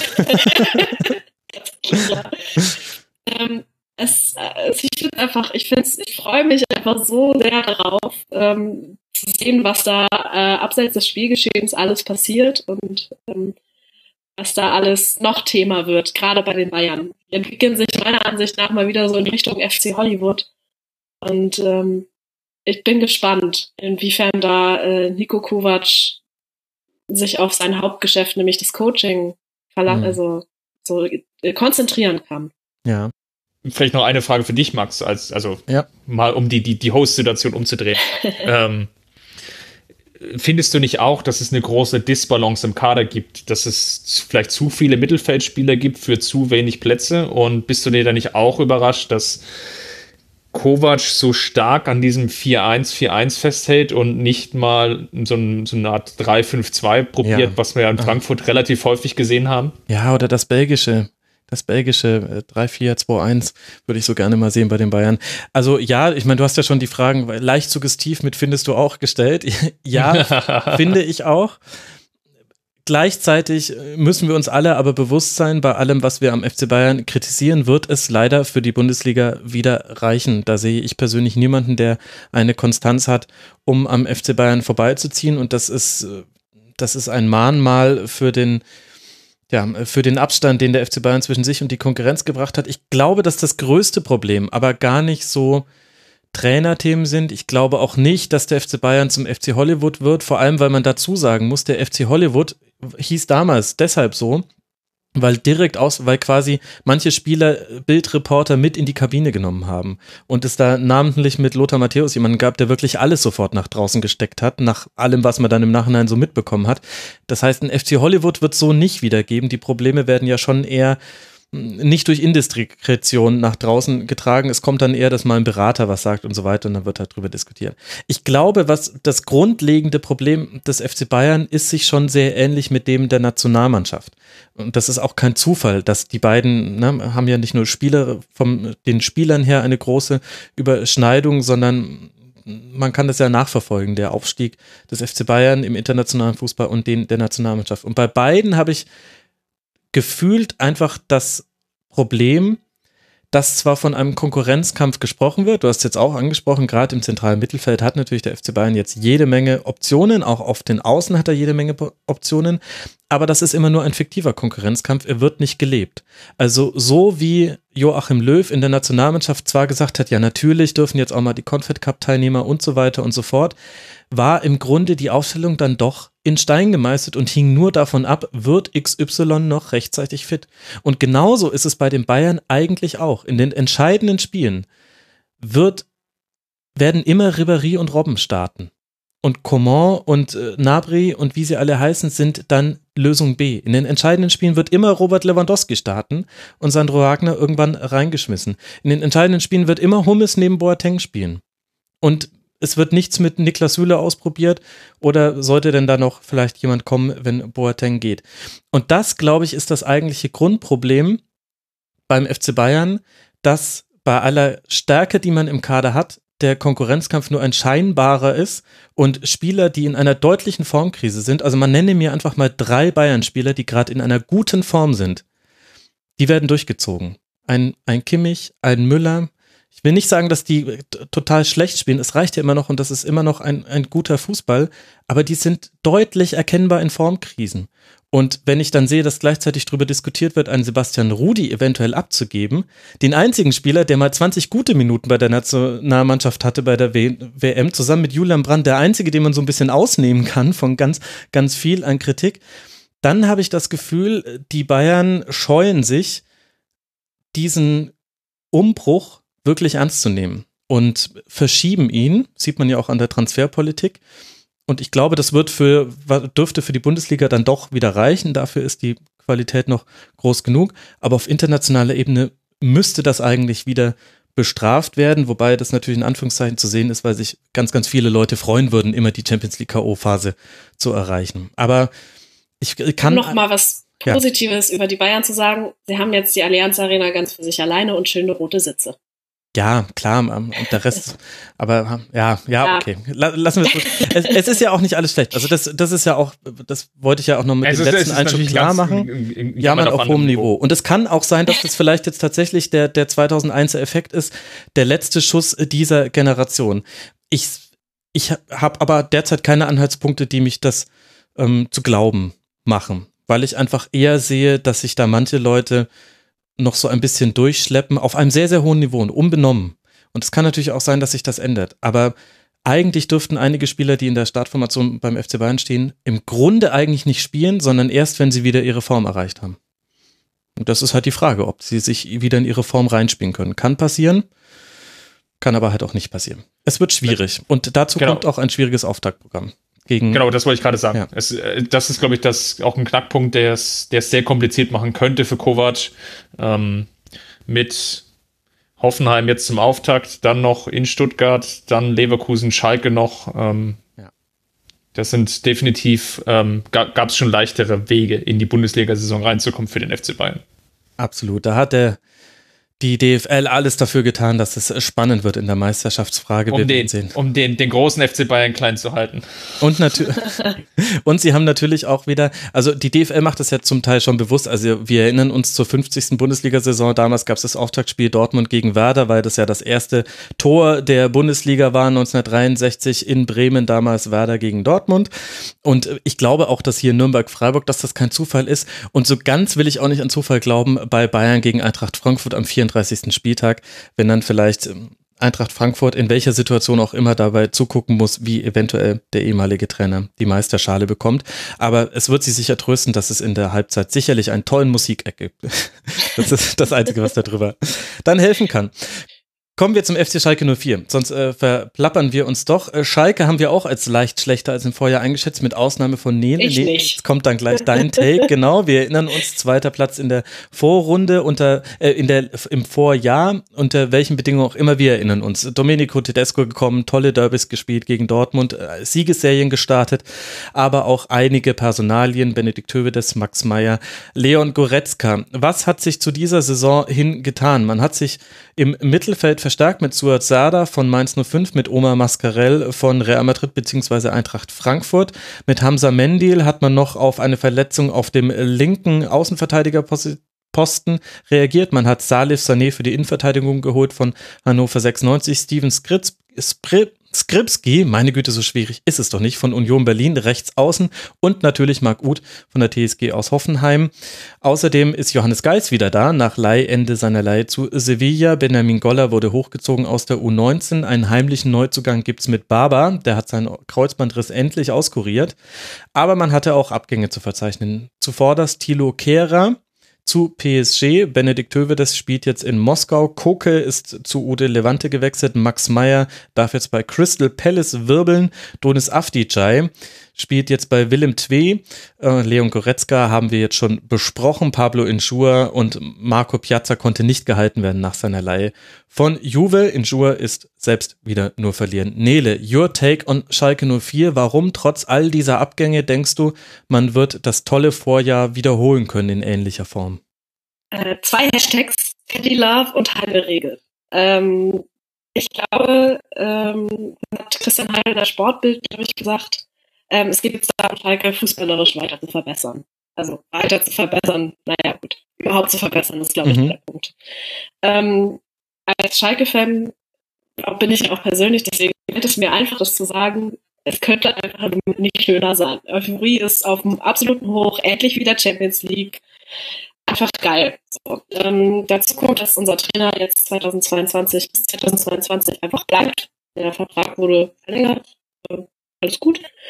Ähm, die Arena ist Anfang des kommenden Jahres abbezahlt. Der Umbau auf dem Berger Feld und äh, funktioniert auch ganz gut.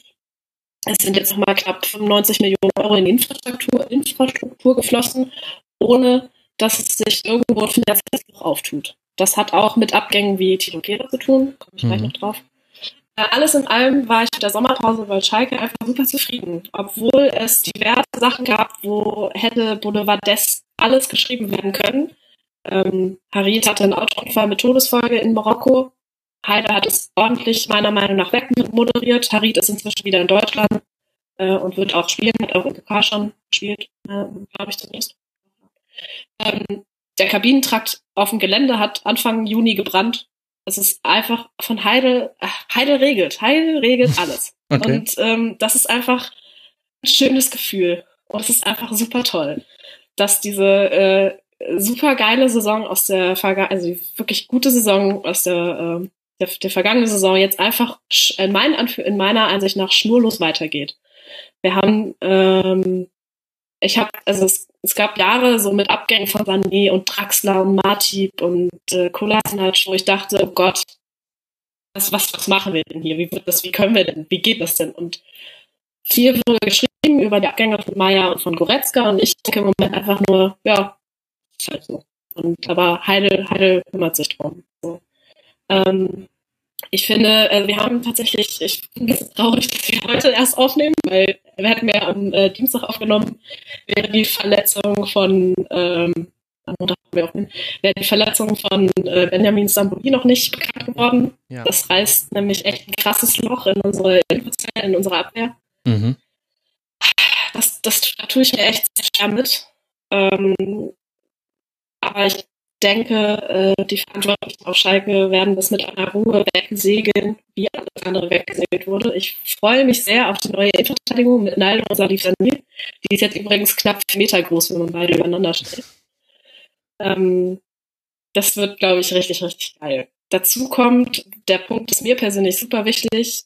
Ähm, es gibt wieder den richtig krassen Schulterschluss zwischen Fans und Mannschaft. Äh, Ralf Fährmann ist Kapitän wie auch schon in der vergangenen Saison hat das Kapitänsamt von Höwe das übernommen. Ja, der Anfang von Tedesco mit dem ganzen, mit der ganzen Höhe des Causa war echt schwierig, mhm. vor allem als Fan zu verarbeiten. Ich muss jetzt aber sagen, die Entscheidung, der Fährmann zu, zum Kapitän zu machen, hat sich gelohnt und ähm, die Ultras Gelsenkirchen haben stellvertretend für die gesamte Nordkurve unserem Kapitän halt eine äh, Kapitänsbinde mit dem Logo von der Nordkurve überreicht. Und das ist halt auch so ein Ding, woran, weswegen ich denke, es funktioniert zwischen der Mannschaft und den Fans und es wird auch auf dem Platz funktionieren, weil Tedesco funktioniert, in Verbindung mit Heidel und dem ganzen Drumherum. Und ich komme aus dem Grinsen gar nicht mehr raus, weil ich mich einfach nur auf eine wunderbare Saison mit dem FC Schalke 19, von 1904 freue. Ah, vielleicht muss oh. ich das, was ich vorhin gesagt habe, dass bei Stuttgart die höchsten Erwartungen fliegen, die am leichtesten enttäuscht werden können. Vielleicht muss ich das nochmal revidieren. Da hat sich jetzt gerade jemand erstaunlich weit nach vorne geschoben. Es gab noch den wunderbaren Franco Di Santo-Inzident im Training Ach, stimmt, in der. Vorbereitung, da hat ein Zuschauer Franco Di Santo beim Torabschlusstraining beleidigt. Daraufhin hat sich erst der Co-Trainer äh, geäußert, dass nach zwei Bier äh, der ja wohl das gar nicht mehr beurteilen könnte und die Mannschaft hat anschließend Franco Di Santo mit Sprechchören gefeiert. Das war natürlich auch alles sehr schön zur Harmonie, aber jetzt haben wir eigentlich relativ viel ums Außenrum gesprochen. Ja. Nele, was zählt ist ja. auf dem Platz? Ja, Also, ich weiß. W- welche, welche Anhaltspunkte gibt es denn zu glauben, dass Schalke das tatsächlich jetzt etwas besser gelingt als in der letzten Saison mit eigenem Ballbesitz heraus Chancen zu kreieren? Weil klar, man kann auch wieder viel auf Standardtore hoffen. Man hat, ich habe jetzt gelesen, McKenny soll ganz tolle lange Einwürfe machen und wir wissen ja, was Sané und was Naldo, was das bedeutet bei eigenen Ecken. Das könnte auch reichen, dass man recht weit kommt, aber trotzdem muss der Anspruch ja sein, schon auch spielerisch eine Entwicklung nach vorne zu machen. Und alle Versuche, die es in der letzten Saison schon gab, wurden relativ schnell wieder zurückgedreht, weil man gesehen hat, dann entblößt man sich im, im Umschaltspiel und die Positionierung passt nicht mehr richtig. Gibt es denn da Anhaltspunkte, die dich glauben machen, auch da wird sich der FC Schalke 04 nach vorne verändern? definitiv. Also ich hoffe sehr auf äh, Omar Mascarell von Eintracht Frankfurt, Hm? der echt eine überragende Saison gespielt hat in Frankfurt und ich hoffe, dass er das in Gelsenkirchen auch relativ schnell aufs Feld bekommt. Ähm, aber auch die Verpflichtung von Marc Uth, also Ja, Schalke wird ja immer wieder nachgesagt, ja, das ist der Ausbildungsverein, der seine Talente immer ablösefrei geben lässt.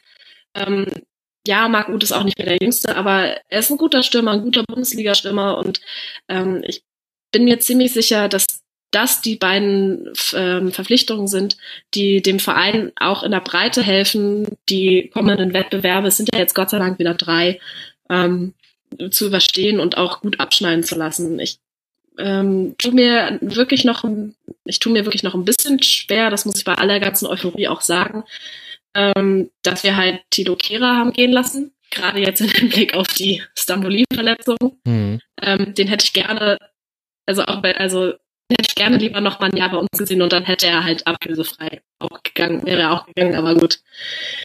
Ähm, ja, also ich bin sehr, sehr, sehr optimistisch und ja, wer optimist, wer hoch, wer hoch optimistisch veranlagt ist, kann auch eigentlich nur enttäuscht werden, aber ähm, meiner Ansicht nach ist das eine, eine geile Mannschaft und ähm, die kriegen das hin. Also Mentaleb hat ist eingeschlagen wie eine Bombe, finde ich, bei uns im Verein. Der ist, äh, der, der, macht das Mittel, der macht das Mittelfeld, der macht das Mittelfeld schnell und auch ein Paligiuri, der am, wo am Anfang auch ein bisschen geschrieben wurde, der schafft das über die Außenbahn nicht so wirklich. Ja, da ist ein bisschen das Problem, aber ähm, auch der entwickelt sich immer mehr zu einer der Stütze im Schalker Spiel und ähm, deswegen bin ich absolut äh, absolut begeistert und froh und glücklich und freue mich. Das ist das erste Mal in zehn Jahren, dass ich mich einfach auf eine Saison freue.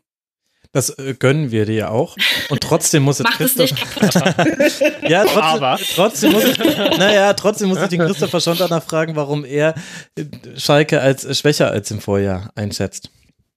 Ähm, ich, ich finde die Verluste einfach von Meier, Goretzka und Kehra finde ich einfach zu, zu einschneiden. Ähm, und sie sind nicht hundertprozentig adäquat ersetzt worden, weil, und das hat Nele ja auch ähm, angedeutet, es ja jetzt auch darum geht, dass man jetzt nicht mehr zwei Wettbewerbe ähm, oder auf, auf zwei Wettbewerben unterwegs ist, sondern auf drei. Und da fehlt mir einfach so die, die nötige Breite vielleicht im Kader. Zudem glaube ich, und das hast du ja auch schon angesprochen, dass es das unglaublich schwierig macht, dass Tedesco dann noch eine Spielidee entwickeln kann, um einfach auch, ja, Spiele gegen diese Hannover 96 dieser Welt einfach dann auch zu gewinnen und einfach auch mal dominant, ja, vielleicht einfach in Anführungsstrichen mit 2 zu 0 locker runterzuspielen. Und das, das fehlt halt Schalke 04 und das sieht man ja auch äh, an den Ergebnissen der letzten Saison. Man ist ja nicht Zweiter geworden, ähm, weil man selbst so stark war, sondern weil viele andere einfach noch schlechter oder noch inkonstanter waren. Ähm, Schalke hat dann einfach nur 18 Spiele von, von 34, also etwas mehr als die Hälfte gewonnen. Und ähm, das hat halt gereicht, um Zweiter zu werden. Das sind so die, die Sorgen, die ich habe. Ja, ich sehe natürlich auch, dass es eine positive Euphorie gibt. Ähm, ich sehe auch, ähm, dass, dass Mascarell, Sané sicherlich alles keine schlechten Verpflichtungen sind. Das sind irgendwie alles positive Aspekte. Aber in der Summe sehe ich halt einfach sehr, sehr viele Fragezeichen und, und Schalke, wie du es auch schon angedeutet hast, könnte nach, nach Stuttgart vielleicht so ein bisschen die, die Enttäuschung der Saison werden, zumindest an den Maßstäben, die die Fans anlegen. Mhm. Okay, wir werden es äh, beobachten. Es geht jetzt los auswärts in Wolfsburg, dann äh, gegen Hertha, dann in Gladbach, äh, gegen Bayern, Freiburg und Mainz 05. Insgesamt ein recht dankbares Auftaktprogramm. Lasst uns über die nächsten beiden Vereine etwas äh, schneller drüber gehen. Wir kommen in leichte Zeitnöte. Es ist insofern aber auch verschmerzbar, weil die beiden Aufsteiger, über die wir jetzt nacheinander sprechen wollen, nämlich Fortuna Düsseldorf und der erste FC Nürnberg, die sind traditionell in Saisonvorschauen am schwierigsten zu bewerten, vor allem wenn man diese komische Kategorisierung Vergleich zum Vorjahr nimmt. Weil welchen Maßstab soll man äh, da ansetzen? Ich werde das in Schwerpunkten in den nächsten Sendungen dann abarbeiten, liebe Hörerinnen und Hörer. Also seid nicht traurig, wenn es jetzt etwas kurzer wird. Fortuna Düsseldorf hat 5 Millionen Euro investiert, aufgestiegen als erster aus der zweiten Liga. Man hat sich Marvin Dutsch verpflichtet, Dodi Luc Bacchio vom FC Watford, ein Belgier. Ich verstehe nicht, warum äh, deutsche Sportjournalisten Belgier immer komisch aussprechen. Also Batshuayi und, und Luke Bacchio habe ich jetzt äh, neulich gehört. Kevin Stöger, offensives Mittelfeld vom VfL Bochum, Ayman Barkok von Eintracht Frankfurt, Kenan Karaman von Hannover 96, Alfredo Morales vom FC Ingolstadt, Matthias Zimmermann vom VfB Stuttgart und Diego Contento von Girondin Bordeaux sind zum Fortuna Düsseldorf äh, gewechselt. Man hat einige Laien fest verpflichtet. Benito Raman, ein Rechtsaußenspieler, Takashi Usami vom FC Augsburg, der nochmal verliehen wurde. Dann Davo Lovren, Kauf nach Live und Dynamo Zagreb, ein Linksaußenspieler und Jean Zimmer vom VfB Stuttgart für die rechte Verteidigerposition. Man musste nur drei namhafte Spieler gehen lassen. Genki Haraguchi, der dessen Laie ausgelaufen ist, jetzt bei Hannover 96, spielt Florian Neuhaus, haben wir vorhin bei Borussia Mönchengladbach schon kurz angesprochen, der war ausgeliehen an Fortuna und Marlon Ritter, ein offensiver Mittelfeldspieler, der ist zum SC Paderborn gewechselt. Und jetzt stellt sich die Frage, Nele, was machen wir mit Fortuna Düsseldorf? Was kann man von denen erwarten? Ich gebe einen kleinen Sneak Peek. 46 Prozent alle Hörerinnen und Hörer sehen Fortuna auf dem 18. Tabellenplatz, was aber auch typisch ist für den Aufsteiger. Ich würde als Argument Friedhelm Funkel dagegen halten. Reicht dir das? Nee. aber es ist Friedhelm Funkel. Nee, trotzdem. Also, ähm, was ich von der Fortuna mitbekommen habe, ähm, viele Torschützen. Also die hatten, die haben, ich glaube, 16 Spieler, die mindestens einmal getroffen haben das werden die in der ersten Bundesliga nicht durch, also nicht, nicht so ausspielen können wie in der zweiten, denke ich. Und ähm, bei aller Friedhelm Funkel Liebe, ähm, ah, ich, Aufsteiger sind schwierig, hast du ja auch schon angesagt. Und ähm, ich sehe aber zu viele Probleme, als ähm, dass ich als dass die Aufsteiger aus der zweiten Liga, die wirklich Aufsteiger sind, nicht so wie 96 und Stuttgart aus dem letzten Jahr, sich wirklich in der Bundesliga festbeißen können. Mhm. Christopher, bist du da ähnlich das, pessimistisch? Ja, genau. Ich, ich, glaube, was wir in den letzten Jahren erleben, und die, die letzte Saison war sicherlich jetzt eine, eine Ausnahme mit, mit Stuttgart und Hannover, ist einfach, dass die Lücke zwischen erster und zweiter Liga immer größer wird. Das sieht man ja auch in den Relegationsspielen. Ja. Also ich müsste jetzt lange überlegen, welcher Zweitligist es als, als dritter Aufsteiger dann noch geschafft hat. Ich glaube, das ist mittlerweile fünf, sechs Jahre her. Ähm, der, der Sprung zur ersten Liga ist einfach unglaublich groß geworden. Einfach weil das, das Finanzielle einfach ähm, auch so weit auseinanderdriftet. War das nicht sogar Düsseldorf gegen Hertha? Könnte gewesen sein, ja. Hm. Es ist auf jeden Fall schon ewig her. Ich glaube, es ist mir irgendwie auch nochmal in Erinnerung gekommen, als jetzt ähm, Wolfsburg gegen Kiel gespielt hat. Und es ist ja auch nochmal so ein bisschen thematisiert worden. Ja. Ich glaube, und da, da liegt halt so ein bisschen der Hase im Pfeffer, dass selbst so eine Mannschaft wie Düsseldorf, die andere finanzielle Möglichkeiten hat, vielleicht einfach auch bedingt durch das Stadion, durch die größere Fanszene, ähm, jetzt einen größeren Invest zu tätigen. Ich meine, das ist ja jetzt auch ähm, genannt, ich glaube, knapp 5 Millionen investiert. Die, die Spielräume sind nicht besonders groß und ähm, ja, es, es, es fällt halt schwer, irgendwie so den, den Weg zu finden, wo sich da Düsseldorf platzieren kann. Man, man wird sicherlich irgendwie über das Kollektiv kommen müssen. Ähm, Funkel wird sicherlich sehr, sehr stark auf ein 4-4-2 setzen, defensiv agieren und dann halt irgendwie gucken, dass halt möglichst alle, alle wichtigen Spieler fit sind. Ähm, Dux könnte sicherlich eine Überraschung werden im Sturm, wobei der jetzt auch in der, in der, eher in der zweiten Liga bisher performt hat. Da muss man dann einfach auch mal gucken, schafft der oder kann der seine Qualität auch in die Bundesliga transferieren und kann der so ein Stürmer sein, der halt auch in der Bundesliga, ich sage jetzt mal, zehn Tore schießt. Ja?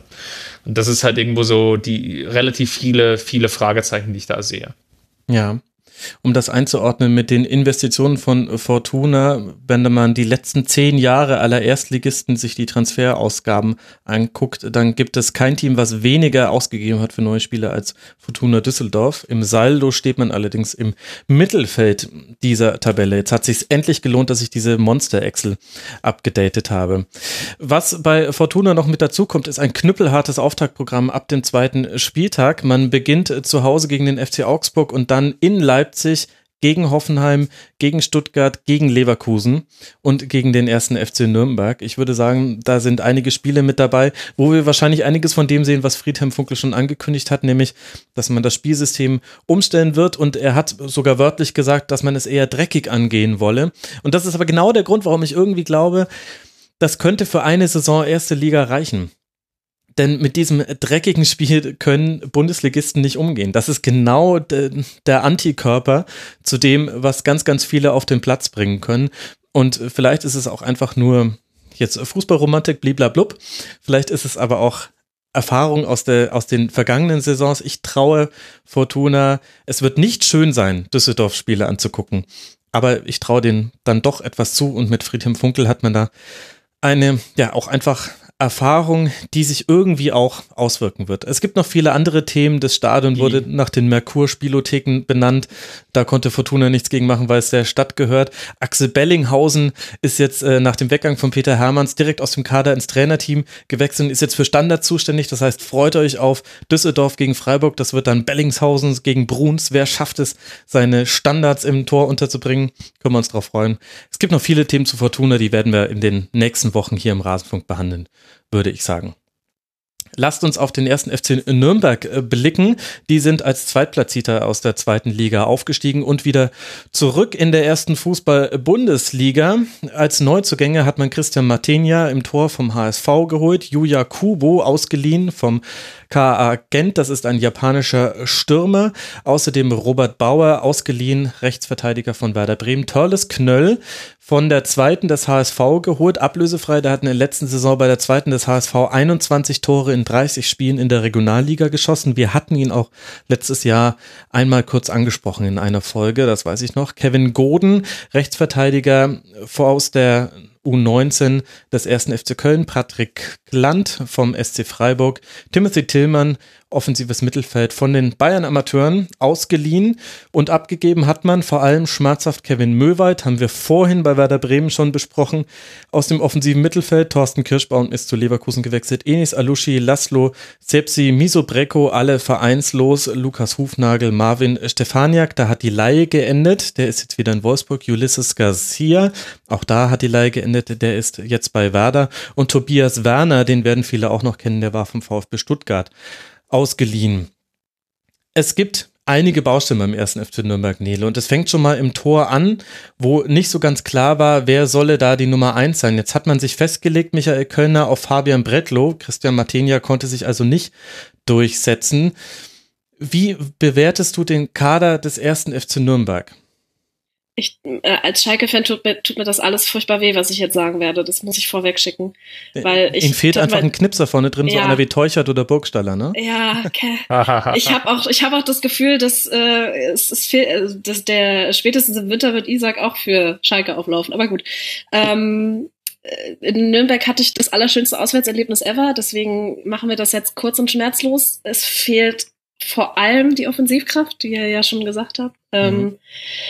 Ähm, äh, die zweite Spielhälfte bei den Nürnbergern war in der zweiten, Bund zweiten Bundesliga in der vergangenen Saison auch eher mau. Also ich, die haben 69 Prozent ihrer Gegentore in der zweiten Spielhälfte kassiert. Das wird meiner, also es kann durchaus an, äh, ja, an der Physis liegen und das wird in der Bundesliga nicht leichter. Ja. Ähm, auch die Torwart, schon angesprochene Torwart-Situation ist eher meh.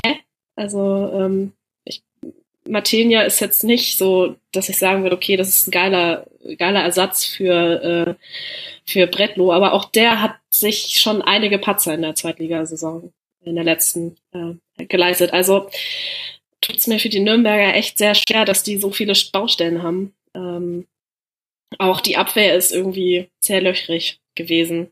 Und trotzdem haben sie es geschafft, ähm, eben in der zweiten Liga sehr, sehr torgefährlich zu sein. Mit 61 Treffern. Ja.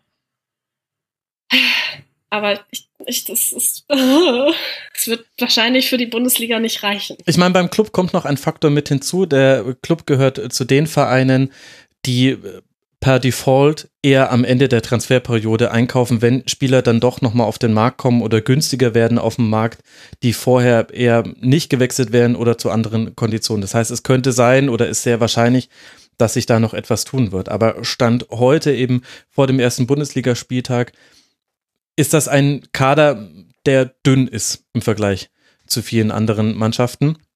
Aber dafür hat man einen, nach allem, was man so hört, nicht ganz so untalentierten Trainer, Christopher. Ja, Kölner gilt als, als Entwickler von Spielern. Das hat man ja jetzt schon, schon auch gesehen an den zahlreichen Abgängen, die, die es jetzt gab, wo der Club jetzt doch das ein oder andere Talent entwickeln konnte.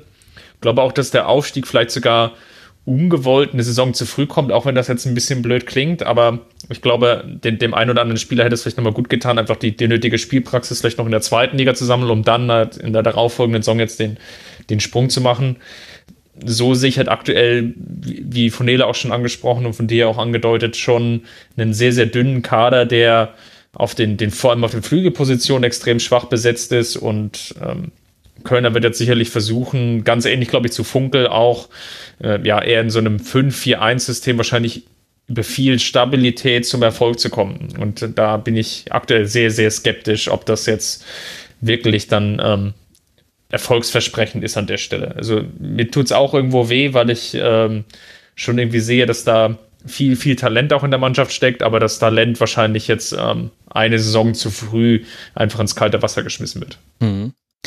Mehr zum ersten FC Nürnberg gibt es äh, in der Schlusskonferenz zum ersten Spieltag. Deswegen wollen wir es an dieser Stelle dabei sein, sein lassen, sein belassen. Meine Güte, ist auch schon lange jetzt äh, diese Aufzeichnung. Also, äh, liebe Clubfans, äh, seid nicht traurig, dass das jetzt ein kürzeres Segment war. Direkt in der nächsten Schlusskonferenz gibt es nochmal ein ausführlicheres Gespräch zum ersten FC Nürnberg. Wir wollen jetzt über Hannover 96 sprechen. Das ist auch ein Team, was wir als schlechter als in der Vorsaison einschätzen. Wir erinnern uns, mit einem super Start hat sich Hannover 96 in eine Situation gebracht als Aufsteiger, dass man nie in Bedrängnis gekommen ist. Äh, Horst Held ist immer noch da, das ist ja nicht ganz so selbstverständlich bei Hannover 96 und André Breitenreiter hat seinen Vertrag inzwischen verlängert. Es hat sich einiges getan. Man hat sich Wallacey vom HSV fürs defensive Mittelfeld geholt. Genki Haraguchi habe ich gerade schon angesprochen. Von Hertha beziehungsweise verliehen war er ja an Fortuna Düsseldorf äh, gekommen. Kevin Wimmer ist wieder zurück in der Bundesliga. Innenverteidiger geliehen von Stoke City. Bobby Wood ebenfalls vom HSV für den Sturm. Takuma Asano, wir erinnern uns, der war von Arsenal verliehen ist jetzt bei Hannover 96 gelandet und Leo Weinkauf von den Bayern Amateuren fürs Tor nach Laie verpflichtet bzw. hochgezogen. Josep Eles, der hat auch schon in der letzten Saison ne, verliehen von Rijeka einige Spiele gemacht ab der Rückrunde und Linden Maina, an den erinnert ihr euch vielleicht noch, in den werden große Hoffnungen gesetzt. Zum Teil wurde er in der lokalen Presse sogar mit Leroy Sané verglichen. Allerdings stand dann im Artikel, dass man ihn eigentlich nicht mit ihm vergleichen könnte. Das war, naja, wie halt Überschriften heutzutage gestaltet werden. Aber ihr erinnert euch vielleicht noch, der hat gegen Leverkusen unter anderem ein gutes Spiel gemacht. Ich glaube sogar einen Treffer erzielt oder vorbereitet. Den hat man gegen Ende der letzten Saison schon gesehen bei Hannover 96. Man musste auch Spieler verabschieden. Zum einen Salif Sané an Schalke 04, Felix Klaus spielt jetzt in Wolfsburg, Martin Harnik spielt bei Werder, Marius Wolf war ja eh verliehen und äh, dann per Kaufoption von Eintracht Frankfurt dann weiter durchgereicht an Borussia Dortmund. Florian Hübner spielt jetzt bei Union Berlin. Jonatas ist wieder zurück nach seiner Leihe. Äh, Charlison Benchop spielt jetzt beim FC Ingolstadt. Manuel Schmiedebach bei Union Berlin und Kenan Karaman ist zu Fortuna Düsseldorf gewechselt. Das heißt, da gibt es einige Baustellen, offene Planstellen im Kader und über allem die Frage, Christopher, wird es Breitenreiter nochmal schaffen, uns zu überraschen? Was ist dein Gefühl? Bei Hannover tue ich mich ehrlich gesagt extrem schwer, da eine Prognose abzutreffen. Also ich, habe mir den Kader angeschaut und dachte, okay, da, da gab es jetzt, ja. Ist so ein York-Kader, finde ich. Ja, es gab fast Fluktuation irgendwie. ähm, was halt immer auch ein bisschen schwierig ist, weil du dann auch viele neue Mechan oder Mechanismen, die du vorher drin hattest, jetzt einstudieren musst. Ich glaube, was Hannover so ein bisschen abgehen wird es jetzt in der zweiten Saison nach der Rückkehr in die Bundesliga, ist dieser Überraschungsmoment, den, den Breitenreiter am Anfang gerade ja. hatte. Mhm. Also ich glaube, so die, die ersten acht Spiele in der letzten Bundesliga-Saison, ich müsste jetzt nachschauen, wie viele Punkte sie geholt haben, aber gefühlt waren es damals schon so 14, 15, wenn ich es richtig im Kopf hatte ähm, oder habe. Das ist einfach so ein Punktekolster gewesen, von dem man sehr, sehr lange partizipieren konnte. So, dass man halt nie so wirklich in dieses Fahrwasser Abstiegskampf reinkam. Und ich glaube, da muss Breitenreiter jetzt aufpassen, um auch so ein bisschen sich, sich selber weiterentwickeln, um zu schauen, ähm, ja, wie, wie kann ich jetzt auch ein Spielsystem mit den Spielern, die ich jetzt habe, ähm, entwickeln, so dass es halt einen Schritt vorangeht. Weil, wenn man jetzt auf die Rückrundentabelle schaut von der letzten Saison, da ging es halt schon sehr, sehr steil abwärts und sie sind eigentlich ähm, ja, mit, mit 16 Punkten in der Rückrunde wären sie nah am Abstieg dran gewesen. Also nur Köln und HSV haben halt auch 16 geholt und dann, ja, Wolfsburg war halt noch schlechter. Und da sehe ich halt so ein bisschen die Gefahr, dass man diesen Drive irgendwo beibehält. Plus das relativ unruhige Umfeld, was du ja auch schon angesprochen hast, was es, glaube ich, unglaublich schwierig macht, ähm, eine gewisse Konstanz innerhalb der, der, in der Mannschaft auch reinzubekommen. Ja, Absolut. Und gleichzeitig kommt noch mit dazu, äh, Nele, dass die Innenverteidigerlücke, die Salif Sané hinterlassen hat durch seinen Wechsel nach Schalke, noch nicht geschlossen ist. Es wird noch ein Innenverteidiger gesucht. Es gibt die Kandidaten Tim Klose von Norwich City, die übrigens von Daniel Farke trainiert werden, und Papi Djiloboji von Sunderland. Martin Kind äußert sich da immer relativ offen drüber, deswegen weiß man da sehr viel. Waldemar Anton ist gesetzt, ist auch Kapitän auf der Position. Aber das kommt halt auch noch mit dazu, dass du Stand heute noch nicht weißt, wird Kevin Wimmer der feste Innenverteidiger sein oder eben ein, eine Neuverpflichtung mit dazu? Und das finde ich bei einer so neuralgischen Stelle ist zumindest kein Bonus, eher ein Malus. Ja, die Lücke ist groß. Also sowohl körperlich als auch fürs Spiel. Das ist nun mal einfach Fakt. Ähm, äh, 96 ja, ist auch so eine Mannschaft, die ich ähm, äh, gerne, also vor allem verfolge, weil ich aus der Region komme und so, aber ist einfach schwierig. Ähm, ich, ich sehe das ähnlich wie du, Max, ähm, dass diese Innenverteidigerposition, dieses Doppel da einfach gefunden werden muss. Und wenn es nicht in heute oder morgen gefunden wird, dann wird es wahrscheinlich in den ersten beiden Spielen äh, auswärts in Bremen und zu Hause gegen Dortmund einfach knallen. Und zwar volle Möhre. Ähm, letzte Saison hatten sie den Vorteil, dass sie gegen eine sehr unruhige Schalker Mannschaft gestartet sind und da sehr, sehr, ich war auch selbst im Stadion, deswegen habe ich es gesehen, sehr glücklich mit 1 zu 0 gewonnen haben. Ähm, und vorher, glaube ich, in Mainz überraschend äh, gewonnen hatten. Das war genau. quasi ja, die genau, Auftakt Mainz, ja. Genau. Ja, Beides war 1-0, glaube ich, sogar, ne? Mhm, es waren sehr glückliche Spiele. Das ähm, wird, glaube ich, diese Saison schwieriger. Äh, was für mich noch äh, ein Punkt ist, um über 96 zu sprechen, ist die ganze Causa Kind. Ja. Äh, beziehungsweise die Ultras haben ihren Stimmungsboykott quasi zurückgezogen. Man hat es tatsächlich im Stadion gemerkt und auch im Fernsehbild immer wieder gesehen, wie wenig Menschen da eigentlich im Stadion sind in Hannover. Ähm, ja, schwierig. Also das sind so diese äh, rundherum Themen von der Bundesliga, ähm, die mir fast noch mehr Spaß machen, als über Kader und Taktik zu sprechen. Ähm, bei 96 wird es die Saison richtig, richtig eng, glaube ich, weil ich, mm, ich glaube, da knirscht es nicht nur zwischen Breitenreiter, Kind und Held, sondern da ist, ich glaube, da hat sich noch nicht so die Mannschaft gefunden, die äh, 96 vor dem Abstieg, mhm. vor dem erneuten Wiederabstieg äh, verhindern, äh, ja, die den erneuten Wiederabstieg verhindern können. So. Ich finde das alles richtig. Auf der anderen Seite kann man aber auch argumentieren, also sowohl jetzt im DFB-Pokal sehr überzeugend beim KSC gewonnen, das muss man auch erstmal hinbekommen. Und wenn ich mir angucke, wie Breitenreiter im letzten Jahr hat spielen lassen und wie der Kader situiert ist, dann hat ja Hannover 96 letztes Jahr vor allem eine fast schon mysteriöse Ruhe im Aufbau gekennzeichnet. Also egal wie hoch die angelaufen wurden vom Gegner, die haben erstmal versucht, mit äh, flachen Pässen aufzubauen und nicht die Kugel Land zu schlagen und dann hinterher zu rennen. Und deswegen haben sie auch dann Gegner immer wieder auf dem falschen Fuß erwischt, wenn sie sich eben da aus Pressing-Situationen befreien konnten.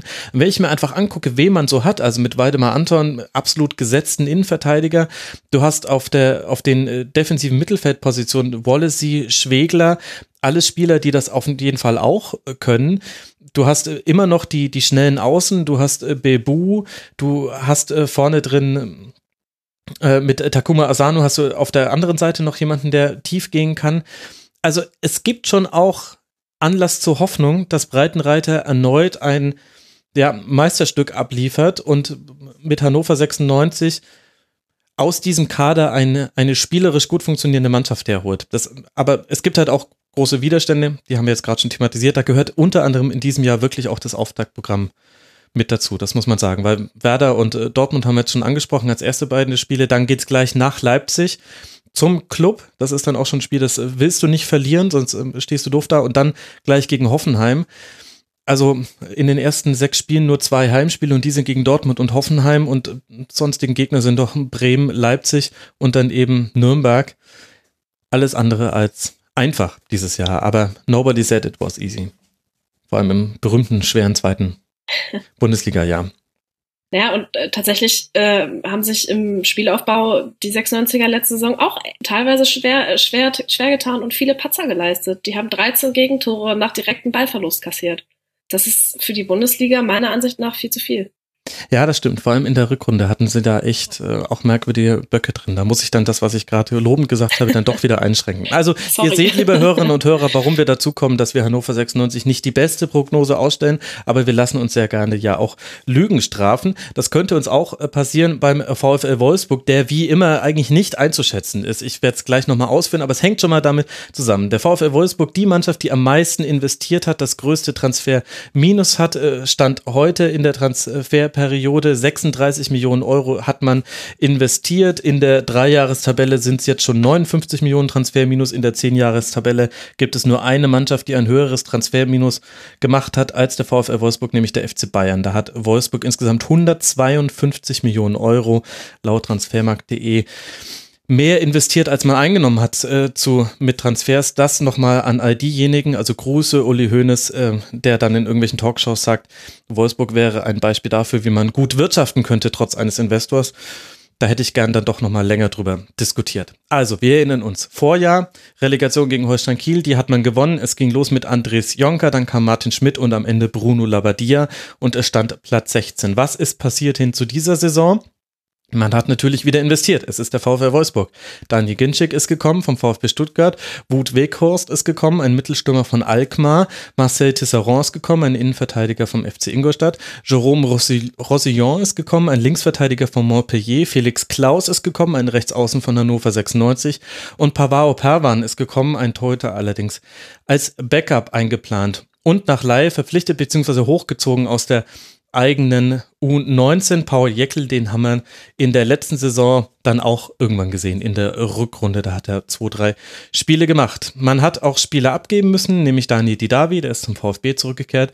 Landry Di Martin, dessen Laie hat geendet und er spielt wieder bei Anderlecht. Max Grün und Divok Origi, dessen Leihe ebenfalls geändert hat. Und es gibt noch zwei weitere Neuzugänge, die nicht ganz unwichtig sind. Jörg Schmatke als sportlicher Geschäftsführer und Marcel Schäfer als Sportdirektor. Das sind so im Groben die Veränderungen vom VfL Wolfsburg. Und jetzt stehen wir wieder da, Christopher, und haben dasselbe Problem, das man immer schon bei Wolfsburg hatte. Der Kader war nie schlecht. Der Kader war nie so, dass man sich vor der Saison gedacht hat, boah, Platz 16 oder Platz 14 oder Platz 13. Es lag nie an der einzelnen Qualität der Spieler. Und deshalb finde ich, ist Wolfsburg sehr schwierig einzuschätzen und dennoch sehen wir es alle negativ. Oder eher pessimistisch. Woher kommt bei dir dieser Pessimismus?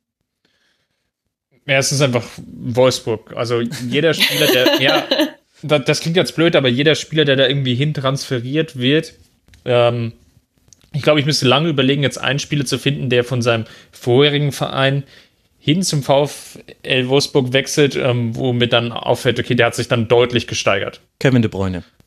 Ja, das ist sicherlich der letzte. Und jetzt, wie lange ist das her? Fünf Jahre gefühlt? Mhm. Gefühlt 20, ja. aber ja. Mhm. Ja, genau. Also das war gefühlt noch eine, wirklich eine andere Zeitrechnung. Das ist halt so, was es halt auch so schwer macht. Ähm, du hast jetzt die großen Ausgaben ja schon angesprochen. Ich, ich finde es einfach Wahnsinn, dass ein, ein Gincheck irgendwie so einen zweistelligen Millionenbetrag, ähm, mhm. das dafür ausgegeben wird. Für einen Spieler, der jetzt doch schon die ein oder andere auch längerfristige Verletzung hat, der sicherlich Talent hat, ähm, der jetzt irgendwo mit 26, 27, 28 irgendwo sich ja so diesem besten Fußballeralter bewegt, aber wo, wo es mir halt irgendwie jetzt schwer fällt, aufgrund seiner doch auch Limitierung, die er hat. Das ist jetzt kein super mitspielender Stürmer, wo ich jetzt sage, das, das ist jetzt das Geld wert. Ähm, ja, es gibt irgendwie tolle Spieler, die, die in dem Kader stehen. Ähm, Kieler Vogie, Arnold sicherlich zu nennen. Gerhard darf man sicherlich auch nicht unterschätzen. Ich, das Innenverteidiger-Du, Brooks Knoche, ja. müsste eigentlich, ist auch eher besseres Bundesliga-Niveau, aber sie, sie schaffen es halt nicht im, im Gesamtkonstrukt ähm, zu funktionieren. Hinzu kommt, und ich glaube, da tut man jetzt dem, dem, dem Trainer dann auch kein Unrecht, ist, dass es Labadia halt auch schon, schon schwerfällt, ein super eigenes Konzept zu entwickeln, ähm, um, um auch eine eigene Identität zu stiften, sondern das ist halt viel Standard 4-4-2 Mittelfeldpressing, 4-2-3-1. Ähm, das, das, spielen halt fast alle gefühlt oder wenn sie es selber nicht spielen, wissen sie, wie sie das irgendwie trotzdem aushebeln können. Hm. Da fehlt mir so ein bisschen der Überraschungsmoment einfach und das macht es halt unglaublich schwierig, ähm, irgendwelche positiven Argumente zu finden, warum Wolfsburg in dieser Saison unglaublich viel besser sein sollte als in der letzten Saison. Nele, kannst du welche finden? Nee.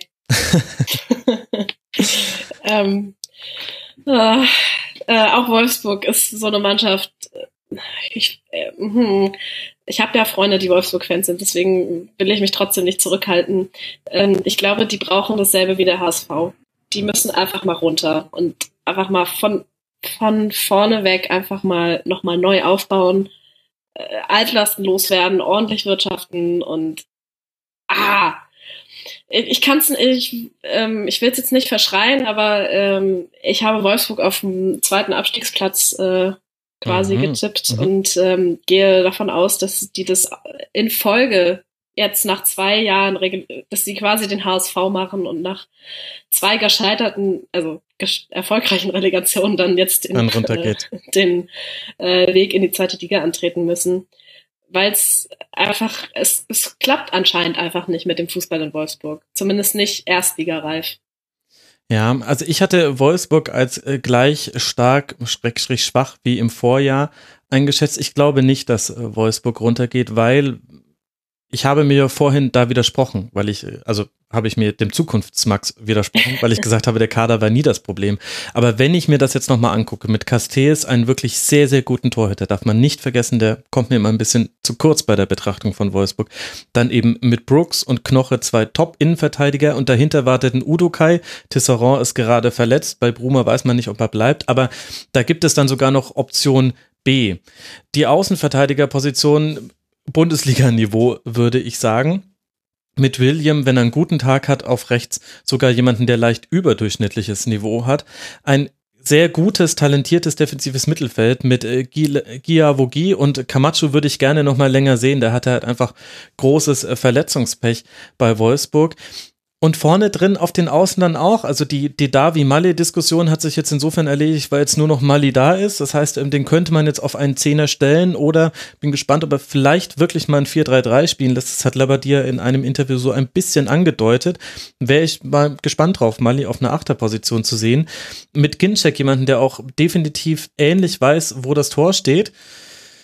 Also, ja, aber in der vergangenen Saison haben die Wolfsburger sechs Stürmertore erzielt. Ja, sechs. Ich, ich weiß. Also, ich weiß, ja, gut, ich jetzt nicht, aber, ich aber, jetzt nicht den Stürmer, der die Wolfsburger äh, so zu so einer guten Mannschaft macht, dass die quasi äh, durchmarschieren und Nein, durchma durchmarschieren werden sie nicht. Ja. Aber, aber wenn du es in den, in den, ins Wettbewerbsumfeld setzt, da, da finde ich, hat der Wolfsburg, Wolfsburg hat das als Vorteil, was Hertha BSC zum Beispiel als Nachteil hat. Hertha hat, es, hat den Nachteil, dass sie einen hochtalentierten Kader haben, haben wir vorhin besprochen und da einiges positiv gesehen werden kann, aber da hat quasi der Mittelbau der Liga hat extrem aufgerüstet aufgerüstet. Stuttgart, Werder, Gladbach haben alle ordentlich nachgelegt und das macht es für Hertha schwierig, weil die quasi sich im Gleichschritt bewegen. Und Wolfsburg ist in der etwas umgedrehten Situation. Es tut mir sehr leid für Fortuna Düsseldorf, für den ersten FC Nürnberg, für Hannover 96. Aber ich habe den Eindruck, dass es genügend Teams gibt, die schlechter sind als Wolfsburg in dieser Saison. Und damit will ich überhaupt nicht sagen, Wolfsburg wird uns, glaube ich, keine Freude machen. Ich lasse mich sehr gerne vom Gegenteil überzeugen. Ich glaube es aber nicht. Ich glaube, Wolfsburg wird wieder so eine Wolfsburg-Saison spielen, aber die wird dann eben diesmal nicht auf Platz 16 enden. Das will ich damit sagen. Vielleicht müssen wir wirklich noch sagen, dass das Labadier noch ein ganz guter Quotentipp ist, wahrscheinlich für die erste Trainerentlassung. Ja, wird sich aber streiten und damit kommen wir zum äh, letzten Verein, über den wir noch sprechen müssen, glaube ich, mit Adi Hütter von Eintracht Frankfurt. Das ist das Team, wo wir uns alle drei unisono einig waren, die haben sich verschlechtert im Vergleich zum Vorjahr. Kann man natürlich auch damit begründen, dass das Vorjahr sehr gut war. Achter Platz, erst ganz am Schluss aus den Europa League Plätzen rausgefallen, aber sich dann mit einem Pokalsieg dann doch zurückgeholt. Ich nenne einfach auch hier wieder nur ein paar Namen, dann habt ihr die Saison vor Augen. Kevin Prinz Boateng, Ante Rebic, Marius Wolf, Sebastian Haller und natürlich Nico Kovac. Das war Eintracht Frankfurt 2017, 2018. Was ist Eintracht Frankfurt 2018, 2019? Kovac ist weg, Adi Hütter ist da, Kevin Prinz Boateng ist weg, Lukas Radetzky ist weg, Marius Wolf ist weg, Oma Mascarell ist weg, Alex Meyer hat seine Karriere beendet, Ayman Barkok ist weg und Max Beschuschkow ist auch verlieren. Letzterer ist, glaube ich, derjenige, der am wenigsten Impact hat auf die aktuelle Saison. Wen man halten konnte, sind Ante Rebic und Carlos Salcedo.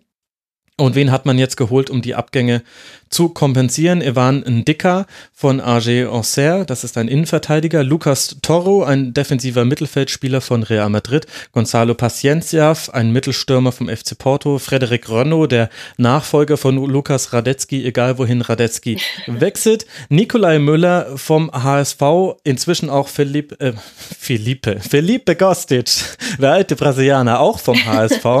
Das heißt, die alte HSV-Zange, die wir dann leider nicht sehen konnten, weil Nikolai Müller sich am ersten Spieltag das Kreuzband gerissen hat. Die ist jetzt wieder vereint. Felix Wiedwald steht hinter Renault auf Platz zwei bereit, ist jetzt auch wieder zurück in der Bundesliga.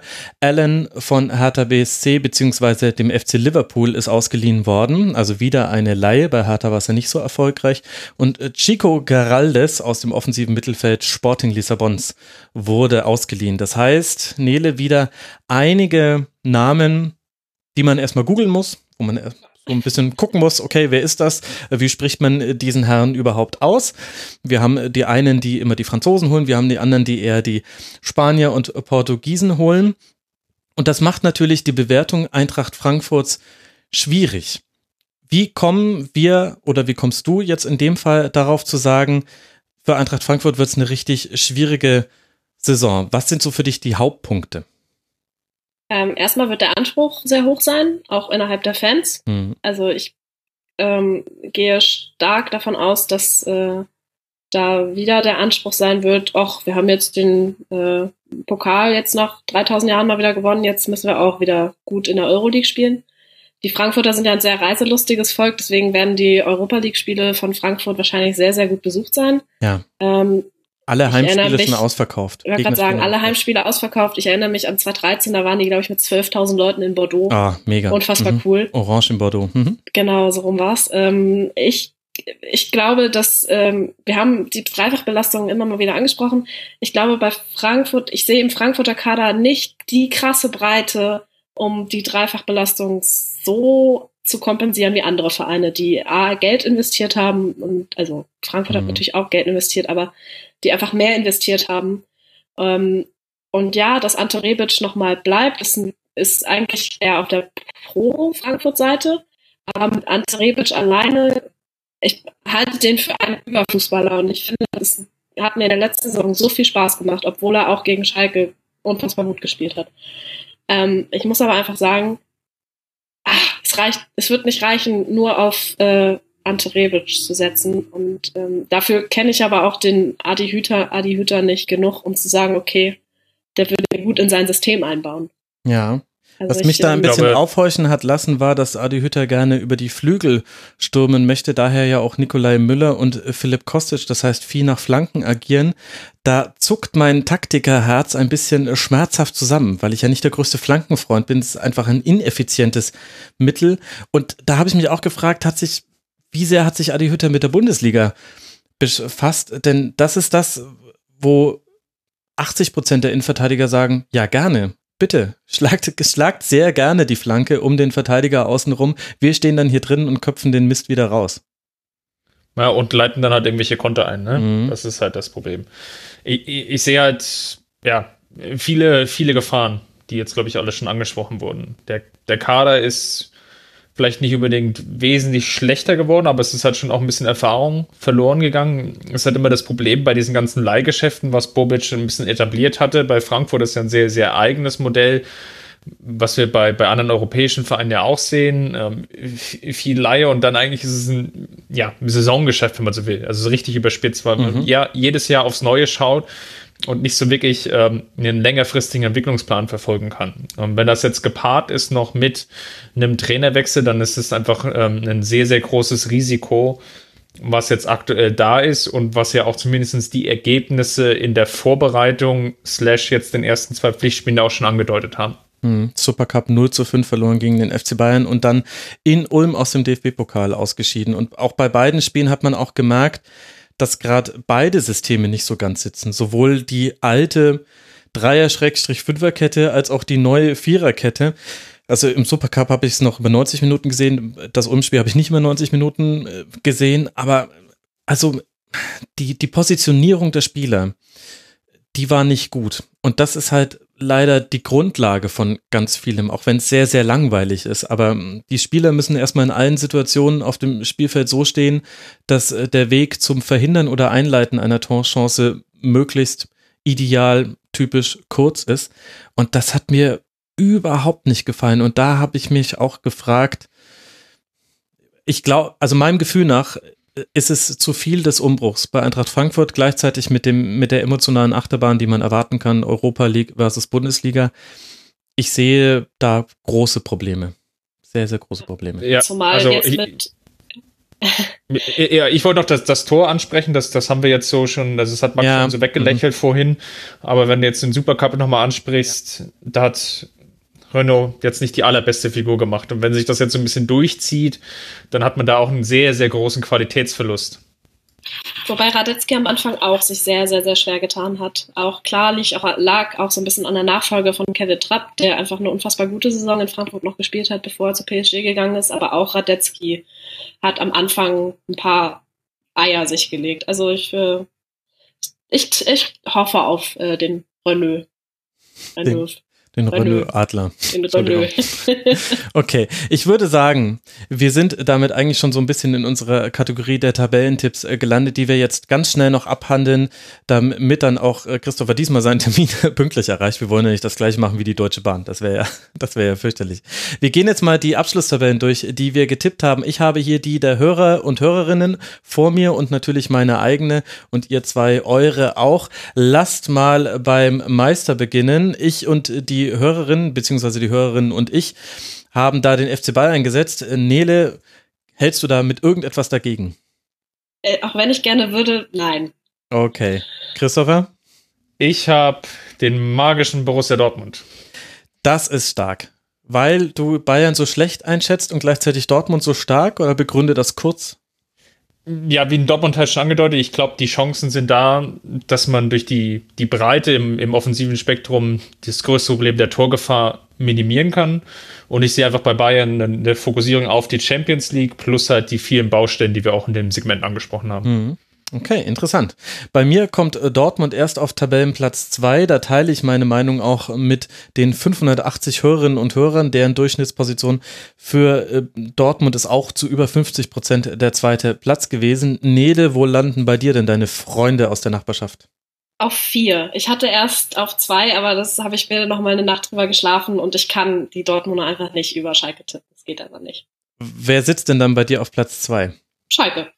Okay, das ist jetzt wenig überraschend. Christopher, schafft es bei dir der FC Bayern, der Champions League fokussierte FC Bayern auf Tabellenplatz 2? Nein. Sondern? Ich da äh, Bayer Vize Leverkusen. Stark. Super. Ich mag das, wenn Leute ein bisschen ins Risiko gehen. Ich bin das bei den ersten vier Tipps ehrlich gesagt nicht gegangen. Ähm, die Hörerinnen und Hörer haben Schalke auf Tabellenplatz 3. Äh, auch diese Einschätzung teile ich. Nele, wer kommt bei dir auf Platz 3? Die Vizekusener. Ich mhm. denke, die werden es dieses Jahr schaffen, in die Champions League zu kommen und zwar direkt. Okay, Christopher? Jetzt, jetzt habe ich endlich den FC Bayern. Endlich, jetzt, jetzt, jetzt endlich. atmen alle beruhigt erst auf und dann äh, schnauben sie empört ein und jetzt wird es dann Kommentare hageln. Leverkusen landet bei mir auf Platz 4. Bei Nele wissen wir schon, dass da Borussia Dortmund steht. Christopher, wer kommt bei dir auf den letzten Champions League Platz? Königsblau. Äh, das ist eigentlich wenig überraschend. So, da darfst du mal gleich weitermachen, Christopher. Platz 5. Habe ich Hoffenheim. Hoffenheim, okay. Mhm. Nele? Ja, habe ich auch. Okay, da gehen unsere Meinungen auseinander. Ich habe da Raber Leipzig und auch die Hörerinnen und Hörer haben da Leipzig. Bei denen kommt Hoffenheim erst äh, dann auf dem nächsten Tabellenplatz, das der sechste ist. Christopher, wer kommt da bei dir? Raber Leipzig. Ja, verrückt. Voll ins Risiko gegangen. Nele? Nee, ich habe auf sechs noch äh, die Gladbacher. Okay, sehr schön. Und ich habe da ein bisschen meinen Überraschungstipp hin platziert. Bei mir kommt Werder Bremen auf uh. Platz 6. Ja, man muss ja auch, oh. wäre langweilig, wenn wir alle. so. Hoffenheim deswegen bei mir nur auf Platz 7. Nele, wer kommt bei dir dort? Bei mir der Raber Leipzig. Ja, genau, das hat sich vorhin auch schon so ein bisschen angedeutet. Christopher? Bei mir Gladbach. Okay, das haben die Hörerinnen und Hörer auch. Irgendjemand kratzt hier auf, ähm, auf, seinem, auf seinem Touchpad rum. Sorry, ich habe das gerade durchgestrichen, was ich schon gesagt habe. Okay, sehr gut. Alles, alles easy. So, Gladbach kommt bei mir jetzt auf Tabellenplatz 8, äh, sind wir, glaube ich. Da haben die Hörerinnen und Hörer Werder Bremen hingesetzt. Nele, wer wird bei dir Achter? Auch Werder Bremen, das sind sehr gute Zuhörerinnen und Hörer. Christopher? Ich habe noch Stuttgart davor. Ja, okay, interessant. Da habe ich mich schon gefragt, wann äh, der erste von uns mit Stuttgart ums Eck kommt. Die kommen bei den Hörerinnen und Hörern jetzt erst dann auf Tabellenplatz 9. Dort habe ich Hertha BSC hingesetzt mit einigem Wohlwollen. Nele, wer kommt bei dir auf 9? Auch mit sehr, sehr, sehr viel Wohlwollen, die Hertha BSC Berlin. Berlin. Aus Berlin. sehr schön. Christopher? Nee, davor musste ich, bevor ich die Hertha BSC ja. da unterordne, aus Berlin, habe ich noch Bremen. Ah, ach ja, klar, die kommen, müssen bei dir ja noch kommen. Gut. Äh, Hertha bei den Hörerinnen und Hörern auf dem zehnten Platz, den sie im letzten Jahr auch schon eingefahren haben. Christopher, wer kommt bei dir dahin? Ich schließe mich den Hörern an. Ja, okay. Nele? Äh, Stuttgart. Stuttgart, okay, klar, die haben bei dir noch gefehlt. Die stehen bei mir auch auf Tabellenplatz 10. Ein ausgezeichneter Tipp. Find Dann auf den nächsten Positionen bin ich mir leider mit den Hörerinnen und Hörern wieder einig. Äh, ein bisschen langweilig, aber da haben sowohl die als auch ich den FC Augsburg. Nele, wen hast du da? Äh, tatsächlich auch den FC Augsburg. Verrückt. Christopher, komm, mach's komplett. Ich habe die Fuggerstädter. Ah, stark. Bingo. Wir haben das erste Tabellentipp. Bingo. Sehr gut. Dann wissen wir schon mal, dass Augsburg definitiv nicht Elfter wird. die Hörerinnen und Hörer bewerten Wolfsburg recht positiv und positiver vielleicht als wir, denn bei, die, bei denen kommt, kommen die jetzt als nächstes auf Tabellenplatz 12. Wen hast du denn da, Christopher? Ich habe Hannover 96. Oh, trotz allem. Stark, stark. Interessant. Nele? Äh, Mainz. Mainz 05. Das deckt sich auch mit meinem Tipp. Da sind wir uns einig. Dann habe ich Wolfsburg tatsächlich schon. Das müsste dann, glaube ich, Tabellenplatz 13 sein, wenn ich mich nicht verzählt habe. Wer kommt bei dir, Daniele? Obwohl ich äh, viel darüber gesprochen habe, dass es für Freiburg und Mainz noch nicht reicht, äh, Freiburg. Cool. Christopher? Ich habe auch den Sportclub aus Freiburg. Jawohl. Okay. Die Hörerinnen und Hörer haben interessanterweise Eintracht Frankfurt auf diesen Platz gesetzt. Ganz, ganz interessantes Stimmungsbild bei Eintracht Frankfurt. Also einer hat gesagt, sie werden Meister, das rechne ich jetzt mal raus. Aber 15 Prozent sagen Tabellenplatz 12 und 17 Prozent sagen Tabellenplatz 16. Und da kommt jetzt eben dann die genannte Position bei raus. Also da ging die Meinung sehr weit auseinander. Ich habe jetzt als kleinen Außenseiter-Tipp jetzt schon Fortuna Düsseldorf. Wer kommt bei dir, Nele? Äh, die SG aus äh, Frankfurt. Die SGE mhm. aus Frankfurt. Christopher? Ich habe den Nachbarn aus Mainz. Den Nachbarn aus Mainz. Die Hörerinnen und Hörer haben den SC Freiburg da. Der kommt bei mir jetzt erst dann später auf Tabellenplatz 15. Nele, wer schafft es bei dir, sich vor der Relegation zu retten? Ach, das tat mir so unfassbar weh, aber ähm, Nürnberg schafft es auf 15. Naja, das muss dir doch nicht wehtun. Ja, weil das, was gleich kommt, tut dann weh. oh Gott, Wolfsburg ich ab. Oh nein. ich habe noch Düsseldorf davor. Ah, sehr schön, okay. Ähm, die Hörerinnen und Hörer trauen Mainz 05 den 15. Tabellenplatz zu. Und jetzt kommen wir in die Relegationsplätze. Ich habe auf dem Relegationsplatz Eintracht Frankfurt. Nele, was tut dir so weh am Relegationsplatz? Ja, 96 wird sich, äh, obwohl ich, ich, wurde ich wurde gezwungen zu sagen, die schaffen es mit vier, äh, 94 Punkten auf den 11. Tabellenplatz, aber das, äh, nee, 16. okay, Christopher? Wolfsburg. Wolfsburg. Mhm. Und Hannover 96 haben übrigens auch die Hörerinnen und Hörer, Nele. Das heißt, du kannst, du schwimmst mit in einer in einem Schwarm, der eventuell Sehr intelligent gut. ist. Wobei eigentlich bin ich mir sicher, dass dieser Schwarm intelligent ist, denn die Hörerinnen und Hörer haben den ersten FC Nürnberg auf Tabellenplatz 17. Das deckt sich mit meinem Tipp. Wow. Nele, wer muss bei dir direkt runter? Wolfsburg, glaube ich, ne? Ja, Wolfsburg muss direkt Aha. runter. Christopher? Auf der 17 habe ich die Frankfurter. Ah, okay, interessant. Ja klar, die fehlen noch. So, jetzt müsste ich es rein theoretisch wissen, aber habe natürlich nicht aufgepasst. Die Hörerinnen und Hörer sehen Fortuna Düsseldorf auf Platz 18. Ich sehe Hannover 96 auf Platz 18. Nele, wer kommt bei dir? Natürlich äh, Düsseldorf, ja. Genau, stimmt. Bei dir fehlt auch Düsseldorf. Ja. Und bei dir, Christopher? Der andere Aufsteiger Nürnberg leider. Ja, Genau, das war das. Gut, das waren unsere Tabellentipps. Wir sind jetzt hier ein bisschen durchgerannt, liebe Hörerinnen und Hörer. Es tut uns leid, aber diese Aufnahme dauert schon so lange und wir müssen jetzt langsam zum Schluss kommen. Aber ich finde, wir haben da ein schön vielfältiges Tabellentipp-Ergebnis und ich hole mir jetzt einfach on-air die Zusicherung von meinen beiden Gästen, dass ich mit euch nochmal zu späterer Zeit in der Saison sprechen darf und dann werden wir nochmal auf unsere Tabellentipps gucken und den Kopf schütteln. Oh Gott, oh Gott, Definitiv. Oh Gott. Nur, nur wenn es sein muss. es muss tatsächlich sein. Dann die danke ich euch beiden. Ja, sehr gut. Ich danke euch beiden sehr, sehr herzlich und danke auch nochmal allen Hörern und Hörern, die mitgearbeitet haben an dieser Folge. Zum einen Nele Hüpper at hiphop auf Twitter. Danke dir, Nele, dass du dir die Zeit genommen hast. Sehr, sehr gerne. Immer wieder. Und außerdem herzlichen Dank an Christopher Ramm von mirsanrot.de at ramc auf Twitter. Christopher, danke, dass du mit dabei warst. Vielen, vielen Dank. Und euch, lieben Hörerinnen und Hörern, danke für eure Aufmerksamkeit. Es geht jetzt dann los. Die erste Schlusskonferenz wird produziert in der Nacht von Sonntag auf Montag. Das heißt, Montagmorgen schon habt ihr die erste Folge zum ersten Spieltag hier und dann geht es wieder wie gewohnt weiter. Abonniert gerne auch den Kurzpass, da dürfte es auch bald wieder neue Folgen geben. Und Tribünengespräche lohnen sich ja sowieso immer. Und ansonsten wünsche ich uns allen eine wunderbare Bundesliga-Saison. Bleibt uns treu und wenn ihr wollt, werdet Supporterin oder Supporter. Macht's gut. Ciao.